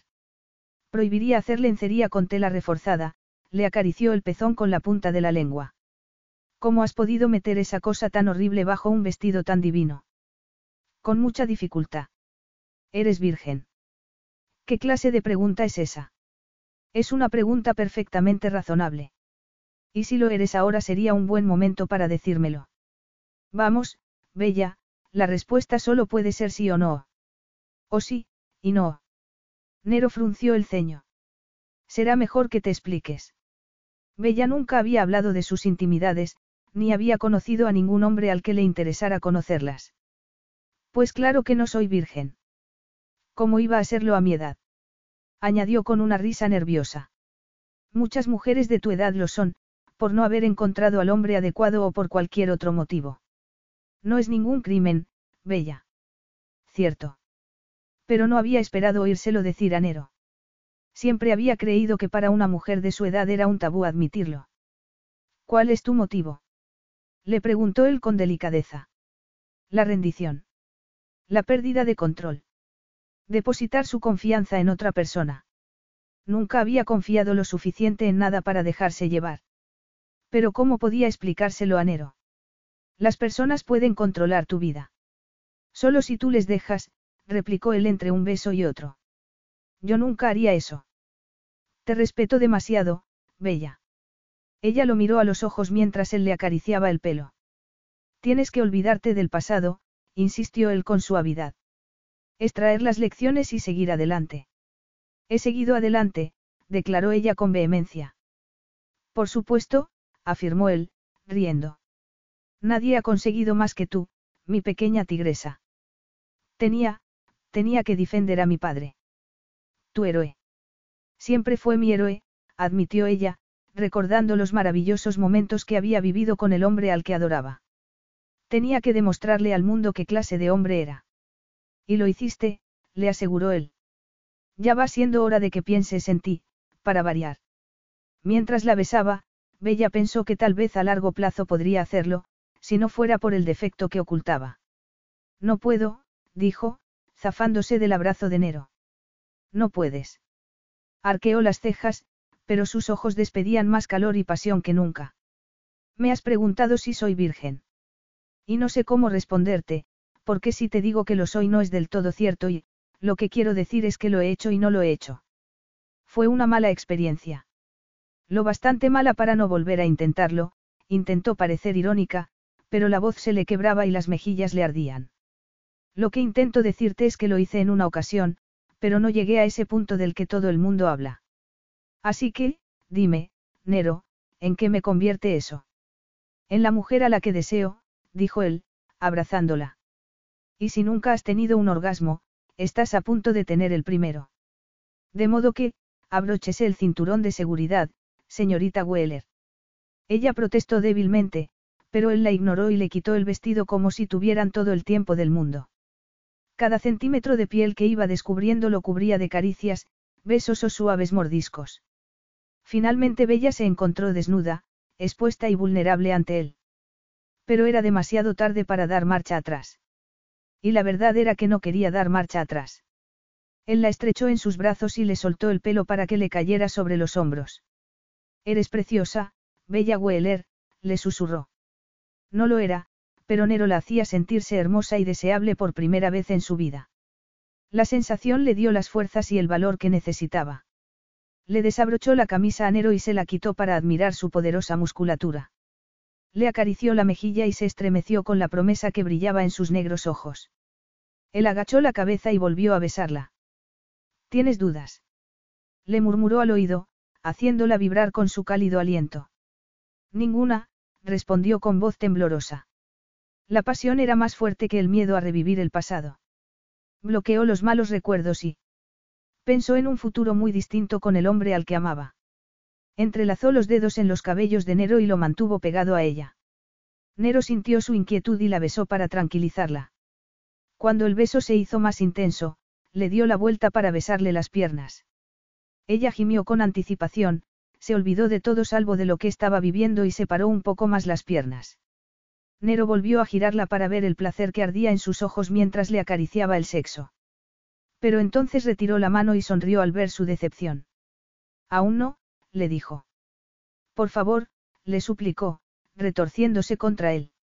Nero le lamió un pecho a conciencia y luego el otro. El calor de su boca, la pericia de su lengua y el roce de su barba incipiente se combinaban para llevarla a la perdición. Nero se rió y la besó en la comisura de los labios hasta que ella giró la cabeza para mirarlo. Entonces la estrechó en sus brazos sin dejar de besarla y se tumbó con ella en el heno. Ahora, lo apremió.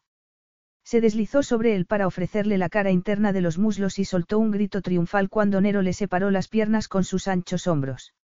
Echó la cabeza hacia atrás y ahogó un intenso gemido de placer. Pero eso no le bastaba.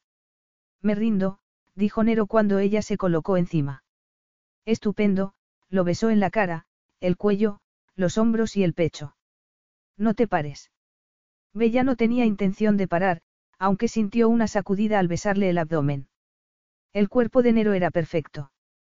Soltó una suave exclamación cuando ella le acarició los muslos, antes de tocarle el bulto de la erección. Intentó sopesarla y medirla a través de la estirada tela de los pantalones, y se preguntó si podría rodearla con una sola mano. Solo había un modo de descubrirlo. Adelante, la animó Nero mientras ella bajaba un dedo por la cremallera metálica. Eres un desvergonzado, le reprochó ella burlonamente cuando lo vio con los brazos detrás de la cabeza. No sabes cuánto. Bella le bajó la cremallera y liberó su erección. La duda quedaba resuelta, dos manos. Agachó la cabeza y se deleitó con su miembro. Capítulo 14. Por unos instantes Nero se sintió completamente perdido, incapaz de moverse y pensar. El placer era demasiado intenso. Bella lo había sorprendido de verdad. Nunca se hubiera imaginado que pudiera ser tan atrevida e instintivamente sensual. Le acariciaba la punta con la lengua de una manera enloquecedora. Pero él también quería complacerla. Sin perder el contacto con su boca, la giró para besarle el cuerpo hasta alcanzar su sexo. Ella gimió y se retorció en el heno y él aprovechó para terminar de desnudarse. Le separó los muslos y volvió a lamerla con avidez, incrementando poco a poco a la presión. Bella estaba tan excitada que cuando Nero le separó los labios para reclamar su parte más íntima, ella lo apremió con una impaciencia desesperada. Y cuando Bella comenzó a besarlo de nuevo, el intercambio de placer fue superior a cualquier cosa que Nero hubiera experimentado. Nero la llevó tantas veces al borde del orgasmo que Bella se maravilló de su habilidad. ¿Cómo sabía cuándo retirarse? Clarividencia. Intuición. Fuera lo que fuera, ella estaba encantada de que poseyera aquella habilidad. Y en cuanto a los temores por no estar a la altura, ¿qué temores? Cuando Nero le dio la vuelta y se colocó sobre ella no podría haber sido frígida ni aunque lo intentara. Nunca había sentido nada igual. Nunca se había creído capaz de albergar sensaciones tan intensas. Nero la torturó con la punta de su erección mientras la agarraba por las caderas. Por favor, no me hagas esperar más. Añadió una descarada petición en un lenguaje que jamás había usado, pero Nero no pareció alarmarse. La miró a los ojos y la besó con dulzura mientras la penetraba y colmaba con su cuerpo. Sí, sí, gritaba ella, sacudida por un placer imposible. Él esperó a que se relajara antes de volver a moverse, y cuando lo hizo ella gimió con asombro al comprobar que el placer era posible y real. Nero la penetró hasta el fondo y volvió a retirarse lentamente. Ella gritó con frustración y lo mordió y le clavó los dedos en los hombros. Pronto se quedó sin aliento, mientras él comenzaba a moverse a un ritmo constante y seguro, acercándola al punto culminante. ¿Cómo era posible estar tan cerca del borde y aún así sentirse segura? El tango tal vez la hubiera llevado hasta allí, pero aquel era el mejor baile del mundo. Estaba meciéndose en una laguna de placer, esperando a que las aguas se desbordaran tras sus ojos cerrados. Mírame, Bella, le ordenó. Ella obedeció, y con una embestida final Nero le dio lo que llevaba esperando toda su vida. Un placer inconmensurable explotó en su interior, una lluvia de estrellas fugaces invadió su cabeza y una sucesión de violentos espasmos la sacudió de arriba abajo. Y así continuaron hasta que quedó completamente exhausta y flotando en un suave oleaje. ¿Más? Le preguntó él. ¿Por qué sonríes? Le preguntó ella, aturdida y casi sin fuerzas para hablar. Con una sola vez no basta. Tienes razón. Será mejor que vuelvas a hacerlo para asegurarme de que no estaba soñando. Él se rió y se la colocó encima. Te toca. Móntame y goza a tu antojo. Úsame como quieras. Ella también se rió, sintiéndose libre, fuerte y segura. Tan segura, que no detectó el extraño destello en los ojos de Nero. Aún seguía maravillada por su liberación sexual. Nero le había enseñado que así era como debía ser, y cómo sería en lo sucesivo. Era único. El destino los había unido. Compartían muchas cosas, y no solo aquella pasión. Nero era un amigo en quien confiaba y se había convertido en su amante. ¿Qué podría ser más perfecto? Ahogó un grito cuando las manos de Nero empezaron a controlar sus movimientos. Con una guiaba sus caderas mientras con la otra le daba placer. Abrió la boca con un gemido de sorpresa cuando volvió a llevarla al borde. Incapaz de pensar en nada, dejó que acabara lo que había empezado y se abandonó al éxtasis mientras gritaba su nombre y quizás susurrando que lo amaba. Nero la mantuvo en sus brazos, acariciándole el pelo, hasta que ella se durmió y él se quedó con la mirada perdida en las sombras del granero. Bella se despertó al sentir el sol en los párpados cerrados. Se estiró como una gata satisfecha y alargó un brazo. Al tocar el heno tardó unos segundos en ordenar los recuerdos. La fiesta, Nero, la noche más increíble de su vida. Pensamientos deslavazados y unidos por una sola certeza. Estaba enamorada. Nero era el hombre al que amaba. Gracias a él había dejado de ser la doncella de hielo para convertirse en algo muy diferente, y Nero había sellado su amor al demostrarle que sentía lo mismo. Habían compartido risas y confidencias y habían hecho el amor de la forma más maravillosa posible. Entonces, ¿dónde se había metido Nero? Lo llamó, aunque no esperaba una respuesta. Debía de estar en las cuadras con los caballos. A ella la había dejado descansar e incluso le había llevado una manta de la casa. Bella se arropó y suspiró de felicidad. Pero no podía quedarse allí todo el día, cubierta tan solo con una manta. Nero le había doblado la ropa. Estaban tan pulcramente apiladas que Bella sintió una extraña inquietud. La noche anterior había sido caos y desenfreno. Pensaría Nero lo mismo. O quizá intentaba encontrarle algún sentido a la pasión que los había consumido a ambos. No quería llenarse la cabeza con pensamientos negativos. Se incorporó y se envolvió con la manta. Le dolía todo el cuerpo, pero era un dolor muy agradable. Lo imposible había sucedido. Tenía algo con Nero, profundo y especial. Por primera vez en su vida se sentía como una mujer de verdad, amada y completa. La doncella de hielo se había ido para siempre. Bella Weller tenía una nueva vida por delante. Se vistió rápidamente y no se molestó en recogerse el pelo. No tenía sentido, si se iba a duchar nada más llegar a la casa. Y además, a una mujer amada y satisfecha no la preocupaba llevar el cabello suelto. Abrió la puerta del granero, pero volvió a cerrarla rápidamente y abrió una rendija. Nero estaba de espaldas a ella y hablaba con un par de gauchos. Uno de ellos sostenía las riendas de Misty, ensillada y lista para que Nero la montase. ¿Y qué? Era parte del trato. Nero debía montar a Misty. Ella quería que lo hiciera. Siempre había sido muy considerado al respecto y no había intentado interponerse entre ella y su pony favorito mientras se alojaba en el rancho. Echó otro vistazo y el corazón se le aceleró. Nero estaba arrebatador, con una camiseta azul marino que realzaba su bronceado y el pelo mojado por la ducha. Llevaba pantalones de montar limpios y botas pulidas, y sus musculosas piernas le parecían increíblemente apetitosas a Bella después de haberlas besado y lamido. La conversación en español le resultó incomprensible, pero por los gestos de Nero parecía estar diciéndole a los gauchos que devolvieran a Misty a las cuadras y que la tuvieran lista para Inglaterra, el nombre del país era inconfundible.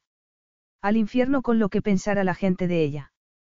Se colgó las sandalias a la muñeca y salió descalza en su vestido de tango para enfrentarse a Nero. Los gauchos se habían llevado a Misty y Nero estaba cabizbajo y con una mano en la nuca, como si cargara un gran peso sobre los hombros. Bella tragó saliva. No podía fingir que no sabía lo que estaba pasando. Su tiempo en Argentina llegaba a su fin. Los dos habían sabido desde el principio que solo sería una estancia temporal. El proyecto con los niños había sido un éxito, todos querían repetir la experiencia y habían prometido que se lo recomendarían a sus amigos. Y el príncipe estaría complacido. Buenos días, Nero, lo saludó jovialmente. Bella, respondió él, pero sus ojos estaban apagados. Gracias a él se había hecho fuerte, y era el momento de ser fuerte para ambos. Ha llegado el momento, ladeó la cabeza. ¿Ha sido? No, la cortó él. Es hora de que me vaya, Nero, se giró y caminó hacia la casa sin mirar atrás.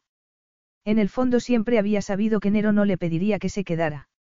Él era un espíritu libre a quien la vida había enseñado que solo podía ser feliz estando solo.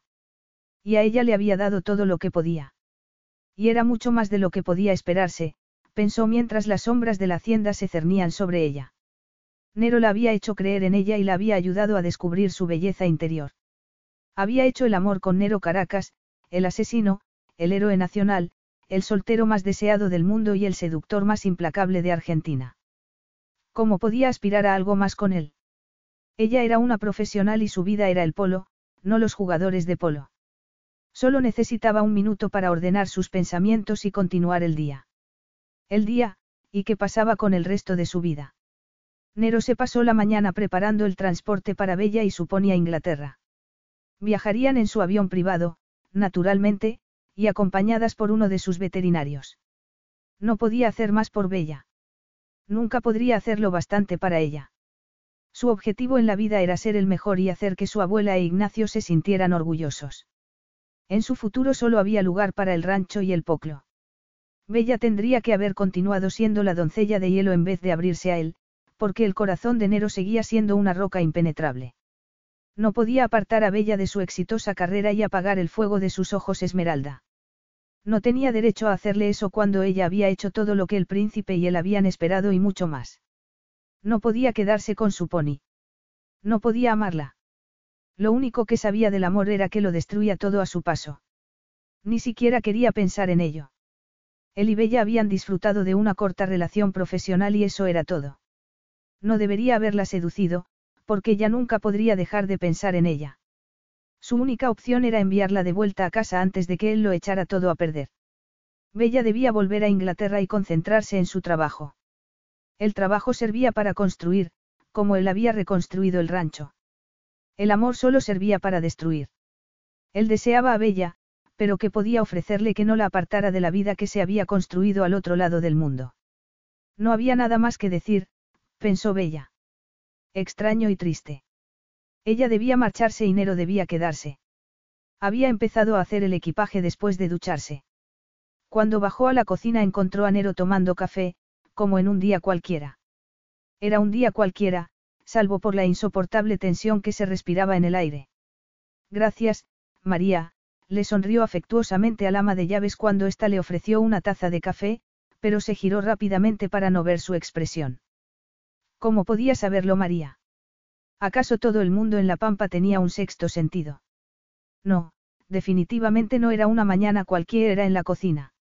Nero terminó su café, dejó el periódico y se levantó. Su imponente estatura le recordó a Bella lo pequeña y segura que se había sentido en sus brazos. Cuando tengas un momento, debemos hablar de los preparativos de tu viaje. Claro, pero antes quiero hablar con los niños. Y con Ignacio. Quiero que se enteren de mi marcha por mí, se dio la vuelta hacia María. Y me gustaría que me dedicaras unos minutos de tu tiempo, María. Voy a echaros de menos a todos. María no respondió y se limitó a abrazarla fuertemente. Las dos tenían lágrimas en los ojos. Estaré en las cuadras, dijo Nero mientras se alejaba. Bella miró por la ventanilla mientras el avión se elevaba en el cielo. Se sentía como si estuviera unida a Argentina por un cordón umbilical y que ese cordón se estuviera estirando hasta romperse. Bajo ella solo había un espeso manto de nubes. Podría haber estado en cualquier parte, en dirección a cualquier sitio. Apartó la vista de la ventanilla y, con un nudo en la garganta, le respondió amablemente a la azafata que le preguntaba si necesitaba alguna cosa. La mujer la dejó tranquila enseguida, como si sintiera que estaba hurgando en alguna herida. Bella ojeó distraídamente el dossier que tenía delante. Contenía los documentos, las fotografías y las citas de los niños que había recopilado para enseñárselo al príncipe. Podría haberlo mandado por email, pero quería, necesitaba tener una prueba concreta del tiempo que había pasado en Argentina. Echaría de menos a los niños, pensó al fijarse en una foto de grupo. Los antiguos pandilleros urbanos se abrazaban como un equipo y sonreían a la cámara. Y a Ignacio, vestido para la ocasión con la típica ropa de gaucho. A María y a Concepción, risueñas y encantadoras. Y a Nero, elevándose sobre el resto, imponente y arrebatador con su uniforme de polo, el viento agitándole los cabellos y el puño apoyado en la valla. No iba a llorar. Nunca se hubiera imaginado que las lágrimas contenidas pudieran doler tanto. Levantó la copa que la azafata había llenado de champán e hizo un brindis silencioso por los amigos ausentes. Capítulo 15. La vida se volvió triste e insípida en cuanto Bella se marchó de Argentina. En el rancho reinaba una atmósfera sombría y el humor en las cuadras no era mucho mejor. Todo el mundo la echa de menos, se quejó Ignacio. Hay necesidad de decirlo. Murmuró Nero. Los niños se habían marchado y Nero e Ignacio se habían quedado atrás para despedirlos, pero la pregunta que todos se hacían era dónde estaba Bella, cuándo regresaría y si estaría allí el año próximo. Tal vez, era la única respuesta que Nero podía darles. Está muy ocupada. Se sentía como si estuviera escurriendo el bulto, pero no conseguía engañar a nadie. Para empeorarlo todo, Bella les había dejado a los niños un vídeo instructivo. Los niños se rieron como locos al verlo, y no solo por el divertido español de Bella. En el vídeo recordaba sus primeros días en el rancho y hacía balance de sus errores en una divertida autocrítica para conseguir que los chicos se sintieran mejor. Bella les había dado algo en que pensar, reflexionó Nero mientras se dirigía hacia las cuadras para ensillar su caballo. Al entrar se detuvo en seco. ¿Qué ocurre, Ignacio? Nunca había visto a su amigo tan anonadado, y lo primero que pensó fue que le había pasado algo grave a un caballo. ¿De qué caballo se trata? Será mejor que lo veas por ti mismo, respondió Ignacio, echándose hacia atrás. Le ha dejado una nota, dijo uno de los mozos, poniéndole un sobre en la mano. Ahora no, espetó él, buscando al caballo enfermo o herido. Pero entonces se detuvo. ¿Quién me ha dejado una nota? Bella, dijo el mozo. Nero abrió el sobre y leyó rápidamente el contenido, contigo tendrá una vida mejor. Dejó caer la carta y el sobre al suelo y abrió la puerta de la casilla. Misty. La imagen de la pequeña yegua en su cuadra lo impactó con fuerza, y se vio invadido por unos sentimientos que nunca se había permitido albergar. Bella había sacrificado parte de su corazón por él, y por la yegua que tanto amaba. No, no puedo hacerlo, dijo Bella, sacudiendo la cabeza. Pero debes hacerlo, insistió su ayudante. Agnes Dillon había trabajado para su padre y posteriormente para ella. El equipo británico te quiere expresamente a ti, y también el príncipe. Vas a supervisar las cuadras reales, por amor de Dios. Es que no significa nada para ti. El partido entre Inglaterra y Argentina. Claro que significaba algo. Solo podía pensar en Nero y en el críptico mensaje que le había enviado, ¿qué has hecho, Bella? Supongo que podría pedir una baja por enfermedad. Tú nunca te pones enferma. Pues me tomaré el día libre. Precisamente el día del partido más importante de la temporada. Está bien, está bien, concedió Bella. Trabajaré en un segundo plano. La gente espera verte, Bella. Tu sitio está junto al campo, con los ponis. ¿Qué te ocurre? No pareces la misma desde que volviste. No, no era la misma. Estaba nerviosa, inquieta y enfadada por no recibir noticias de Nero. No se atrevía a llamarlo, pero Ignacio le había confirmado que Misty estaba bien y que se entrenaba todos los días para la temporada. Y sí, Nero la montaría.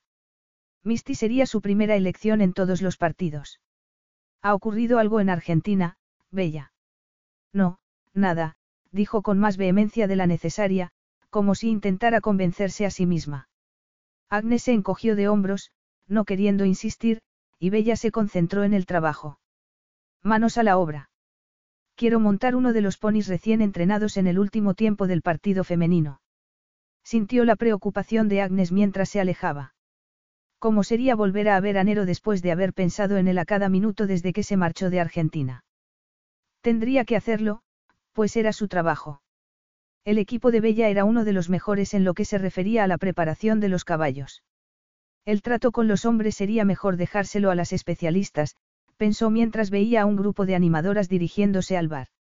No tenían interés en ver jugar a las mujeres, pero todas volverían como una manada de lobas hambrientas cuando llegaran los argentinos. El contingente argentino llegó a la ciudad como un ejército invasor. Vehículos todoterreno con cristales ahumados, furgonetas, camiones, coches de lujo, un par de motocicletas y un interminable desfile de los remolques más modernos que Bella hubiera visto nunca. El ambiente estaba cargado de testosterona, los caballos argentinos exhalaban fuego, y los hombres, cuanto menos se fijara en los hombres, mejor. Hasta Agnes sonreía como una tonta ante la impresionante exhibición de cuerpos fuertes y bronceados. Bella intentaba ignorar los frenéticos latidos de su corazón mientras anotaba las monturas en su cuaderno. Lo estaba consiguiendo cuando se giró y lo vio. Nero debía de haber ocupado la retaguardia del desfile, pero se había adelantado para ayudar a bajar. Del remolque a un pony especialmente difícil. Al verlo tan fuerte y varonil como siempre, se quedó clavada en el sitio. Nero significaba mucho más para ella de lo que se había imaginado. Pero cuando el caballo se encabritó y amenazó con desbocarse, el instinto profesional se apoderó de ella. Dejó caer el cuaderno al suelo y corrió a ayudar. Todo el mundo se había apartado, a excepción de Nero. Se había enrollado la cuerda a la cintura y mantenía la postura con todos los músculos en tensión. El caballo relinchaba y se encabritaba, pero la serenidad que transmitía Nero le hizo fijarse en él y levantó las orejas cuando él empezó a susurrarle con una voz grave y profunda. El sonido no solo alcanzaba al caballo, sino también el corazón de Bella. Amaba a aquel hombre. Un amor malgastado, tal vez, pero siempre lo amaría. Contempló su rostro y determinación y lo amó todavía más. Nunca había sentido algo tan fuerte. Finalmente el caballo se tranquilizó un poco. Nero no permitió que nadie más que él lo condujera a las cuadras, y Bella corrió a abrirle la puerta. El corazón le latía desbocado, pero gracias a su profesionalidad pudo dejar los sentimientos a un lado y hacer lo que la vida y el entrenamiento le habían enseñado. El interior del establo estaba fresco y oscuro. Bella lo había preparado todo para una eventualidad como aquella. Siempre había un caballo, o más de uno, que se ponía nervioso por el viaje y el entorno desconocido, y el propósito de Bella era tranquilizarlo con el dulce olor del heno y el agua limpia y fresca. Nero le quitó el arnés y se lo tendió a Bella. Aún no habían intercambiado una sola palabra, pero la tensión se palpaba entre ellos. No había necesidad de hablar. Los dos eran profesionales y en lo relativo a los caballos siempre serían uno. Una vez que se aseguraron de que el caballo estuviera tranquilo, salieron en silencio del establo y Bella cerró la puerta. Bien está lo que bien acaba. No es eso lo que decís en tu país, Bella. Los musculosos brazos de Nero descansaban en la mitad inferior de la puerta al girarse hacia ella. Bella lo miró a los ojos y sintió más que vio su media sonrisa. Hola, Nero. Hola, Bella.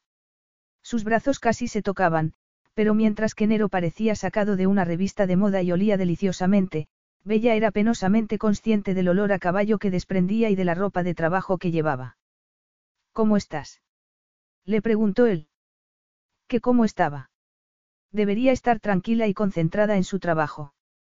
Bien, ¿y tú? Pobres palabras para expresar todo un mundo de sentimientos. Muy bien, gracias, respondió cortésmente. No se había movido y la miraba como si quisiera grabarse su imagen en la cabeza. Bella, lo que has hecho. Tengo que irme. Aquí tengo toda tu documentación, le tendió los papeles que había preparado antes, pero él no los miró siquiera. Volveré más tarde. Si necesitas algo, no dudes en llamarme. Mi número está en la carpeta, junto a los otros que pueden resultarte útiles, seguía mirándolo a los ojos, y ahogó un gemido cuando él le puso las manos en los hombros. Basta de charla, Bella. No podía resistirse, y cuando él la besó se sintió otra vez envuelta por su fuerza, su sabor y su embriagadora fragancia viril. Pero sabía lo peligroso que era entregarse. No. exclamó él cuando ella intentó apartarse. Esta vez no te dejaré escapar. Te he echado de menos, Bella. No sabía lo que estaba perdiendo, ni lo que podía ganar, añadió en tono jocoso. No iba a ceder a las emociones que ardían dentro de ella. No iba a hacerlo. No podía hacerlo. Me has enseñado algo muy importante, Bella, continuó él. Has hecho que me dé cuenta de lo orgullosa que estaría mi abuela si viera lo que he hecho con el rancho y con el equipo que fundó ella. Lo orgullosa que estaría de ti, corrigió Bella. No te quites importancia, Nero. Mira quién fue a hablar, observó él, rozándole los labios con la boca. Me has enseñado que la historia no tiene por qué repetirse, y que una vida que no se comparta con nadie es una vida solitaria. Te he echado de menos, dijo ella en voz baja. Ya lo sé, afirmó él, tan seguro de sí mismo como siempre. Los ojos le brillaban de regocijo. Eres imposible. Nero se encogió de hombros y sonrió. Cierto, pero te he echado de menos, Bella, más de lo que imaginas. Por primera vez en su vida había expresado sus sentimientos, pero Bella lo había dejado para atender otros asuntos. Sabía que no era una mujer a la que se le pudiera dar órdenes. Nero no quería una mujer sumisa, pero Bella se encontraba en el extremo opuesto. Era una mujer con una vida perfectamente ordenada. Y había sitio para él en esa vida. Nunca se había hecho esa pregunta. Era evidente que el sitio de Bella era aquel, igual que el suyo estaba en Argentina. Podían dos amantes separados por medio mundo estar juntos más allá de la temporada de polo. Apretó la mandíbula con frustración mientras iba a ver a los ponis. Había querido decirle muchas cosas a Bella, pero ella no le había dado la oportunidad. Había querido darle las gracias por el vídeo que les dejó a los niños y decirle que iban a necesitar otro para el próximo año. Había pensado en el reencuentro desde que se separaron, pero para Bella lo primero era el trabajo y el deber. También a él lo llamaba el deber. El trabajo y los ponis siempre conseguían serenarlo. Y Bella volvería a su lado en cuanto acabara lo que hubiera ido a hacer. Bella no volvió a su lado, ni aquel día ni al siguiente. Nero se enteró de que estaba evaluando a los ponis del partido. ¿Por qué, entonces, se sentía tan indignado? A él también le quedaba una semana de duro entrenamiento y preparación antes del partido. El día del encuentro amaneció cubierto de negros nubarrones. Nero apenas había pegado ojo, y lo primero que pensó fue si Bella habría dormido bien. Egoístamente esperaba que ella tampoco. Desde la ventana del hotel observó el terreno de juego. Peligrosamente resbaladizo, y el tiempo no parecía que fuera a mejorar. Se duchó y puso las noticias para ver el parte meteorológico. Se esperaba tormenta. Genial. Justo lo que menos les gustaba a los caballos. Bella necesitaría toda la ayuda que pudiera conseguir para mantenerlos tranquilos. Los caballos se ponían muy inquietos al sentir la electricidad en el aire. Una cosa era respetar la vida privada de Bella, pero no podía dejar de preocuparse por su seguridad laboral.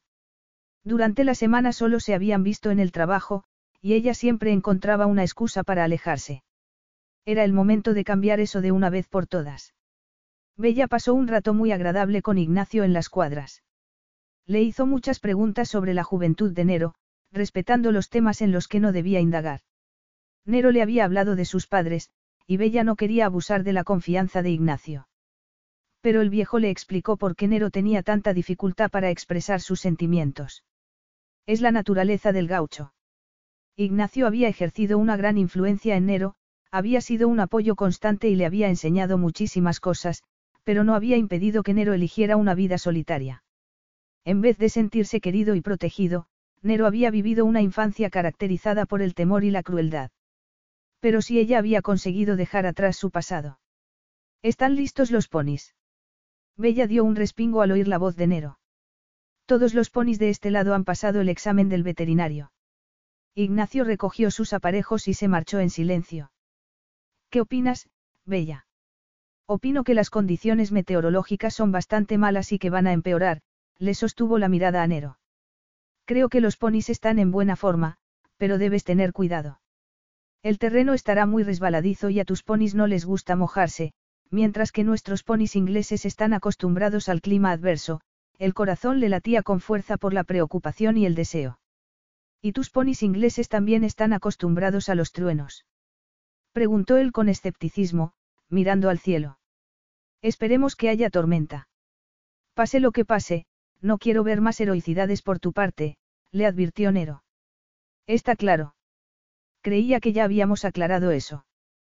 Puede, pero no lo he olvidado. Bella respiró profundamente mientras él se alejaba. Volverían a estar tranquilos y relajados alguna vez.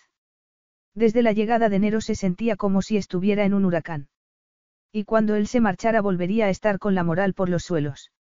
Apoyó la cara en el cuello del pony y se juró que no perdería otro segundo de su vida en pensar en Nero. Capítulo 16. Finalmente no hubo truenos, pero Bella no se había equivocado con sus previsiones. El terreno estaba mojado y resbaladizo y más de un caballo se había lesionado al resbalar. El pony que montaba Nero había perdido una herradura. ¿Dónde está Bella? exclamó al desmontar en el descanso. Está con los mozos, calentando a los ponis, le explicó Agnes. Debería estar aquí, recorrió la fila de ponis con la mirada. Su trabajo es estar aquí, se quitó el casco mientras se anunciaba el final del primer tiempo. Agnes se retorcía nerviosamente las manos, algo extraño en ella. ¿Qué ocurre, Agnes? Nos faltan caballos. Tranquila, no es culpa tuya. Deberían haber suspendido el partido con este tiempo. Suspender un partido tan importante. Preguntó Agnes, horrorizada. ¿Por qué no? Es solo un juego, jamás pensó que diría aquellas palabras. Entonces se volvió y vio a Bella acercándose con Misty. ¿Qué haces? Le preguntó él con recelo. He oído que os habéis quedado sin caballos. No del todo, respondió ella mientras acariciaba el cuello del pony. Debes de estar bromeando. No voy a arriesgar a Misty. La he traído a Inglaterra, contigo, donde debe estar. Es que no has visto cómo está el terreno de juego. Es un campo de batalla, Bella le estaba ofreciendo su pony, el símbolo de todo lo que le importaba. No voy a montarla. Con ella estará seguro, Nero.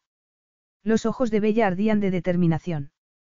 Se miraron el uno al otro en silencio durante unos segundos que se hicieron eternos. Finalmente, y a la vista de todos, Nero la agarró y estrechó contra él. No vuelvas a alejarte de mí. Solo ha sido una semana, bromeó ella. Una semana muy larga, arguyó él, y la besó con pasión hasta que sonó el aviso del segundo tiempo.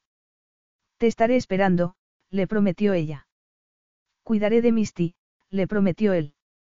Montó en la yegua y se puso el casco, y entonces vio que eran el centro de todas las miradas, los mozos, Ignacio, el público, el príncipe, todos los miraban fijamente a él y a Bella.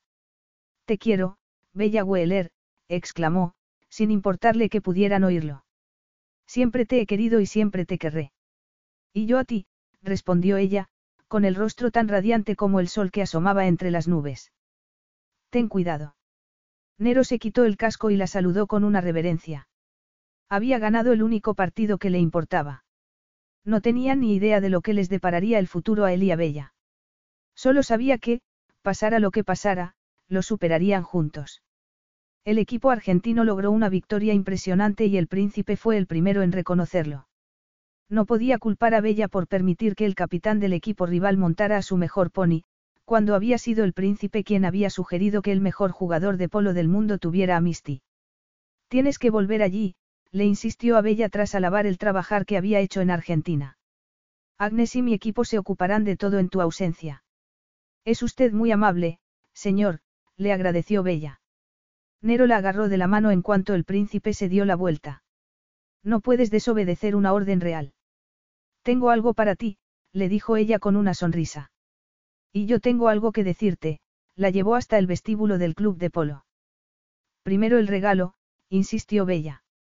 Ignacio le había dicho que, aunque Nero era el hombre más generoso del mundo, no le gustaba que sus empleados se gastaran en él el dinero que tanto les costaba ganar. Y al no tener parientes vivos no se podía decir que recibiera muchos regalos. Algo que ella estaba dispuesta a cambiar. Esto es cosa de Ignacio. Preguntó él con desconfianza. Si lo fuera, no te lo diría. Me gustará. Creo que sí. Tendría que ser paciente, pensó Nero mientras Bella lo conducía hacia las cuadras. Había esperado mucho para decirle lo que tenía que decirle y podía esperar un poco más. Cruzaron el patio hacia un prado verde esmeralda que se extendía hasta el río, donde los potros correteaban y retozaban. El gris, le señaló Bella. El primer potro de Misty.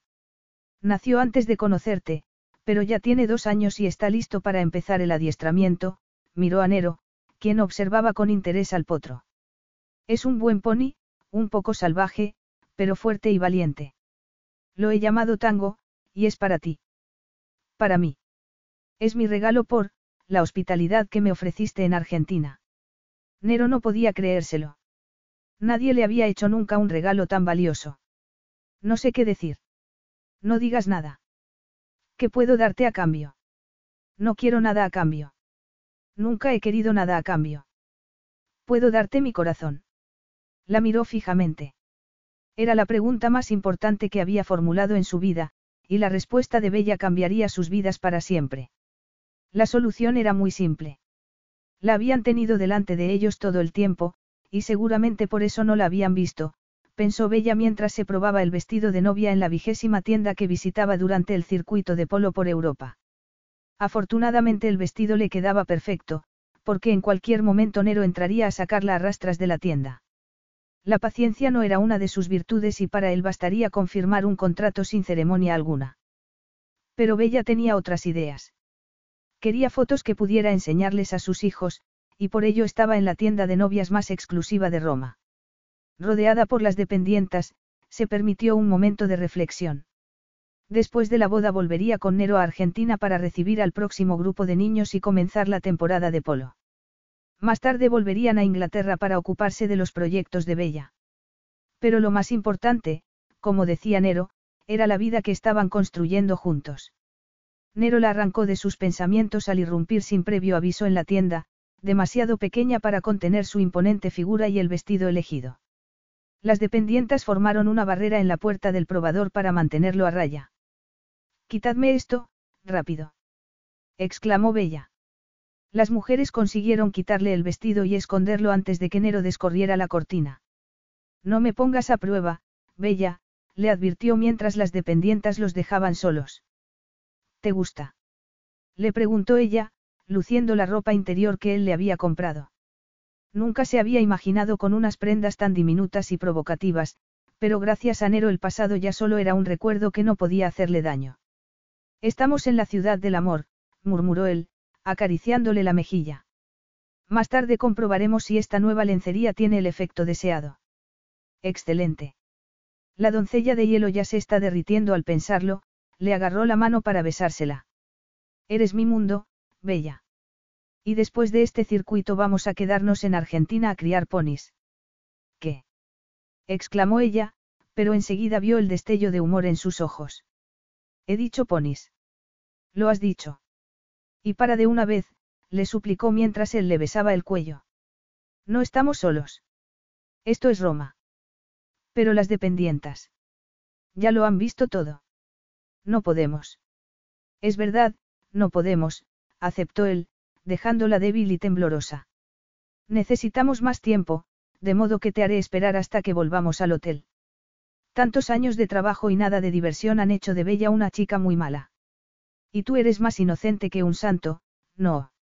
De eso nada, cariño. Soy un hombre muy, muy malo, a Bella le dio un vuelco el corazón. Prométeme que siempre lo serás. Fin. Enjoy all your favorite sports like never before at BetMGM. Sign up using code Buckeye and receive up to $1,500 back in bonus bets if you don't win your first bet. When you register with BetMGM, you'll get instant access to a variety of parlay selection features, live betting options, and the best daily promotions in the business. And with BetMGM at your fingertips, every play and every game matters more than ever. Place your money line prop, or parlay bets with the king of sportsbooks today. Sign up using code Buckeye and receive up to $1,500 back in bonus bets if you don't win your first bet. BetMGM and GameSense remind you to play responsibly. 21 plus and present in Ohio, subject to eligibility requirements. Rewards are non-withdrawable bonus bets that expire in seven days. Gambling problem? Call 1-800-GAMBLER in partnership with MGM Northfield Park.